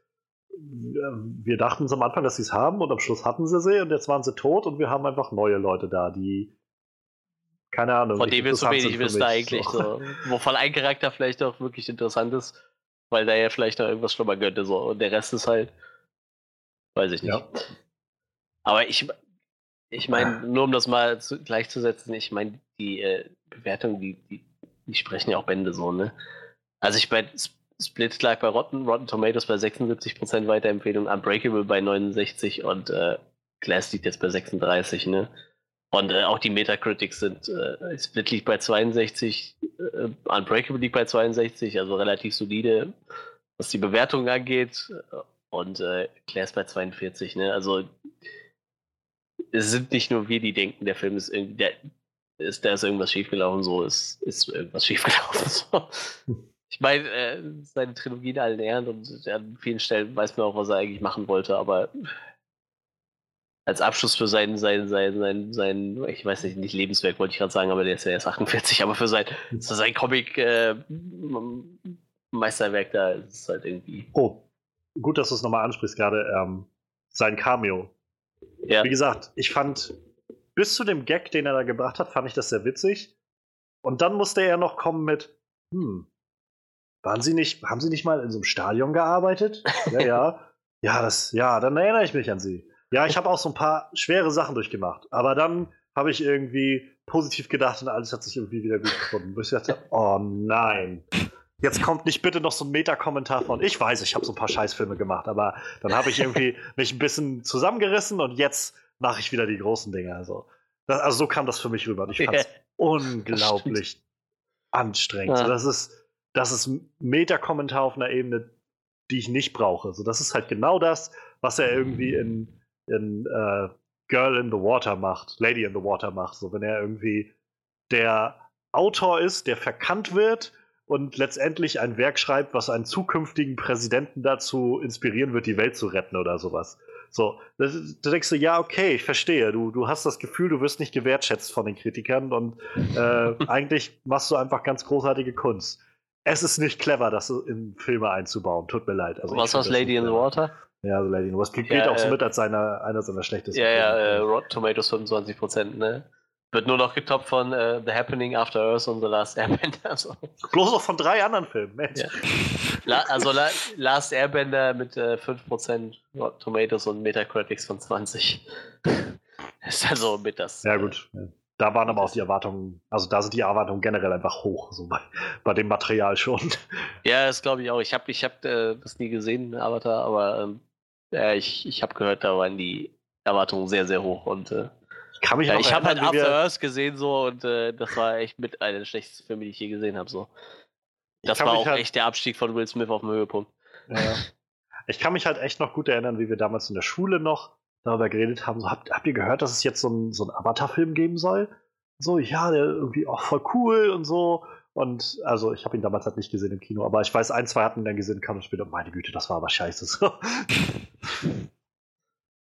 naja. Ja, also, ja, ich glaube, das ist so der Großteil der Sachen, die für mich irgendwie nicht funktioniert haben. Shyamalan hat auch sehr viele goldene Himbeeren bekommen. Ja. Mir ist zum Beispiel eine Sache, so, wo ich mich manchmal gefragt habe, ich meine, vielleicht war das auch absichtlich vage gehalten, aber mir war zum Beispiel jetzt auch nicht klar, wer jetzt wie stark ist. Also wie das Ja, Kräfteverhältnis jetzt eigentlich aussieht. Und Stimmt. so, also es hieß halt über, über David nur, dass er unbreakable ist, halt Ja, ja. irgendwie unzerbrechlich und irgendwie, keine Ahnung, wie viel er dann da äh, heben oder stemmen oder, oder kaputt machen Ja, kann oder stimmt. sowas. Und das Biest ist halt da so, und irgendwie ist es auch interessant zu sehen, wie die so aufeinander clashen. Aber im Schlusskampf habe ich mir halt so gedacht, so, ich weiß jetzt, kann jetzt gar nicht einschätzen, wer jetzt eigentlich so, äh, hauen die sich jetzt einfach ewig auf die Fresse? Oder, keine Ja, Ahnung. das war ja auch vor allem irgendwie so ein. Ja, der Kampf selber war ja relativ, ja, lasch würde ich nicht sagen, aber so, so geerdet irgendwie, ne? Also Ja. das ist ja nicht. Klar, die, also diese Szene, wo sie aufeinander laufen und das Biest dann halt so auf allen Vieren rennt. Der Hundelauf, der war ziemlich cool, ja. Das war ziemlich episch so, aber äh, danach, ich meine, die haben sich die ganze Zeit nur durch die Gegend geschmissen und in das Auto reingeworfen und so. Und äh, ja, und im im Endeffekt war wahrscheinlich Bruce Willis Charakter allein durch den Fakt, dass er unbreakable ist, total überlegen so irgendwie. Ne? Ich meine, die hätten sich wahrscheinlich wirklich stundenlang kloppen können, aber irgendwie, irgendwann hätte die Bestie vermutlich verloren aufgrund von äh, körperlichen Schwächen so, weil der war ja nun nicht unbreakable Ja. irgendwie. Das war halt der, einer der guten Momente ganz am Anfang, wo die Bestie ihn umklammert hat mit ihrem Signature Ja, Move ja, und ihn ja. zerquetschen wollte, Und ihn brechen wollte und naja, viel Spaß dabei, der Typ ist unbreakable. So, das war ein Ja. cooler Moment. Ich dachte erst so, Alter, Bruce Willis hat überhaupt keinen Bock auf den Film, der zeigt ja gar keine Miene und der Film ist halt, Moment, der merkt das vielleicht auch gar nicht so, der ist ja unbreakable, so, das ist dem wahrscheinlich einfach gerade vollkommen egal. Der kommt da halt einfach nur gerade nicht raus, so. Das ist wahrscheinlich alles, was Oh, lästig, ey, immer diese Biester, die haben Klammergriff von hinten, meine Fresse. Ich meine, konnte der Schmerz spüren? Ich bin mir da gar nicht sicher. Ich glaube, der spürt doch nicht so wirklich Schmerz, ne? Das ist es halt. Da bin ich mir nicht sicher und ich glaube, keiner von uns ist sich da so sicher. Ja, Ich weiß auch echt nicht mehr. Ich habe Unbreakable hier und ich habe den auch gesehen, wie ich mir den gekauft habe, aber ich kann mich gerade nicht daran erinnern, ob der Schmerz unempfindlich war. Ich meine nämlich nicht so, aber sicher bin ich mir echt nicht. Ich weiß Ja, auch ich nicht, ob es in dem Film sagen. explizit erwähnt wurde. Keine Ahnung. Naja. Fand ich übrigens auch sehr weird, als sie dann da durchs Fenster fallen und dann auf einmal die Polizei und die Lady da unten sind. Hm. Und nicht so wirklich aufgeklärt wurde, woher die jetzt wussten, wo die sind. Ja, ja, klar. Also, wenn die halt die ganze Zeit wussten, dass das Beast da ist, warum haben sie dann nicht die Cheerleaderin gerettet? Ja, ich weiß. Ma'am, wir müssen da rein. Nein, nein, warten Sie, warten Sie. Ich muss, ich muss warten, bis die beiden äh, miteinander kämpfen und hier durch das Fenster kommen. ähm, da sind junge Mädchen drin, die wahrscheinlich sterben werden, wenn wir nicht helfen. Nein, warten Sie. Sie können da jetzt nicht reingehen.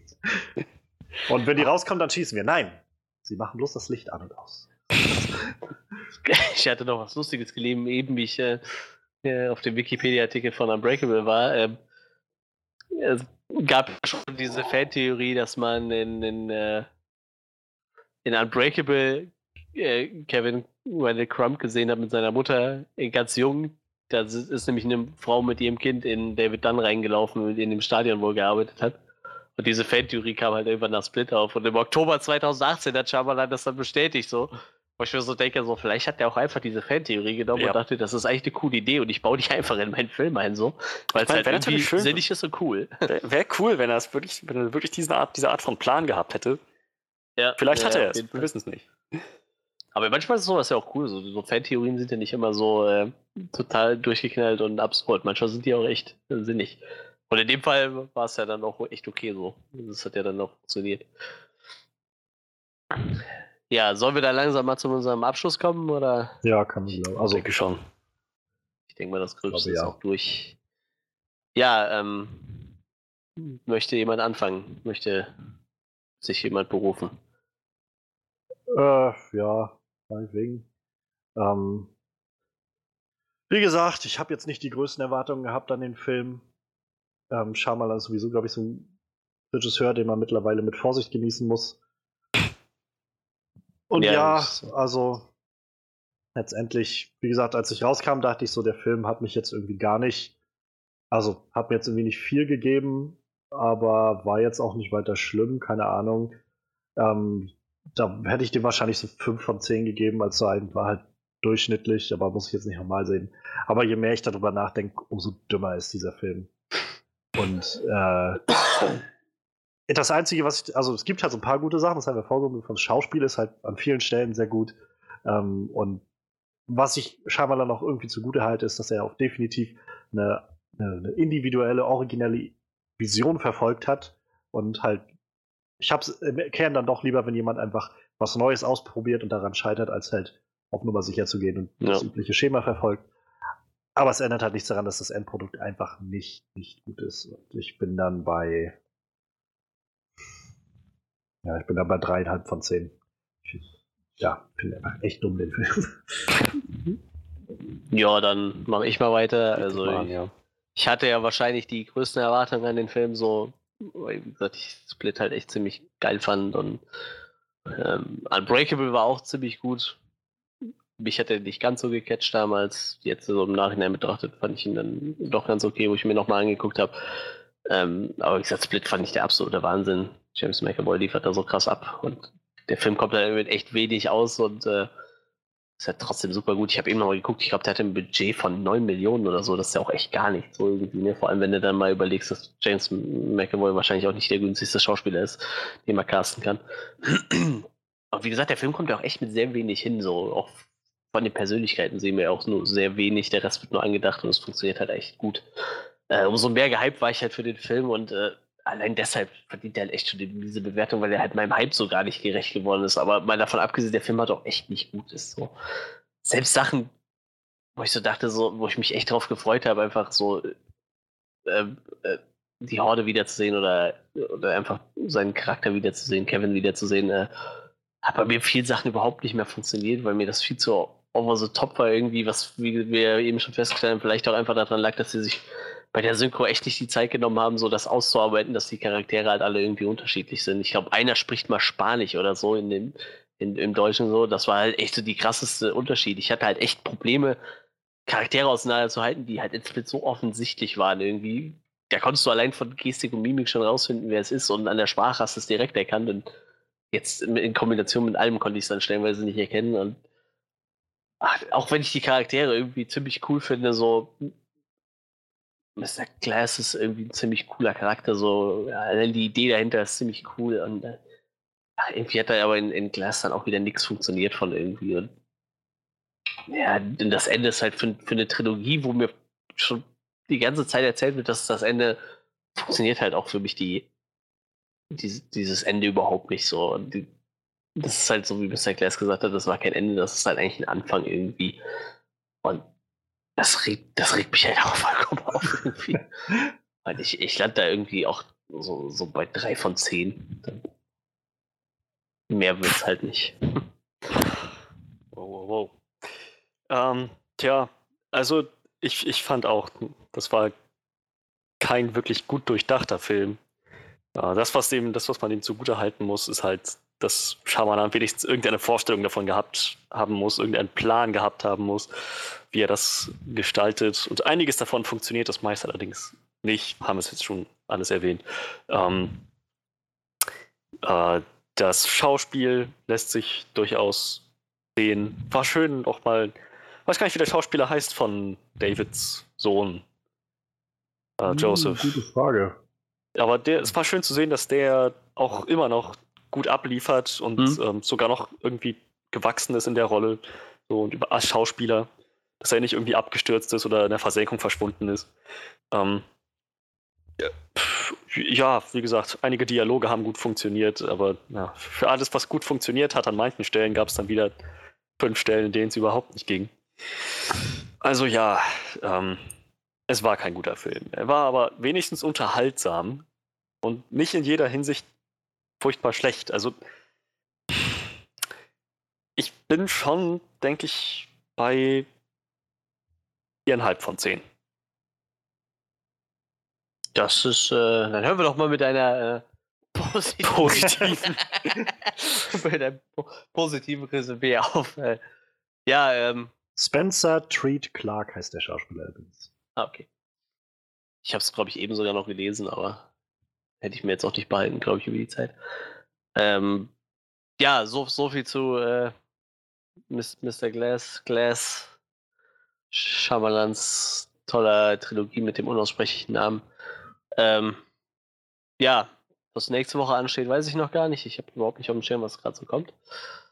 Aber irgendwas wird uns schon einfallen für nächste Woche. Ähm, sonst, zur Not holen wir uns halt immer mal wieder ein Classic ran oder so. Ja. Ja, und ähm, ja, es ist schön, dass ihr uns so lange gefolgt habt. Äh, dürft gerne kommentieren, was äh, euch zu dem Film einfällt, ob der euch gefallen hat oder überhaupt nicht. Ich würde tatsächlich äh, interessieren, ob äh, es halt auch echt noch mehr Fans von diesem Franchise gab und die jetzt, ob die jetzt auch so enttäuscht sind oder ob da echt Leute sind, die sagen, ich fand das gut so, wie es ist. Ähm, scheinbar gibt es ja wirklich so ein paar Leute, die das so sehen. Scheinbar halt ein kleinerer Teil, aber ja, Ich muss mir nachher unbedingt mal die Spoiler-Review von Screen Junkies angucken. Ich, ich, hoffe, Ja. da, ich hoffe auf einen Fat Man Beyond tatsächlich. Um einfach mal Kevin Smiths Meinung dazu anzuhören. ja, Und, und Kevin und Marx. Schauen wir mal. Also, ist immer ganz nett, äh, wenn man so noch einen Podcast hat, äh, daneben, den man sich anhören kann von anderen Leuten, die natürlich wieder ganz anders reingehen. Man muss auch sagen, wir sind ja auch äh, oft sehr subjektiv. Ich, vor allem ich bin sehr subjektiv auf jeden Fall. Also, wenn mir was auf den Keks geht, so, dann kann der Rest auch noch so gut sein. So, wenn mich irgendwas total stört, dann da bin ich doch sehr subjektiv. Aber wie gesagt, andere Leute haben da auch immer andere Meinungen zu, deshalb ist es immer ganz nett, wenn wir noch, äh, ihr hört ja schon, wir, wir hören alle noch, oder wir hören nebenbei schon mal noch Podcasts, die sich mit Filmen beschäftigen oder auch mit anderen Dingen. Und äh, ja, wie gesagt, lasst uns gerne wissen, was ihr von dem Film haltet. Ähm, ihr findet uns wie immer auf, äh, den Podcast findet ihr immer auf Soundcloud, könnt ihr euch da mit jeder beliebigen Podcast-App könnt ihr euch den äh, als RSS-Feed reinholen. Äh, wir, ich glaube, Johannes und ich, wir können beide Podcast Addict empfehlen. Die Mhm. habe ich vorher selber benutzt. Mittlerweile nutze ich eben ein bisschen öfter Spotify, aber das ist auf jeden Fall eine sehr gute für RSS-Feeds. Ich glaube, wenn ihr Apple benutzt, äh, habt ihr da sowieso irgendeine Funktion für. Ich glaube, das ist bei, bei, bei Apple-Produkten Standard. Ähm, lasst gerne mal eine Bewertung auf iTunes da. Das hilft uns immer ganz, ganz gut so sind ja jetzt schon ein paar Jährchen dabei, vielleicht äh, bewertet der eine oder andere uns ja mal, falls es jemand länger verfolgt, dann äh, scheint euch das ja auch gefallen zu haben. Wir sind immer froh über jeden, der sich das anhört, was wir hier machen. Ja, ähm, sonst, wie gesagt, guckt mal auf der Homepage vorbei, bei Facebook gibt es uns auch noch. Ähm, es gibt immer noch die Aktion, wenn ihr Freddy auf, auf, äh, auf Steam findet, kriegt ihr ein T-Shirt von uns. Es wird auch kein Hinweis gedroppt, also keine Sorge, wenn das in drei Jahren immer noch so steht, dann steht das halt auch so. Ja, ähm, Johannes findet ihr auf Twitter. Da, könnt ihr, da, kann er, da kann er dann schneller reagieren auf den Film eventuell oder sich irgendwelche anderen Sachen mitteilen, die ihm so im Kopf rumsperren. Ähm, mich findet man auf Instagram. Ich war da aber tatsächlich die letzten Monate ein bisschen inaktiver. Ich war da eher als Konsument aktiv, aber ähm, guckt da gerne mal rein bei den Space Luchadors, tut sich einiges. Wir haben jetzt mal unser Podcast-Team für den ersten Podcast zusammengestellt und ich denke, das wird in den nächsten zwei Wochen auch so soweit sein, dass wir da was aufnehmen auch das wieder. Und ja, ansonsten würde ich sagen, äh, wir hören uns spätestens nächste Woche wieder zu einer neuen Folge Screen Podcast. Auf Wiedersehen.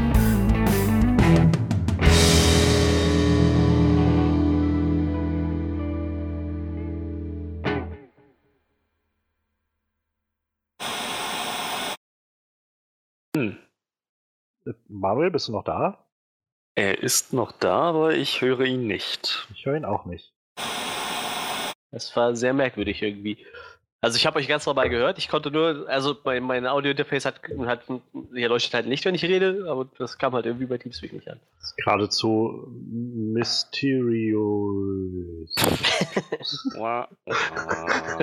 Kann, kannst du so drin lassen, ja.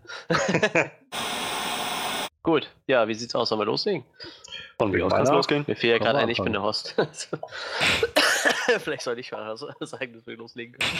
Benimm dich entsprechend. Das Fang an, nie. indem du erstmal so richtig ins Mikro rotzt. Wenn ich nicht drüber nachdenke, huste ich eigentlich gar nicht mehr. Wo ich das sagte, werde ich jetzt die ganze Zeit drüber nachdenken.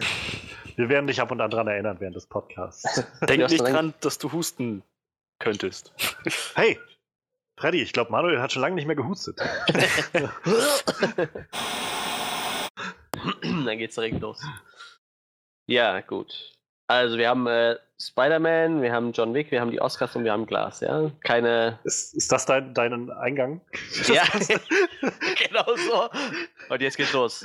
Punkt. So, wir haben, wir haben das alles und jetzt halten wir uns mal ran hier. ja, keine So, Zeit wir haben verlieren. das, das, das. Habe ich was vergessen? Nein, gut, na dann. Ah, leck mich doch.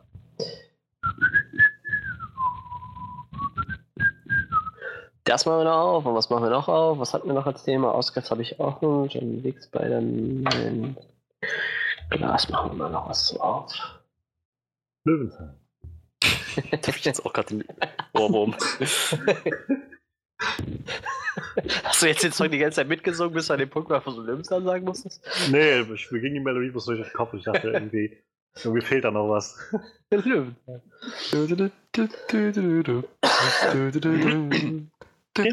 Pum, Löwenzahn.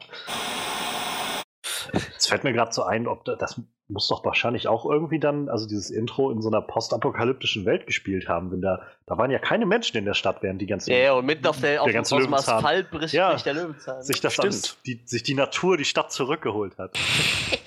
das, wahrscheinlich- das war nachgedacht, aber ja, letzten Endes Wahrscheinlich muss das hat- sein. Wahrscheinlich hat, äh, hat äh, ich wollte gerade Peter Zwegert sagen, Peter Lustig einfach versucht, die, äh, die, äh, die, die Menschheit zu, zu ihrem gerechten Ende zu führen mit seinen Experimenten. ja, so am Ende baut er einen Atomsprengsatz oder irgendwie so. Ja, oder halt irgend so ein Biokampfstoff oder so. und dann kommt, die, kommt der Löwenzahn und so. Und sein Nachbar, der immer so unhöflich war, war einfach nur ein normaler Mensch, der wie, seht ihr nicht, dass dieser verrückte Mann uns alle umbringen will? Scheiße, wie heißt der Schauspieler nochmal? Helmut Kraus, genau. Und das, Kinder, ist ein EMP-Gerät. Damit kann ich die ganze Stadt lahmlegen. Klingt komisch, ist aber Ist so. auch. Und bevor wir das tun, gehe ich jetzt mal aufs Klo. Wenn du das, Das schon sagst, werde ich es auch nochmal nutzen. Ah, Bin ich hier allein. Eigentlich kann ich die Gelegenheit auch nutzen. Hey, hey, baby. Hu, ha. I wanna know, will you be my girl? Mm, mm, mm, mm, mm. Ah, da kommt lige meget.